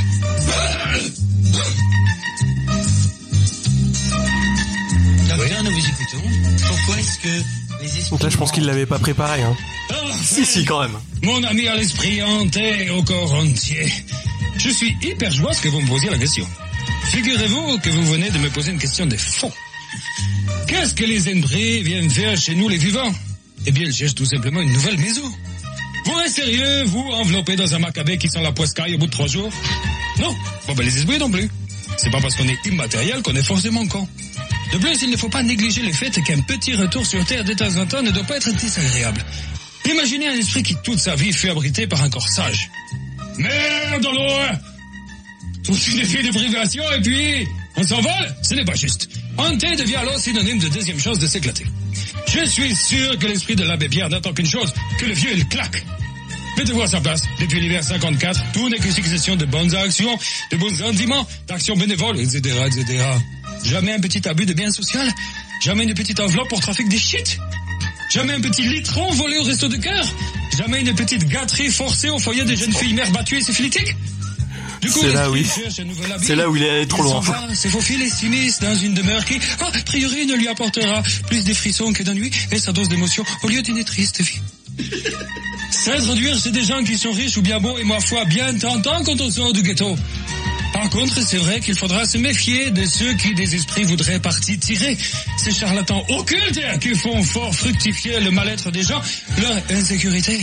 À ces bâtards, dites non, qu'ils pourrissent leur fion. Ne faites pas confiance. Ne faites confiance qu'aux femmes qui, au milieu de la foule, vous proposeront pour 100 balles de lire dans vos boules. Pour conclure, je dirais qu'il ne faut pas en vouloir aux esprits car c'est juste se distraire. Pour se distraire qu'ils viennent hanter nos nuits. Mettez-vous à leur place, une vie sans passion est une vie foutue, c'est comme un corps sonneux qui passe une vie sans cul. Une vie exemplaire est une vie trop austère, Fred, et non trop Fred austère, comme dirait Roger, la ginger. Oh, Étonnant Bravo Je connais l'histoire. exceptionnel. Un très haut niveau en jeu de mots ce soir, salué par la chorale des nains. S'il te plaît.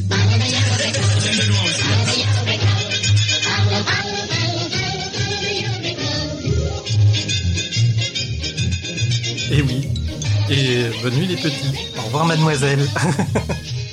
Adieu mes enfants. Ah, les jeux de mots sont très forts. Hein. Ah oui, et puis Ah ouais. c'était Oh ouais, c'était très écrit. Et là, c'était Daniel Morin qui écrivait ses textes euh, pour les explications. Mais sinon, le reste, c'était écrit par, euh, par Fred. Ouais, c'était c'est une vision originale de l'après-vie. Et, hein, et très honnêtement, j'ai dû en écouter 4 ou 5 avant, mais qui étaient complètement indiffusables. Donc, euh, j'ai pris le moins trash. Mais tu nous as mis les liens, on pourra les oui, écouter. oui, ah bah, de toute façon, un peu comme, euh, comme Gérard, il y a au moins deux, trois sites qui, qui, qui, qui regroupent la grande Parce que ça donne, en- des- ça donne envie de creuser. Ah bah oui, oui, oui. T'as- écouté là, l'épisode sur Magnum? Non, du tout. Ouais. Ah ouais. ah, ah, l'épisode sur Magnum Ah bah, est il, il te plaira. bien représentatif de jusqu'où ça peut aller. Ouais, la, la Ouais. poissonnière aussi, euh, dont Ah. Liluge est amoureux. J'aimerais qu'elle mange mon kiki. Mais par contre, je mettrai tout, euh, tous les liens dans le dans le billet parce qu'on a aussi les, li- les liens pour euh, les émissions de Super Nana. Donc, euh, vous aurez quoi écouter cet été. Hein, euh, Oh, faut pas vous Ah hésiter. 600 émissions. Ouais, c'est à peu près ça. Ouais, il y a 600 émissions. euh, Ouais, 5 ans si c'est euh, si, si une c'est, euh, quotidienne, ouais. quotidienne, oui. Ouais. Et sinon, euh, vous avez d'autres trucs euh, dont vous voulez parler? Eh Bah ouais, parce que le monde de Monsieur Fred, quand même, euh, ça a été euh, une assez euh, longue histoire, ben, comme on l'a dit dans le temps. Et surtout, ça a été très populaire euh, donc euh, auprès du auprès du public à tel point qu'ils ont fait des enregistrements en live. Donc au début au réservoir euh, et ça s'est terminé quand même leur petite affaire à la Cigale, hein, si je me trompe pas. Oui, le dernier c'était Euh, Cigale. Le dernier, c'était- ouais, ils ont fait le réservoir, la cigale, le trabendo. Donc sur la, la fin, c'était vraiment un phénomène, euh, un phénomène assez, assez énorme. Il y a des épisodes assez mythiques, hein, notamment la feuille d'impôt de de Monsieur Meuble, je crois, et euh, qui est qui est perdu, qui est assez euh, qui est assez énorme. Magnum, dont j'ai déjà parlé, mais il y a plein d'épisodes. euh, La fille de la pub PlayStation. il y a fille de la pub PlayStation. En fait, en gros, vous regardez la liste dans un. Je crois qu'il y en a eu un ou deux sur Goldorak. Hein. Oui, tout à fait. Donc, ouais. euh, s'il y a des, des éléments de pop culture qui vous plaisent, vous piochez un épisode du Monde de Monsieur Fred et ça vous fera une bonne idée. de- Il était très fan de Disney aussi. Je Ouais. recommande. Il y a un épisode sur euh, le livre de la jungle euh, qui, est, qui, est, qui est vraiment très sympa. Ouais. Et bah il y a le colonel Lati aussi qui était là, donc c'était un ouais c'était un C'était un sample d'éléphant. Ah, voilà, c'était juste un sample d'éléphant. Mais il fallait rentrer dans son cul, sortir de son cul régulièrement. voilà, c'était Non, c'est un c'est ouais, c'est des grands moments de radio quand même hein, parce que c'est euh, après dans les autres personnages euh, rapidement il y avait Léon Tom Cruise donc qui était euh, le, le gendre idéal donc au début il voulait créer Sophie Nicole Kidman et, euh, et manque de bol euh, donc euh, y a une La machine a été, les fils de la machine ont été mangés par Niluge. voilà, et donc ça s'est fini avec Léon Tom Cruise, donc qui est, un- qui est interprété par Jean-Mathieu Pernin. Et voilà, enfin c'est Que tu as rencontré. Oui, oui, oui, oui. Bah oui, mais quand tu voilà, enfin Jean-Mathieu Pernin pour moi c'était euh, voilà, ce sera jamais euh, Léon Tom Cruise et des, des crises de rire énormes. Et c'est ça qui est marrant, c'est qu'au début, Oui FM donc euh, file les clés du camion à Fred Martin tout seul et petit à petit, c'est euh, c'est tous ces gens-là qui vont euh, qui vont monter ce petit écosystème et euh, qui qui va qui va vraiment bien tourner et qui va amener quand même des des, des moments de radio assez euh, assez improbables. Mm. Et je trouve, euh, alors euh, après le le truc était devenu monstrueux au bout d'un moment, hein, parce que euh, de un mec qui parle avec une chaussette euh, et euh, qui fait des voix rigolotes avec un sampleur, euh, ils sont passés à la fin, ils étaient au moins 6 ou 7 dans le Ouais. studio, en sachant Ouais, qu'en ouais, plus des fois ils invitaient des gens euh, pour faire du public en live, quoi. Et euh, l'émission était devenue vraiment euh, vraiment énorme. C'est-à-dire que euh, c'était c'était plus, enfin c'était vraiment beaucoup plus écrit, beaucoup plus produit, machin. Et c'est vrai que pour moi, en tout cas, je trouve que ils ont réussi, ils ont su s'arrêter au bon moment. C'est-à-dire que ça aurait pu devenir trop formulaïque, trop tout le temps la même chose et tout. Et même les derniers épisodes, en fait, sont vraiment très cool. Alors, il y a, y a bien sûr l'épisode final à la Cigale que malheureusement j'étais sur Paris et j'ai raté parce qu'il y avait plus de place. C'est-à-dire qu'ils ont rempli la Cigale quand même. hein, pas- Et il y avait plus de place pour rentrer, quoi. Euh, et, et qui est très, euh, bah voilà, qui est très de l'inside joke, quoi. Si t'as si pas suivi les 5 ans d'émission, euh, tu tu vas rien y comprendre. Mais c'est c'est vraiment, enfin tu à la fin, tu sens qu'ils sont super tristes, en fait, Bah ouais, que ouais, ça s'arrête. Mais je pense qu'ils ont quand même réussi à, à pas, à pas tomber dans la redite, à avoir des personnages qui étaient pas, euh, pas intéressants. euh, Enfin, moi, même, euh, même les derniers personnages euh, qui étaient, euh, comment il s'appelait, euh, Steve dans le tuyau. Steph dans le tuyau. Après, il y a eu euh, Marie Mamgoglou, Petit Bouchon et, et Bénédicte, ouais. Et, et même sur tous- les, les dernières tous ces persos-là, euh, enfin moi c'est un de mes persos préférés quoi. Steve dans le tuyau, c'est une espèce de de proto euh, Brise de Nice. Ouais. En sachant que pareil, Super- un peu super-héros euh, sur les bords. Ouais, exactement. Euh, et, et surtout, en fait, qu'il il, il avait, enfin, Fred avait, enfin, parce que c'est lui qui écrivait tous les textes, il avait réussi à, à, à faire des blagues. En fait, il, il arrivait à créer un personnage qui s'exprimait que en verlan et, et en termes de surf. Et, et, et en fait, ça marchait super bien, quoi. Enfin, il- Bryce de Nice version Yoda? bah, Bryce de Nice, mais euh, mais moins moins, euh, Moins un gag. Ouais. Tu vois, il y avait pas, c'était pas juste le mec qui sautait de la gueule des gens comme Bryce de Nice. Il avait, il avait, il aimait les sports extrêmes. Et du coup, il les emmenait faire des trucs complètement délirants où tout le monde se blessait, machin. Mais euh, il y avait, euh, enfin, c'était un personnage à part entière. C'était pas juste un personnage de sketch euh, comme euh, il y a pu avoir. Et il y a bien sûr son personnage d'adolescente dont j'ai oublié le prénom. Euh, de quoi, de quoi? Tu vas m'aider, bien sûr. 13 ans et demi. Ah là là Ah là Ouais, hein, non, Sandy non, non. Un truc comme ça Attends, attends, attends. Virginie, Virginie, 13 ans et demi. Ouais, Virginie, il faisait 13 ans et demi. Ah ouais, Oh, ça c'était génial. Il faisait une adolescente, euh, justement, qui lisait euh, le fameux magazine euh, dont on parlait, Une capote pour tout l'été, et qui était complètement premier degré, une gamine qui vivait dans le 16e, ultra Ouais. riche, ultra bourgeoise, euh, qui avait eu genre une voiture sans permis et qu'il avait garée en plein milieu des Champs-Élysées pour son anniversaire. Il l'avait, elle l'avait gardée un jour et puis euh, elle l'avait plus parce qu'elle était bénée, quoi. Enfin bon, c'était... euh, et, et c'est un personnage qui a été repris... euh, Enfin, pour moi, euh, Elise Moon s'est vachement inspiré pour Ouais. son personnage de Kevin Ah, carrément, ouais, ouais, ouais. euh, qui était mais du mais, hein. mais par contre euh, oui enfin sauf que Mais moins beau. Sauf qu'elle se dilatait avec son portable avant sa première euh, relation sexuelle donc c'était quand même vraiment un peu plus trash et ça allait euh, ça allait plus loin mais c'était c'était vraiment très malin quoi il y avait Mm. vraiment des personnages euh, on sent que c'était son chef-d'œuvre hein, quand même euh, Fred Martin cette émission Mais d'ailleurs, en préparant l'émission, j'ai découvert que ce fameux Fred Martin euh, s'est lancé dans la fiction audio euh, en podcast. alors j'ai pas écouté parce que je l'ai découvert cet après-midi Ah. Et du coup Eh ben, euh, écoute, mon ami. Vas-y. c'est, est-ce que c'est dans le même style ou est-ce que c'est quand même un peu différent? C'est dans le même style, dans le sens où c'est tout aussi trash. Mm. Et euh, c'est là que tu te rends compte que euh, quasiment 20 ans plus tard, euh, il y a des choses qui sont un petit peu plus compliquées. Ah mais On c'est très dire. compliqué, hein, LMD Meuf, Ah ouais. euh, à écouter aujourd'hui. Et, et Avec c'est le la, prisme actuel, c'est compliqué. c'est la transgression qui fait que c'est drôle. Oui. Et que c'est, ça reste bienveillant et que ça reste pas, euh, voilà quoi. Mais euh, et que c'est fait par quelqu'un d'extrêmement intelligent, parce que, enfin, la qualité d'écriture de Fred Martin. euh, c'est pas Koé qui fait des blagues sur le. sur Ah non. le- c'est Ouais, ouais, ouais. c'est Non, quand non, même non, vraiment ciselé, malin et tout.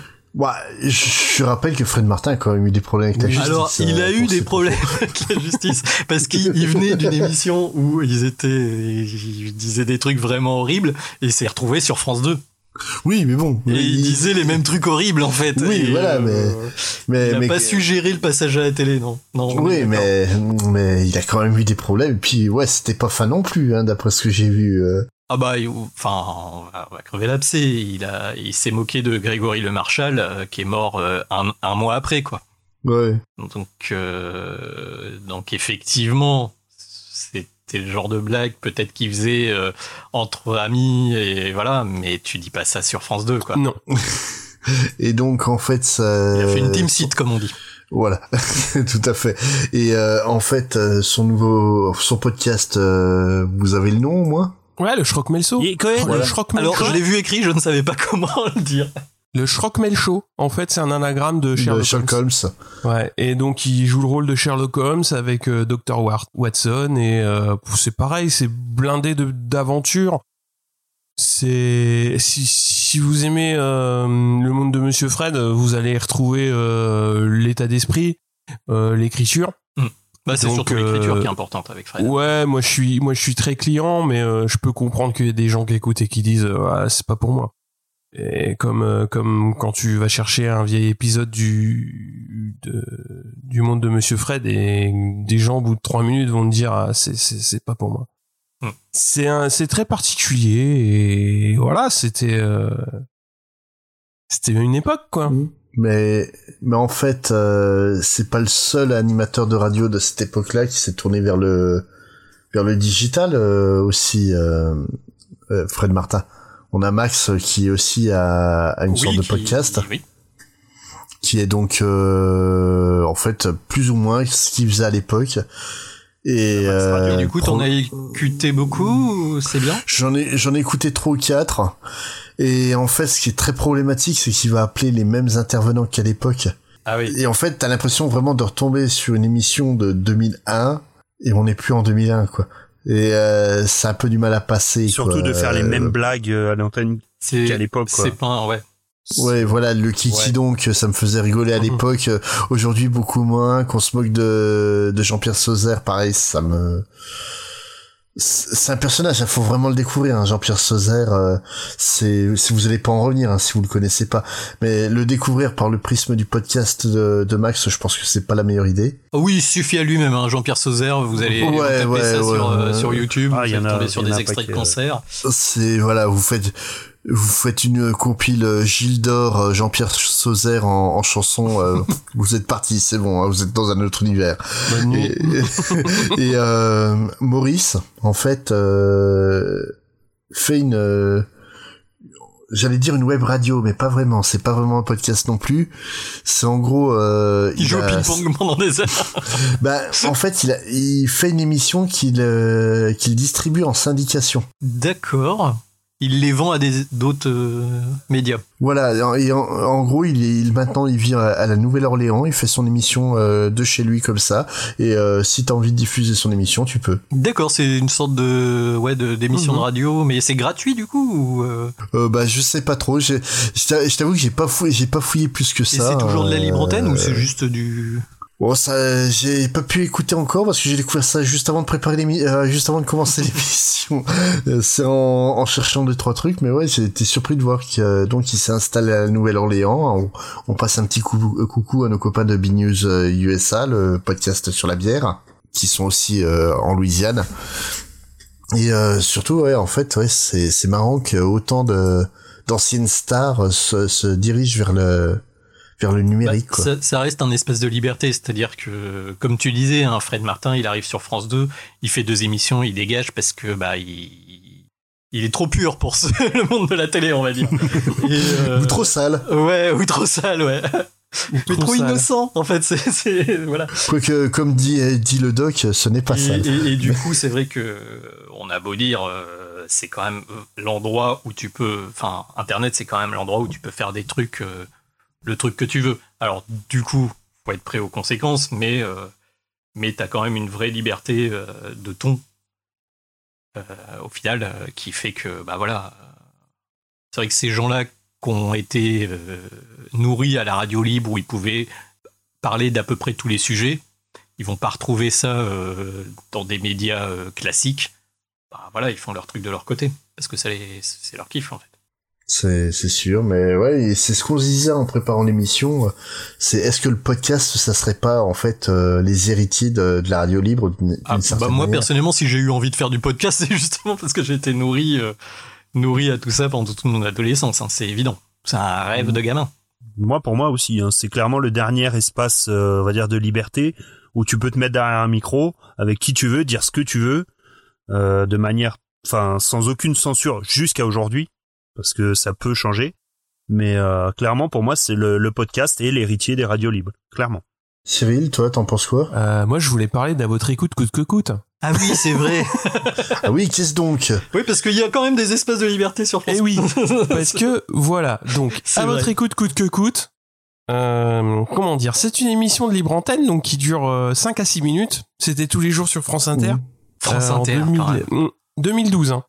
Et donc c'est assez simple, c'est un couple, Margaret et Philippe de Beaulieu. Donc elle est psychothérapeute et lui est médecin généraliste. Et le but c'est de répondre aux problèmes des auditeurs, donc qui ont des problèmes soit avec le corps ou avec l'esprit, puisque évidemment les deux se complètent, euh, bien évidemment.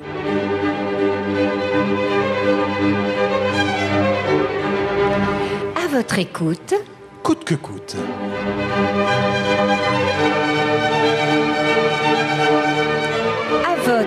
Écoute, coûte, que coûte. anima sana, In corpore sano. un esprit sain dans un corps sain, L'esprit, c'est elle. le corps c'est lui. Docteur Philippe Et Margaret euh, de, Beaulieu.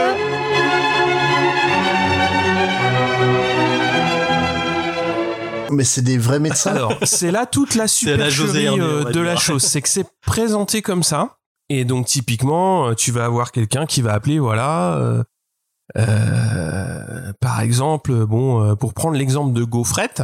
Donc, c'est l'épisode qui s'appelle Gaufrette. C'est quelqu'un qui va expliquer que, bah voilà, quand il va acheter son pain, bah, il il croise Gaufrette et tout, et euh, donc euh, bah il y a des sentiments réciproques, etc.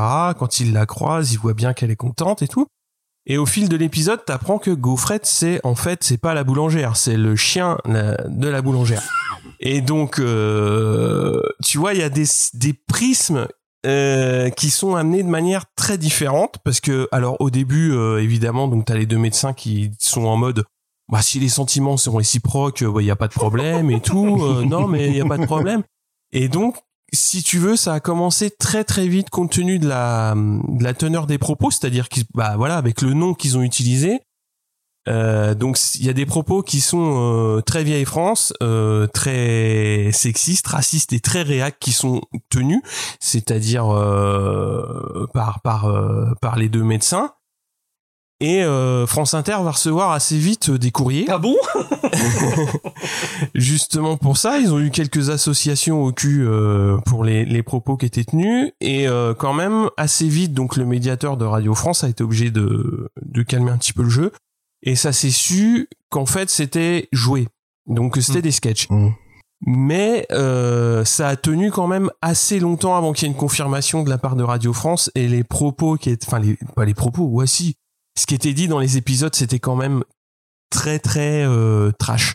Et enfin ça ça jouait vraiment sur le, fil du rasoir sur énormément de sujets. Notamment euh, moi je vous ai mis l'extrait euh, l'homme qui adorait le Maroc. Donc euh, en gros c'est un gars donc tu vois qui se présente très très propre sur lui, tu vois, avec un bon discours et tout. Il dit voilà, j'ai des petites douleurs anales et tout, euh, machin. Et donc, euh, bah oui, bah en- envoyez-moi une photo. Donc il lui envoie une photo. Oui, bah c'est une fissure anale. Et donc déjà, euh, tu vois, tu sens le truc. Et le mec, comment ça vous est arrivé? Et le mec, il raconte clairement que bon bah il va au Maroc une fois par, enfin une semaine par an, sans sa femme. Et puis bah voilà. Loup quoi. solitaire. Bon, c'est pas très joli, hein, tout ça, mon vieux. C'est ouais. Alors en fait, bah, ce sont ce qu'on appelle, ce sont deux grosses fissures anales hein, que vous avez. Ah oui, voilà. Alors, il se, ça peut être viral. Il se peut que vous ayez contracté un, un virus. Vous croyez? Ou alors peut-être que vous êtes tombé par inadvertance, d'une manière brutale, sur un objet contondant. Euh, Non, non, je m'en serais aperçu. Pas forcément. Je ne vois pas. euh, pourtant, Ouais. euh, attendez, me semble me souvenir. Ouais. Vous voyez, dites. Euh, oui, oui, lors de mon dernier voyage à Marrakech, il y a trois mois, m'est arrivé une aventure fort désagréable. Oui, oui, ça me revient. Mhm. Dans, dans ce petit hôtel où je descends de- depuis des années, tout simple, hein, euh, aux abords de la Médina, mes habitudes, voilà. J'étais au lit, j'allais m'endormir après avoir bouquiné, et on frappe à la porte. Je crie « Entrez !» très confiant. Un très jeune garçon entre, et là, contre toute attente, il arrache ma culotte, enfin la culotte euh, de ma femme que je portais. Oui, j'avais j'avais mal fait ma valise, j'avais plus de faire propre. Bref, je ne peux me défendre puisque je m'étais menotté au barreau du lit juste avant de m'endormir. Je ne peux même pas crier à cause du baillon de latex dont je m'étais entouré du visage pour ne pas être réveillé par la lumière du jour. Et là, ce jeune homme, sans scrupule, abuse de moi. Oh là là. Oh mon pauvre ami. Oui, mais apparemment, il vous a fait très mal. Non, non, non, pas vraiment. Il était euh, assez doux, curieusement. Mais ça a bien duré, euh, bon, allez, à la louche, euh, une heure, une heure et demie. Ah oui, oui, ceci pourrait expliquer cela. Et le plus fort, c'est que après m'avoir remis la culotte dans un geste de repentir, peut-être, il s'est emparé des 500 dirhams que j'avais posés sur la table de nuit avant de m'endormir. Et il est parti comme il était venu. C'est pas Si, possible. si, si, si, si, oui, j'avais complètement oublié cet épisode fort désagréable. Et, euh, et si tu veux, c'est des propos, c'est à midi et demi hein, que ça passe. Hein. Ouais. Donc c'est euh, c'est très très euh, cru. Et donc ça a pas mal choqué. Et donc euh, les deux acteurs sont en fait euh, Zabou Bretman, donc qui joue euh, Margaret, et Laurent Lafitte. Et euh, donc ça va être euh, vraiment, euh, pour moi, ça a été un ovni ra- radiophonique euh, à cette époque-là. C'est-à-dire que c'était euh, d'une part c'était très très bien écrit, c'était euh, toujours à la limite, enfin à la limite. Non, pas à la limite. Voilà, ça passait.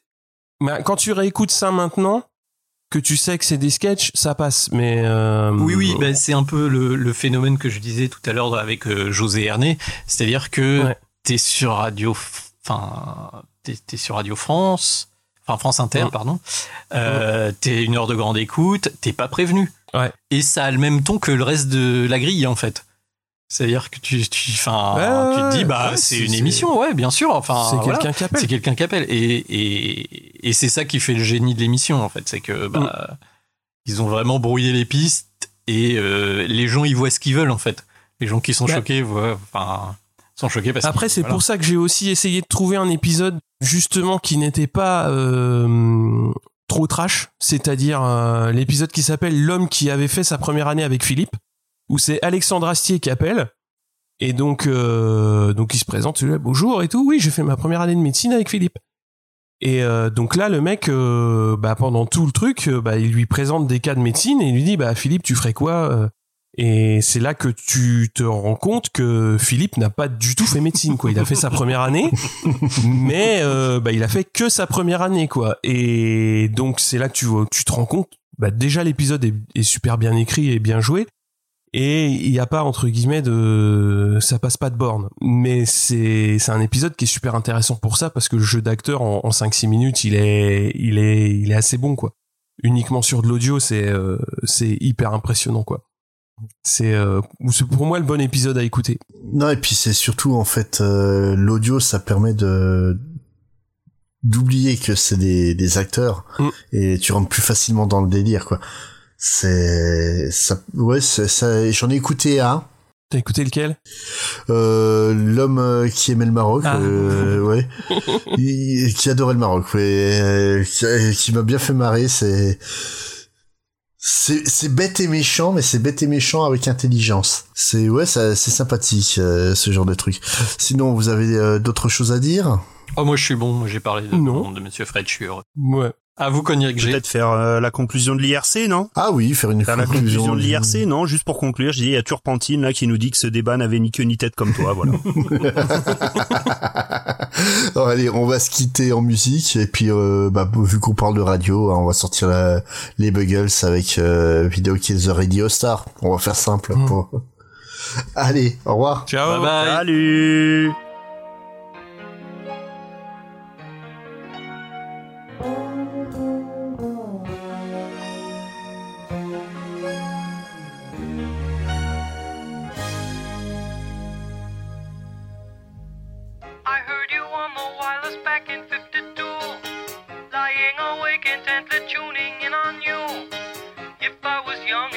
up, you coming through.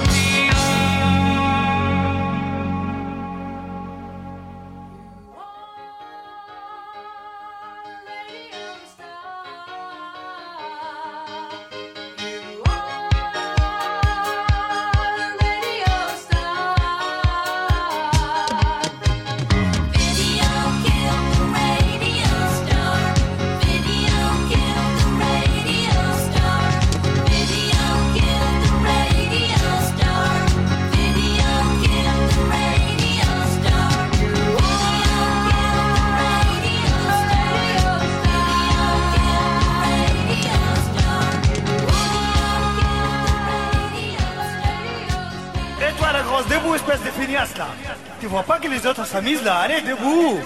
Viens avec nous. Car c'est la fête. Putain, mais c'est quoi ce bordel? Ok, point final à la ligne.